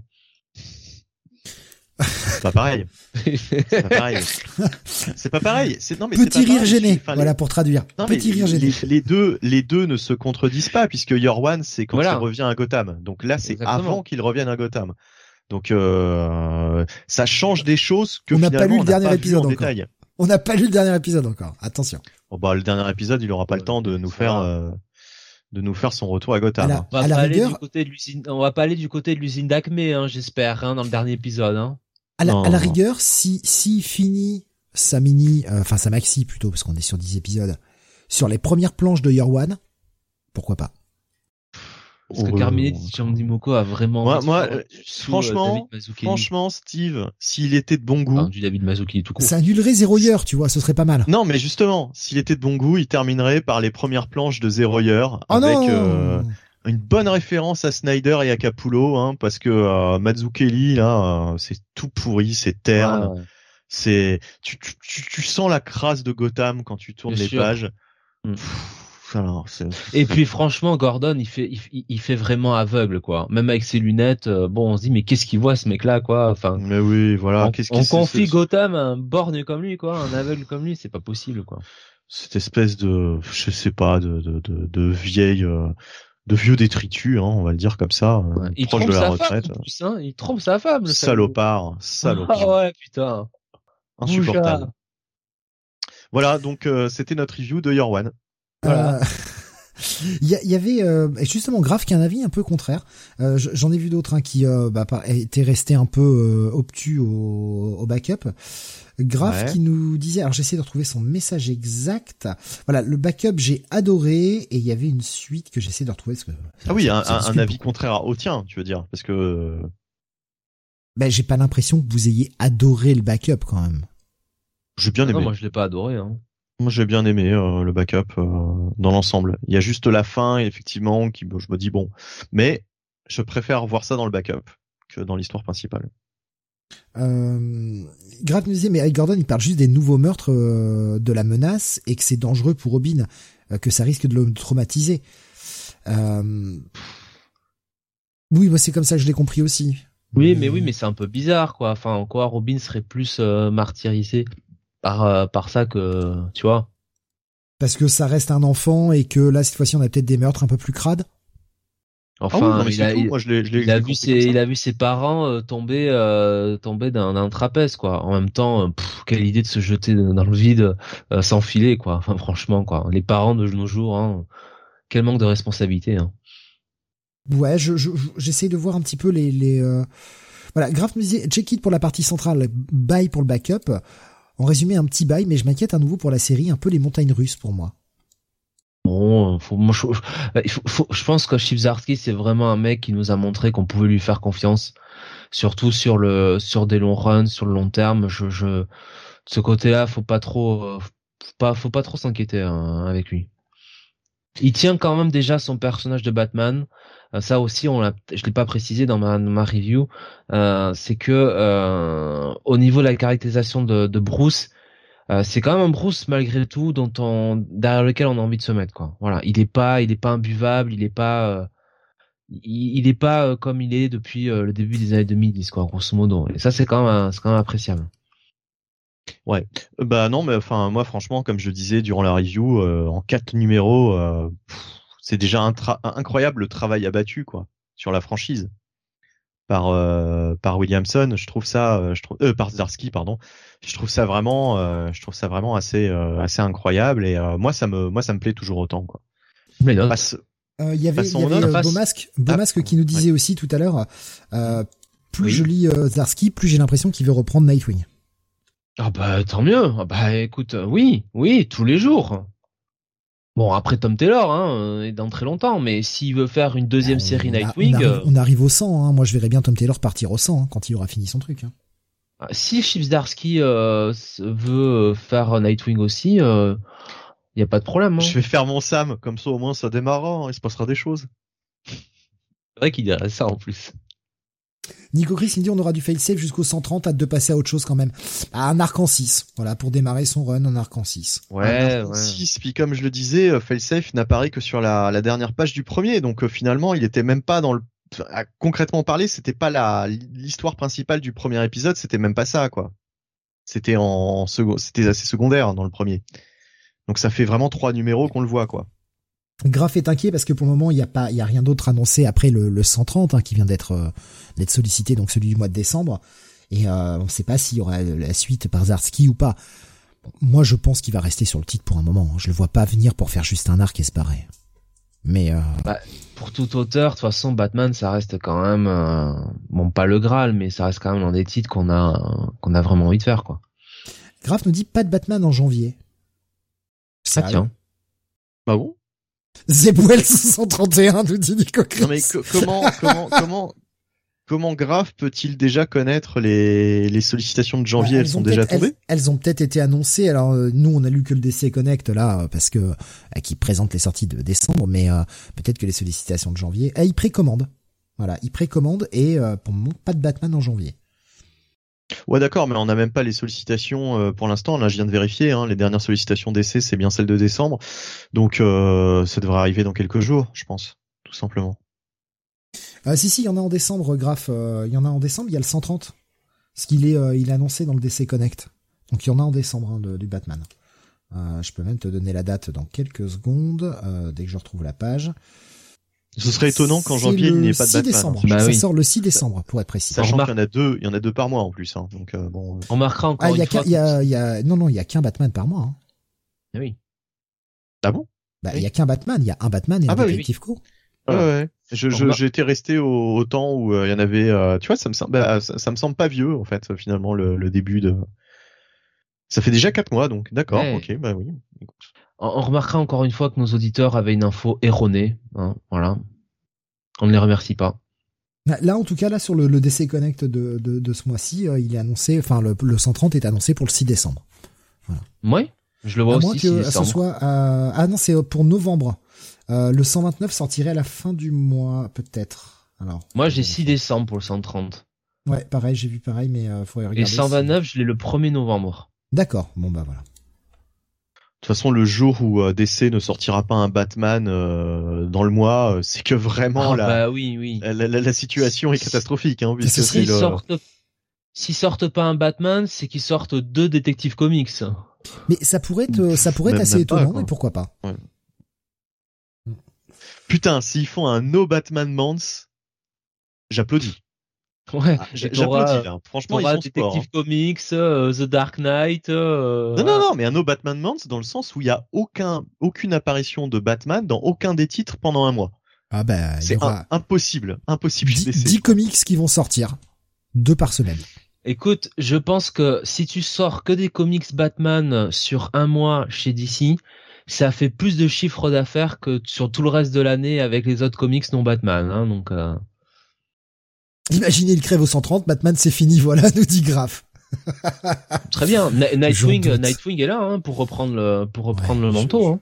Je doute, je doute euh, oh que, que, DC tire sur la poule Imaginez, hein. imaginez-vous, c'est ça le twist de la fin de Face Self. Boum, Bruce euh, casse la pipe et c'est euh, c'est Dick qui reprend le manteau. Allez, on y va sur la 5G, c'est parti. Vous... Non, non, ce sera la, la fin de Felsafe, ce sera Bruce. Ce sera Bruce qui se tournera vers Felsafe et qui lui dira "Tu as gagné. Tiens, voilà ma cape, voilà mon masque. c'est bon ça. Tu vas prendre ma place. Je vais te donner une technologie qui te permettra de de bah de, de, de ressembler à Bruce Wayne." Et euh, Failsafe sera le, le, nouveau Bruce, le nouveau Batman, un bien meilleur Batman, et on aura supérieur Batman chez DC. Ah, le truc, c'est que euh, avec avec cette conclusion, euh, c'est ce que j'allais dire. Hein, Alexandre nous dit Facesafe s'autodétruit. Fin. Ouais. Batman qui abdique, ça pourrait être la la solution pour que Facesafe s'arrête. Bah, ce que, ce que, en fait, je pense que Batman, s'il est suffisamment intelligent, pourrait, euh, comment dire, euh, euh putain, ah, je trouve pas le terme français. Euh, mettre en, scène, alors mettre en scène son, son suicide, tu vois, faire croire à, à Felsafe qui s'est suicidé, alors qu'en fait évidemment pas du tout. Mais euh, mais voilà. Et du coup, Felsafe, voyant que son, son créateur s'est suicidé, bah, bah se, se, se désactiverait puisqu'il n'aurait plus de, de but. Ouais, enfin en même temps, là, il est pas, il fait passer pour mort et ça empêche pas Felsafe de, de continuer. Non, mais il faudrait qu'il trouve un moyen vraiment pour convaincre Felsafe. Alors là, euh, casse-toi la tête, Bruce. Hein, de toute façon, hein. c'est toi qui a, c'est toi qui a les. Il a qu'à changer de dimension comme euh, comme Freezer pour comme ça on le remarque plus. Alexandre nous dit Bruce va lui dire son mot de sécurité. J'aime punchline. Mais attends, on peut mettre Batman dans la salle, euh, la salle du temps là. Il peut s'entraîner pendant 100 ans et il revient en super Batman pour poutrer euh. Hein. Non, le le le, le, le transformation, les cheveux bleus. Oui, bah très bien. Le costume qui change de couleur, tu sais, qui devient doré comme ça. Allez, hop là. non, le, le, le pour activer, pour activer le mode d'autodestruction, c'est je crois en Bendis. Le, le, le la formule. Bomas qu'on propose, tout le monde porte un costume de Batman. Failsafe surchauffe. Ah, ah, il y a des moyens de s'en sortir. Il y a des moyens. Non, comme par hasard, le seul contre qui il aura pas une contre-mesure, ce sera le Joker. Ah. Et le Joker, il va faire une blague et Facelf, il va pas comprendre. Il va rigoler, il va rigoler, il va mourir de rire. c'est le seul qui rigole aux blagues du Joker. il va être mort de rire. Tu vois, le, on va l'enfermer dans une cellule à côté du Joker, puis il sera, il sera tellement mort de rire tout le temps que euh, qu'il pourra jamais s'en sortir. Nico Chris nous dit il va tuer Sarah Connor, c'est le F800. ah non mais bon, pour moi ça va être un bail quand même. Et eh euh, malgré tout, ça va être un bon petit oh, Oui, un, bon bail. pas déconner. C'est c'est quand même à chaque fois la lecture sur laquelle je vais en premier, euh, donc bon. C'est pareil, ça a été mon premier comic de la semaine, lui. Idem. Captain America Sentinel of Liberty numéro 5, Jonathan. Ouais, toujours scénarisé par Jackson Lansing et Colin Kelly avec des dessins de Carmen Carnero et une colorisation de Nolan, Nolan Woodard.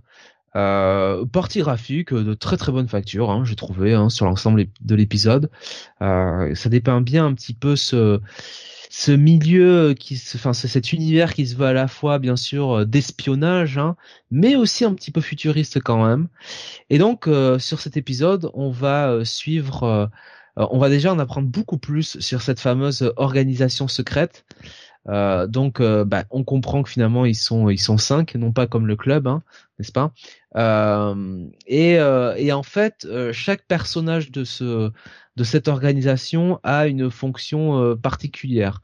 Euh, c'est-à-dire que euh, voilà, il y en a un, c'est Révolution, qui est finalement bah, Révolution et l'antagoniste un petit peu qu'on avait découvert depuis le début de, de, cet arc, celui qui semble avoir mis le, le pistolet dans la main de, de Bucky d'une certaine façon, de manière un peu imaginée. Et donc Cap euh, va euh, lancer un petit peu cette mission euh, secrète d'intervention aux côtés de, de, Bucky et de cette espèce un petit peu, alors je sais pas, d'androïde qu'il qu'il a affronté dans les épisodes précédents. qui fait partie ouais des espèces de de, de, de comment dire d'envoyer de cette organisation quoi, au même titre que Bucky finalement. C'est ça. Et comment ils les euh, appellent d'ailleurs. Enfin bref, ils ont un, terme euh, en particulier pour pour ces gens-là. Les chairs à canon en général. Et, euh, et donc ces trois ces, ces, ces trois petits cochons euh, vont euh, donc aller directement sur bah, le repère, le quartier général. C'est le grand méchant loup. Bah oui, bah les trois petits cochons au club des cinq, hein, ça marche. Mmh. et ce fameux auteur Circle euh, eh bien euh, se présente euh, devant nos trois héros. Donc on a euh, Money, Power, Love, Révolution et Machine. Donc ils se présentent comme les survivants, hein, n'est-ce pas? Et en gros, faut comprendre que ils comment dire? Ils agissent en en, en intriguant dans pour en gros s'amuser des enfin comment l'expliquer? Euh, le monde est pour eux une un jeu. Voilà. Ils se servent euh, des bah, euh, on, savait déjà en fait quel était le, leur nom et quel était leur leur dessin et comment comment ils fonctionnaient. Tout ce qu'on n'avait pas c'était leur leur leur physique quoi. Mmh. Le, on savait pas à quoi ils ressemblaient, là on les voit en, plein jour. Euh, moi j'ai trouvé, ça m'a fait penser vraiment aux Tortues Ninja, euh, en fait, euh, ce côté le grand jeu, machin, etc. avec des gens qui qui qui qui ont une espèce d'énorme dessin pour la pour la planète, pour la Terre entière, avec un côté peut-être un peu plus un peu plus réaliste quand même, un peu moins mystique que pour les Tortues Ninja et en même temps ça me fait penser à du Metal Gear Solid quoi. On a vraiment l'impression que euh, tu sais t'as t'as les t'as les cinq boss que tu vas affronter au fur et à mesure du jeu quoi. Et c'est un petit peu d'ailleurs le principe de cette histoire. J'ai l'impression qu'ils vont se coltiner euh, bah voilà les cinq au fur et à mesure euh, t'auras euh, une intrigue autour de l'un euh, là c'est révolution et puis ensuite on va on va enchaîner avec les autres quoi. Oui mais voilà, on a euh, donc les Cap, euh, Bucky et euh, leurs comparses, leurs comparses qui, eh bien, vont vont attaquer bah, les forces de ce de ces cinq là et voilà. Bon, c'est de toute façon c'est c'est un comics d'action, enfin qu'on c'est un numéro d'action de fin d'arc, enfin presque de fin de mini arc quelque part.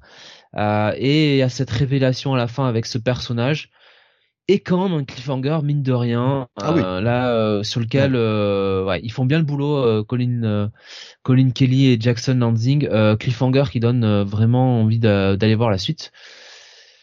Et je vous laisse la parole. Voilà. Steve tu veux tu veux y aller en premier? Comme j'ai parlé un peu alors je ouais je, je, vais pas je vais pas rajouter grand chose de plus par rapport à ce que vous avez dit.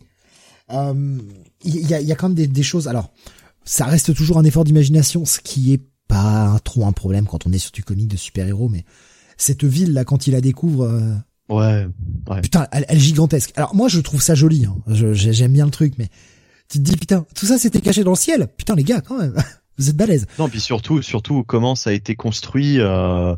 Fait, faut imaginer. Ouais, c'est la science comique, euh, comment Iron Man oui. vole, quoi. Ouais. Ah non mais là là là là c'est Iron Man c'est une personne. Là oui mais comment comment les Carrier arrive à être euh, caché dans le ciel depuis les années 60 quoi tu vois? enfin Non bon. mais c'est c'est pas ça c'est pour vraiment l'aspect construction. Le shield tu sais qui qui s'occupe du shield. Là faudrait qu'il y ait euh, planqué dans le monde des milliers de personnes qui auraient construit ce, ce truc. Parce que là, faut, faut, faut pas déconner, faut des milliers de personnes. C'est le truc classique où euh, t'as le, le cercle intérieur qui euh, qui sait ce qu'ils construisent et puis chaque euh, chaque euh, petit euh, chaque petit truc euh, chaque, chaque petite section est construit par des gens qui ne savent pas ce qu'ils construisent. Ils ont juste été engagés pour construire un truc sans savoir ce que ça va donner au final quoi tu vois. Ouais, bon, après ouais. C'est juste que tu te dis putain ah oui quand elle est grande la vie je m'attendais pas à un truc aussi grand tu vois. Donc c'est plus cette surprise là Wakanda, quoi quelque part. Bah là ça, ça fait un peu l'effet un peu ridicule de dans les James Bond les vieux James Bond quand tu vois la base de Spectre et euh, ouais. c'est un truc immense genre une ville souterraine mais, tu te dis bon euh, ok euh, mais où est-ce qu'ils ont trouvé les moyens quoi tu vois? C'est un troupe de trucs d'espionnage et ce qui sied parfaitement à ce run là en fait. Donc moi ça me mmh, dérange pas. Je dis il y a la surprise tu fais ah ouais c'est grand quand même. Sorti de là bon voilà. Bon, ça me dérange pas. temps, en même temps, à la défense des auteurs, on t'annonce que c'est, enfin, on t'explique que ces cinq-là, c'est vraiment euh, des gens euh, qui ont un pouvoir incroyable, euh, économique et, et géopolitique sur le monde entier. Donc, de toute façon, c'est à la à la hauteur de leur de leur aura, quoi. J'ai envie de dire. Et qui sont pas là depuis depuis l'année dernière, quoi. Ça fait des oui. décennies qu'ils sont dans le business. Donc, ouais, ouais, ouais. C'est c'est c'est c'est ouais, voilà, c'est ça. La chose que j'ai particulièrement aimé, euh, c'est toute la séquence finale. Oui, bah moi aussi. Que Parce que trouvé... honnêtement, c'est pas que je m'emmerdais, mais c'est pas que je m'emmerdais, mais je, voilà, je, je, je m'étais dit un peu bon, euh, où est-ce que ça va quoi en fait, où est-ce que ça va? Et euh, sur la séquence finale, j'étais vraiment pris dedans et, euh, et ce cliff, je me suis dit ah oui bordel, j'ai j'ai envie de voir la suite. Bon, je je je, je vois le truc hein, en fait, je vois je vois la, la, la solution à cette dernière page, mais bon, ça fait son petit effet quand même. Mais c'est les conséquences que ça va que ça va provoquer qui sont intéressantes. Surtout. Surtout. Et c'est totalement raccord avec ce qu'on avait depuis le début de la série. Et moi, ce que j'ai particulièrement aimé, c'est l'écriture des personnages. Ce dialogue ouais. de oui, non, oui, non, oui. Et, et ça, ça, et ça, c'est euh... ouais. Enfin, là, je le résume, je le résume. Non, façon, mais j'ai euh, compris. Oui. C'est bien, bien mieux écrit, et je veux pas dévoiler le tout le truc. Mais c'est ce, ce côté, c'est c'est oui, et puis finalement c'est non, et puis ça revient oui, et puis ça revient non, et jusqu'au bout en fait tu te dis ça, ça le fait ou ça le fait pas, et, et bah t'as la dernière page quoi, tu fais putain. C'est toute notre histoire, Steve. Alors je sais, ça paraît très cryptique dit comme ça, mais vraiment j'ai beaucoup aimé la façon de l'écrire. Les personnages sonnent justes. C'est ça paraît vrai, ce, ce questionnement, ce, ces hésitations. Et ouais non, la, toute la séquence finale est super. Euh, le, numéro dans l'ensemble est agréable, mais vraiment la séquence finale, elle est super marquante, je trouve. Mais depuis le début, je trouve de, de, de la série, euh, ils tiennent bien le, le, personnage de Bucky, notamment. Ouais, bah ils nous ah, l'avaient montré déjà dans Devil's Reign. Ouais, Plus oui. que ça, moi je trouve que la relation entre Steve et euh, désolé hein, oui, et, et donc, Bucky, euh, non non mais enfin oui. Nous sommes euh, voilà. C'est pour ça que le monde va mal. Euh, mais euh, oui, euh, Steve et Bucky, Steve avec deux œufs quoi. Ouais, mais très très franchement, je trouve que leur euh, leur relation est très très très bien écrite par euh, par euh, par Lanzig et, et Kelly. attends, c'est Oula, j'ai Lanzig et Kelly, c'est ça. Oui, c'est ça, Lanzig et Kelly, ouais, c'est bien les deux noms. je trouve que c'est très bien écrit et d'ailleurs c'est ce que je préfère quasiment en fait à chaque à chaque lecture. Euh, J'aime toutes les scènes, il hein, y, a, y, a pas, a pas de problème. Enfin, je veux dire, il y a, y a plein de trucs intéressants dans ces euh, dans ces histoires. Mais ce que j'aime tout particulièrement, c'est par exemple dans le dernier épisode, je crois que c'était dans l'avant-dernier, euh, cette discussion, voilà, chez Bucky où Steve lui rend visite et ils discutent et, euh, et ils mettent tout sur la table. Et, euh, et voilà. Et, euh, et, et ben là, c'est pareil. Là, c'est franchement euh, ce, ce final euh, entre Cap et Bucky bah, est très très bien, très très bien amené. Et autre chose, très bonne utilisation du nouvel allié qu'ils ont récupéré dans l'épisode précédent, qui avait l'air overcheaté et qui certes l'est, mais est utilisé avec euh, avec parcimonie, ouais. Euh, il est bien utilisé sans prendre tout le devant de la scène. Et j'aime bien cette utilisation, tu vois. Je, j'ai trouvé que c'est, là aussi, c'était vraiment pas mal. Hmm. Ouais. Ouais, ouais. Bon après, je pense que honnêtement, euh, comme disait Jonath, euh, avec le côté cher à canon, je pense qu'il va pas faire long feu. Hein. Je serais, je serais, je serais étonné qu'il nous passe, qu'il passe l'arc au fait, ce, ce, il, perso. Mais bon. Il se présente bien comme le genre de personnage sur lequel Cap se pose pendant qu'il est en train de mourir pour dire oui, tu es une machine, mais toi aussi tu as un cœur d'homme. C'est beau. Ouais, écoutez, hein. Euh. Jonathan Lansing. Voilà. On sait. T'as coécrit avec eux. Mais, euh... Hein. Euh, non mais enfin voilà, en tout cas euh, très très bon épisode comme d'hab. Hein, ouais, très cool, très cool. Franchement, ça fait partie de des séries que que j'aime à suivre en ce moment chez Marvel, quoi. Ce titre. Ils ont un rythme d'écriture assez lent malgré tout je trouve que leurs épisodes ne vont pas. Euh, il n'y a pas pour autant une chier de texte, mais leurs épisodes ne sont pas rapides à lire. Il y a toujours euh, un espèce d'ambiance de qui prend son temps mais qui raconte des choses. Ah oui, parce qu'en cinq épisodes, il s'en est quand même passé. Hein. Hmm. Donc bon, bye, euh, bye, hein. Ouais. Ah ouais. Ouais. Ouais. et, on, bye. et on reste chez Marvel personnage de premier plan. The Hulk. Ah bon? numéro 9. Ah eh ben que j'ai pas lu cette fois-ci. Faute de temps. Jonathan, tu l'as lu aussi, hein, je crois. Ouais, tu l'as ah, lu oui. aussi. Hmm. Alors, mieux, moins bien Alors, pour moi, euh, j'ai attaqué la lecture de ce neuvième épisode en me disant, bon, jusqu'à présent, ce que nous a pondu Donny Cates, hein, qui est au scénario de, de cette série, ce que nous a pondu Donny Cates J'aime l'idée de départ, j'aime pas l'exécution, ça raconte pas grand chose, c'est quand même relativement chiant et assez bas de plafond. Et cet épisode-là était pour moi l'épisode où je me dis soit j'arrête la série, soit je continue. Soit il se reprend vraiment, il me raconte quelque chose qui me plaît, un minimum en tout cas, qui me donne envie d'aller voir la suite, soit j'arrête en fait, parce que j'en ai marre. Ça fait huit épisodes où au final ces huit épisodes, en trois épisodes ça pouvait être résumé sans euh, forcément perdre beaucoup de saveur. Donc Donny Cates au scénar, Ryan Otley au dessin, ancré par Cliff Rathburn et euh, colorisé par euh, Marte Gracia et Matt Hollingsworth. Et le début, tu fais oh là là. Bon, ok, on a un Bruce Banner qui est enchaîné à un arbre avec une pomme sur la tête, avec une camisole de force en plus, des serpents qui l'entourent et plein de flingues et des flèches qui sont prêts à lui dégommer la gueule. Et on voit qu'il est en fait dans une séance psy avec Doc Thompson. Et là tu te dis d'accord, alors attends, je suis où? Qu'est-ce qui se passe? Comment ça marche? Et comment ça marche est très simple. On va tout de suite comprendre que, eh bien, il s'est auto-imposé des séances psy avec Doc Thompson pour euh, plus ou moins garder le contrôle et garder le contrôle, enfin, être toujours en capacité de piloter le Starship Hulk. Idée que je trouve intéressante. Bizarrement amenée parce qu'on nous en parle que maintenant. Et est-ce qui, est-ce qui nous ferait pas une révélation euh, qu'en fait euh, tout, tout ça est une espèce de projection mentale euh, qu'il a au cours des séances. C'est pour ça qu'on comprend pas comment ça fonctionne ce Starship Hulk depuis le début. Non, c'est c'est un figment. C'est un figment de sa de de, de son c'est un figment psy en fait où il a créé toute cette espèce de palais mental où il y a donc le Hulk, mais lui est au contrôle du, Starship Hulk, hein, donc la manifestation physique. Il a toute cette espèce de vaisseau qui contrôle, avec encore une sous-fragmentation du Hulk qu'on a vu en colère, qui permet de donner une espèce d'énergie, euh, une espèce de segmentation des, des trucs. Bon, il va nous raconter tout un petit épisode de son passé, euh, voilà, qui, qui explique bon, des, petits trucs. Ça, ça n'apporte pas grand-chose, mais ça rappelle des éléments. Bon, ok, très bien. Alors, bah, en fait, tout ça n'est qu'une, comme je l'ai dit, hein, un figment de, de sa, de sa psyché, donc qu'il a représenté, puisque nous sommes dans un vaisseau. Eh bien, c'est un holodeck.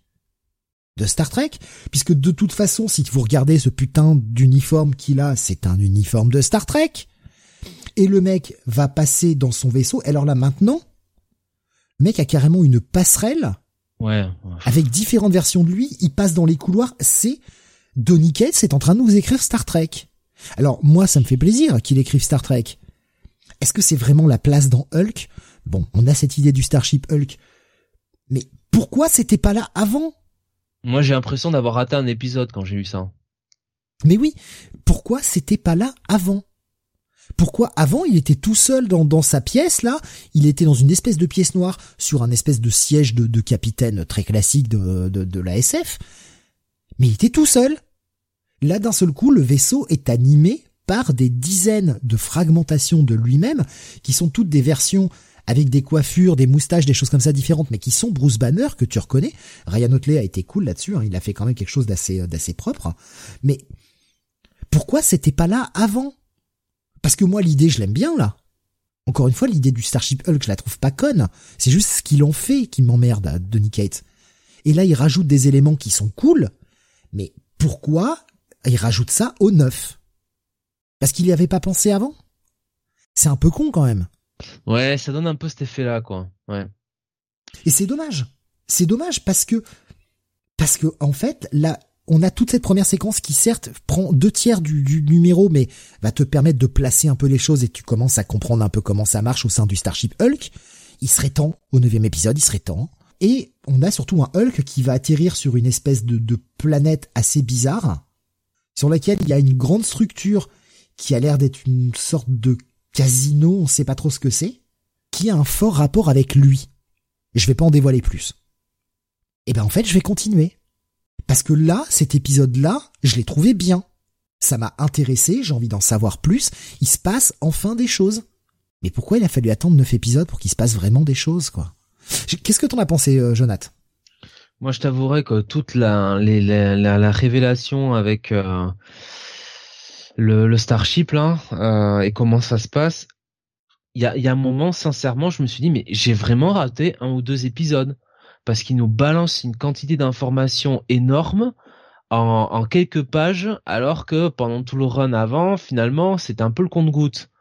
Mm. Donc, euh, est-ce que euh, il y a eu, comment dire, euh, des discussions en interne pour un peu changer de braquet? Est-ce que lui-même s'est rendu compte que il fallait, il fallait faire les choses autrement? Mais effectivement, il a quand même un petit peu clarifié tout ce processus autour du Starship. Euh, ce qui en même temps, bon, euh, n'explique pas forcément pourquoi on a eu euh, cette espèce de, comment dire, de Betty maléfique qui est arrivée, qui a pris possession du truc, tout ça. Enfin, comment comment elle a fait pour arriver là? Ouais, qu'on ne revoit toujours pas. On peut imaginer, comme Doc Samson, que c'est un espèce de figment de sa psyché, mais comment ça marche? Puisque là Doc Samson il le matérialise comme un comme un holodeck en fait. Si vous avez vu des épisodes de Star Trek, et notamment de, de Next Gen, hein, puisque le holodeck apparaît à partir de Next Gen. Euh, enfin, vous n'êtes pas perdu, vous êtes à la maison là, vous comprenez bien comment ça marche. Mais du coup, comment Betty marche Et ça, ça allait être une de mes critiques, c'est qu'on n'a toujours pas revu Betty, quoi. Elle est où, putain? C'est ça. Donc, euh, écoute, euh, c'est quand même un meilleur numéro, je trouve, que les ah précédents, les derniers ah qu'on ait eu. Il y a de la matière dans celui-ci, et même la situation finale, je la trouve bien. Tu vois Ryan est un peu plus en forme et euh, la situation finale est est, euh, est intéressante. Hmm. Bon, ça fait ça fait le job. Hein. Je m'attendais à pire, hein, honnêtement. Ben, pareil. Moi, je m'attendais à arrêter la série, tu vois. Donc euh... non, non. Été vraiment surpris en bien de cet épisode. Et, et même si effectivement la situation finale fait pas des masses de sens, en tout cas pas comme ça. Là, tu te dis mais attends, euh, ça sort de nulle part, tout ça. Je suis quand même intrigué pour aller voir la suite. Et là, j'ai envie de dire pari rempli. Vraiment. Et, et euh, ouais, je, je, je m'explique toujours pas le, pour moi le carnage que sont les huit premiers épisodes, qui n'étaient pas complètement mauvais, mais qu'auraient pu être réduits largement à quatre. Allez, j'essaye d'être gentil. En quatre épisodes, il aurait pu nous faire les deux premiers arcs, c'est-à-dire son premier arc euh, en six là qui sert à rien et euh, le, crossover avec Banner, là, avec Thor, pardon. Ça aurait pu être réduit tout ça. Allez, cinq, on va dire trois épisodes pour le premier arc et puis les deux épisodes crossover. est-ce que, est que, ça, est-ce que ça va pas être comme Thor Tu vois? Est-ce que ça va pas devenir entre guillemets bien à partir de maintenant? Ouais, mais c'est C'est quand même un, gros aveu de faiblesse, quoi. C'est quand même un gros problème. Quand tu nous fais un premier arc pourri et ce deuxième arc là qui est un crossover, qui, qui, je veux dire, la finalité du crossover, on peut y aller, c'était il y a un mois. La finalité du crossover, Thor s'est battu contre Hulk. Il a compris ce qui s'était passé à El Paso, qu'en fait il n'est pas responsable de ce qui s'est soi-disant passé à El Paso et pour le fait que tout le monde le pourchasse. Et donc il va faire croire à tout le monde sur Terre que Hulk est mort, qu'il l'a battu, pendant que Hulk se barre. Et donc là maintenant, Hulk va vivre ses aventures. Est-ce qu'on avait besoin de huit épisodes pour en arriver à ce point-là? C'est ça le problème. Et, et, tout ce qu'il rajoute dans cet épisode-là est cool, mais putain, ça arrive trop tard. C'est quand même un gros problème. Bon, bah je, l'épisode est bien, mais je, ça n'enlève pas euh, les, montagnes russes qu'ont été ces premiers épisodes, quoi. Nico Chris me dit, je pense jamais lire cette série Hulk. Moi, j'avais bien aimé la, la partie, donc c'était dans le premier arc où il était, euh, il y avait certaines parties où il était confronté à, à cette espèce de monde. Euh, ouais, l'espèce de microverse là dans lequel il était, ouais. Ouais, ouais, ouais, avec euh, avec un Bruce Banner qui avait euh, qui avait qui avait tourné différemment et puis surtout un Général Ross aussi là. Euh, j'avais j'avais bien aimé, mais c'était bon. Deux peut-être deux épisodes sur les les huit quoi en fait qui qui sont sortis avant. Ouais, mais c'est enfin le, premier arc c'est six épisodes. Hein. On a le premier épisode qui est en fait un espèce de one shot introductif en quelque sorte, et ensuite tout l'arc que tu décris c'est les épisodes 2 à 6. Mmh. C'est ouais, enfin bon. Je, suis partagé sur la note. Je vais mettre un check-it plus. on va pas s'enflammer, je vais mettre un check-it plus. Jonathan euh, Un petit bail. Ah, quand même un petit bail, d'accord. Ouais. j'ai peur, tu vois, que euh, ce côté, euh, ce côté, ça, ça devient, ça devient cool, et qu'en fait c'est juste, tu sais, un sursaut, mais que derrière ça se réécroule, quoi. Donc c'est pour ça que je suis assez prudent. Peut-être que maintenant ce sera toujours comme ça avec Donny Cates, les premiers numéros seront très moyens, mais le mec sait que ça va vendre parce que euh, parce que c'est les premiers numéros. Et ensuite, euh, il passe la seconde au bout de quelques épisodes, euh, comme il l'a fait avec Thor, quoi, en fait. Ouais. Parce qu'avec Thor, c'est exactement ça, quoi. Thor, les premiers épisodes étaient pas terribles. Et puis, euh, et puis à partir de l'épisode, alors je ne sais plus l'épisode combien avec exactitude, hein, je me rappelle plus, mais au bout d'un moment, ça devenait très bien. Et puis ensuite, ça n'a plus, euh, ça n'a plus jamais baissé. Sauf, bon, dernièrement, moi, j'ai pas aimé euh, cet arc crossover avec avec Hulk. Ça m'a fait chier, mais bon, écoute, tant pis. Hein, enfin voilà. Euh... Puis bon, l'équipe c'est quand même pas la, la dernière venue, hein, parce que bon, euh, euh, Donny Cates c'est euh, et Ryan Otley, quand même, c'est c'est c'est très très bon quoi sur le papier. Otley qui nous fait un peu du, je sais pas ce que t'en as pensé, mais qui nous fait un peu du, du Romita hein, quand même. Hein. Du Batman Year One, ouais, effectivement. Euh, non, alors euh, franchement, euh, du Romita euh, de la grande époque alors, hein, parce que là, oui, Romita ah oui, oui, oui, oui, mais Romita, ah, Romita plus, non non, Romita Junior, mais plus époque Thor quand c'était écrit par Dan Jurgens, tu vois. Euh, le, le, Thor euh, Heroes Reborn. Heroes Return, pardon. Euh, il y a, y a un petit côté, je trouve, Romita dans même dans le design du personnage qu'on voit sur la cover, quoi. Bah, de toute façon, le côté machine, ouais. Spaceship Hulk, on imagine bien Romita Junior dessiner ça, quoi. Alors c'est du c'est du Romita, enfin quand je dis il y a un côté Romita, je dis pas non plus que c'est du clone, hein, et c'est beaucoup plus sympathique là par Ryan Otley, mais mais ouais, je, trouve qu'il y a une petite inspiration dans son trait. Euh, continuons avec toi, Bunny. King Spawn numéro 15. Oui, alors euh, du coup, King Spawn numéro 15 par euh, Sean Lewis euh, et alors, attendez, attendez, oh là là, j'essaie de retrouver la page de crédit. Thomas Nashlik. Thomas Nashlik, oui, c'est toujours lui d'ailleurs, de toute façon. Thomas Nashlik, pardon, avec une colorisation de FCO Placencia. Euh, donc, euh, et puis il y a aussi du Sheila euh, Saldania d'ailleurs à la colorisation aussi. donc on est sur cette. C'est ça. J'ai pas compris. Oui, non, moi non plus. Oh, bah, fait chier. On t'entend, Jonathan. C'est avec Jonathan, mais on, on, t'entend et euh, on ne comprend pas en fait ce que tu dis. On a l'impression que le mec est possédé, c'est euh, Gilles de la Tourette. Quoi. bon, enfin bref. Euh, on est sur cet arc donc où, où Spawn est bah en fait est, est parti pour ressusciter Vanda. donc il est, il s'est fait des alliés, des alliés pas forcément recommandables et euh, ils affrontent donc la petite bande à, au clown hein, qui, qui lui aussi a constitué son sa petite sa petite armée enfin son, son petit groupe euh, et euh, au milieu de, au milieu de ça, il y a euh, Terry Fitzgerald, donc le, le, le, vieux pote d'Al Simons, euh, qui est là et qui essaye de, de l'empêcher. Par, par contre, pardon? Marie de Vanda, rappelons-le pour ceux qui Marie de Vanda, enfin ex-mari du coup, puisque elle est décédée depuis depuis un petit moment. Bah veuf, du coup. Euh... voilà, le, le veuf qui essaye de de, de bah justement de d'empêcher Spawn aussi d'arriver à ses fins puisque euh, lui il sait que euh, bah, si c'est euh, si si si enfin si elle venait à si Spawn en fait accède au, trône des enfers, donc c'est la condition à laquelle dans ce cas-là, bah en fait Vanda ressusciterait. ça pourrait ça pourrait avoir des conséquences dramatiques. donc donc voilà, donc il va y avoir toute une confrontation entre ces différents protagonistes.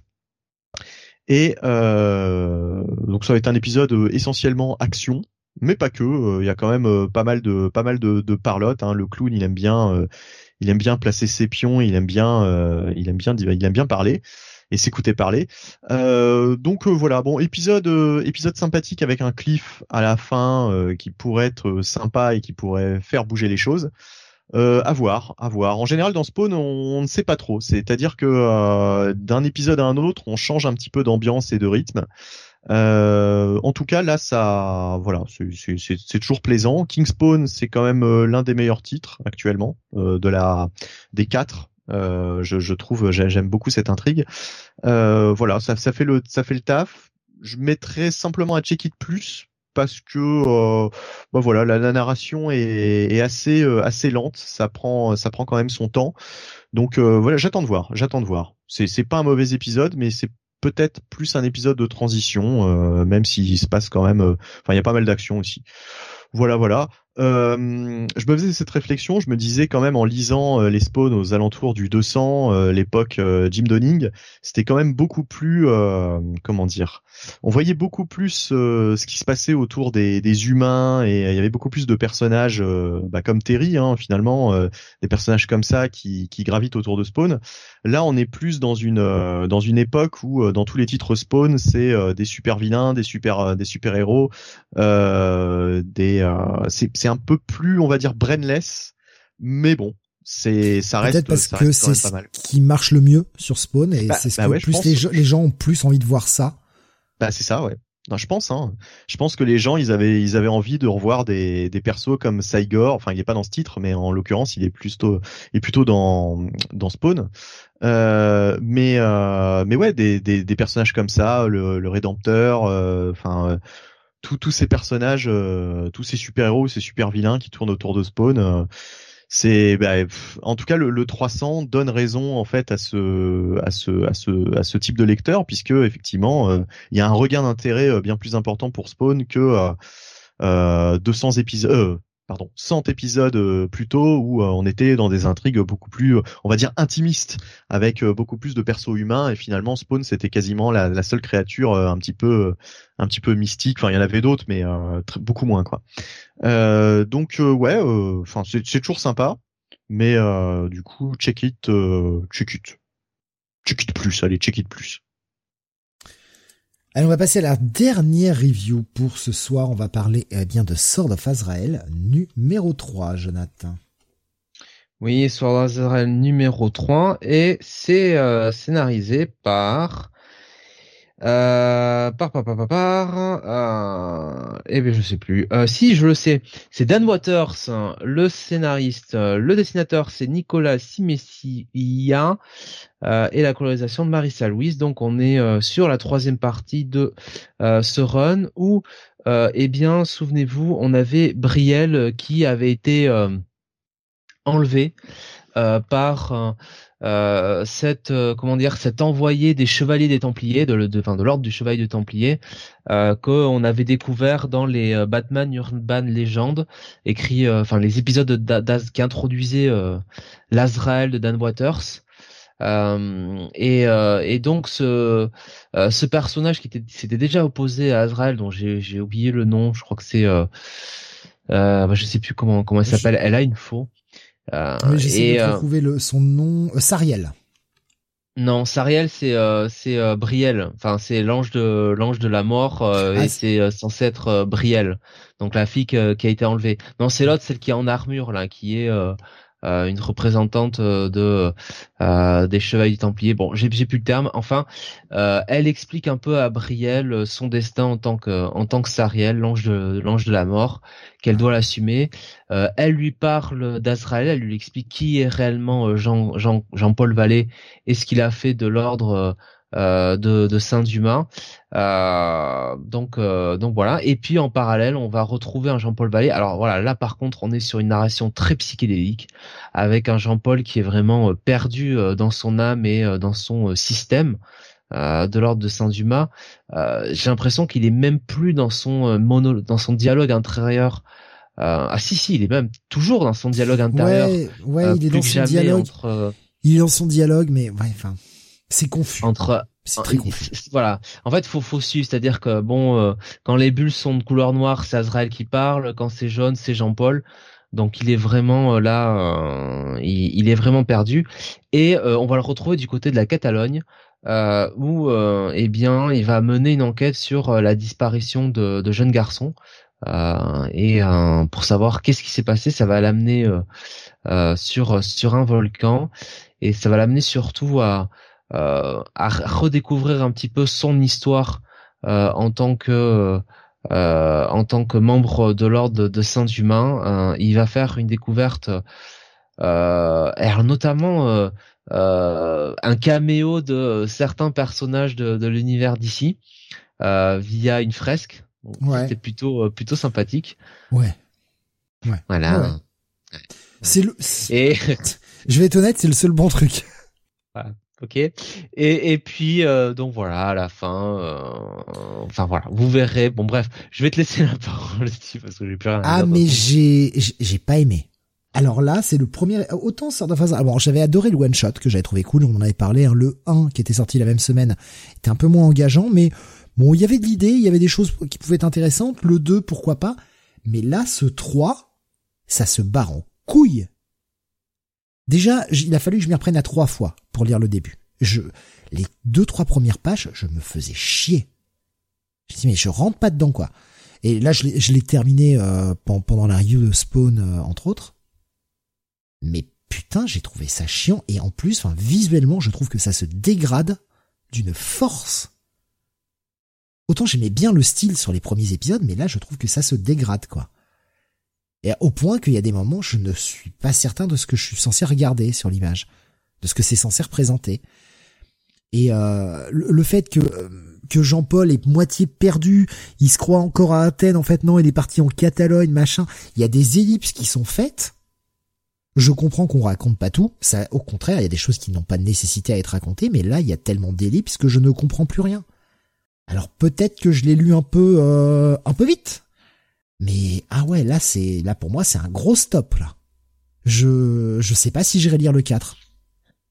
Moi, je suis pas totalement d'accord avec toi. Alors, ah, mais tant euh, mieux, tant mieux, au contraire. Le, il y a effectivement une baisse, euh, euh, une baisse par rapport aux deux premiers, aux deux premiers épisodes. C'est plus un épisode de transition. Ah, la, la partie graphique aussi, notamment les passages avec Jean-Paul, est un peu un peu un peu raté euh, par moment, mais je trouve que ça reste toujours euh, toujours très correct. Euh, donc je pense toute façon on va passer aux notes. Hein, je pense qu'on n'a plus grand chose à, dire. Mais ouais, moi je vais je vais être sur un check it moi. Non, moi je mets un moi je mets un bon check it. D'accord. Et même je limite, tu vois, je suis pas loin de mettre le coup de cœur de la semaine rien que pour t'emmerder. ça aurait été tellement beau. Au moins c'est annoncé, tu vois, c'est c'est franc du collier quoi.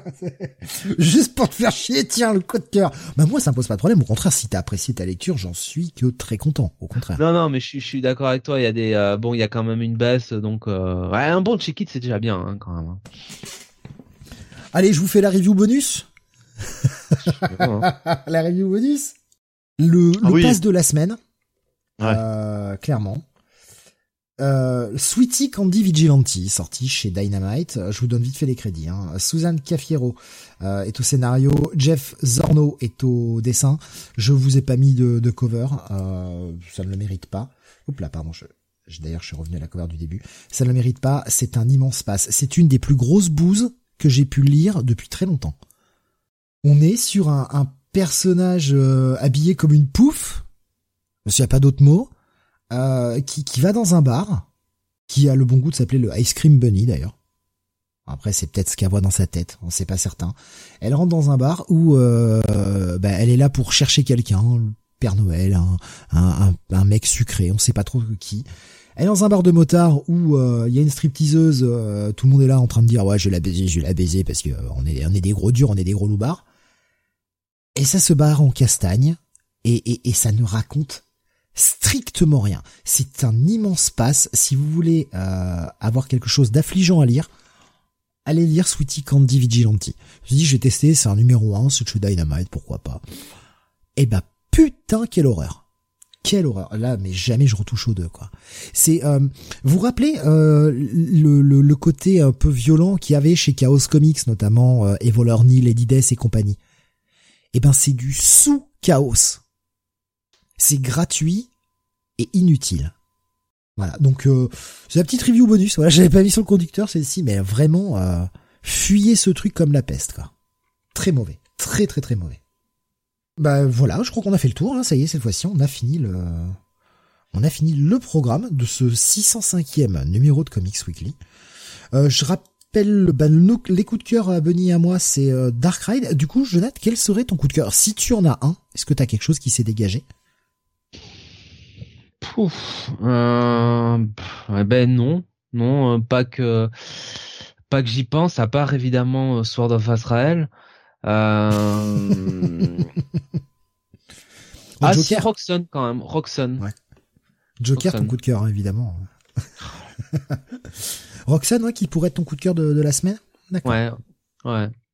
Et eh bien voilà donc pour le 605e, on se retrouvera euh, bah, demain pour le ah Comics Weekly.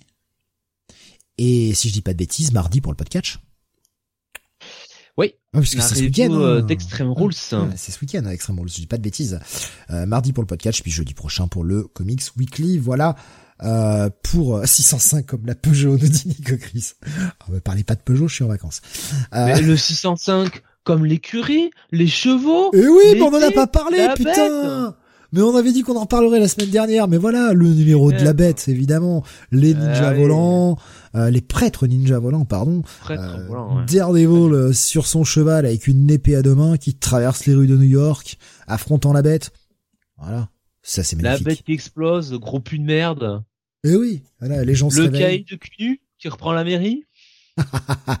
et tout ceci était dans une espèce de dimension de poche et New York n'a pas été en vrai totalement affecté. Bon, bah Charles Soule. voilà. Ah, Charlie. Euh, mais voilà, donc euh, rendez-vous demain pour le Comic City et la semaine prochaine pour d'autres émissions que le podcast et euh, le Comics Weekly. Passez une excellente fin de nuit. Euh, bon week-end à vous pour ceux qui ne seront pas là demain et profitez bien de votre petit week-end. Salut à tous. Ciao ciao.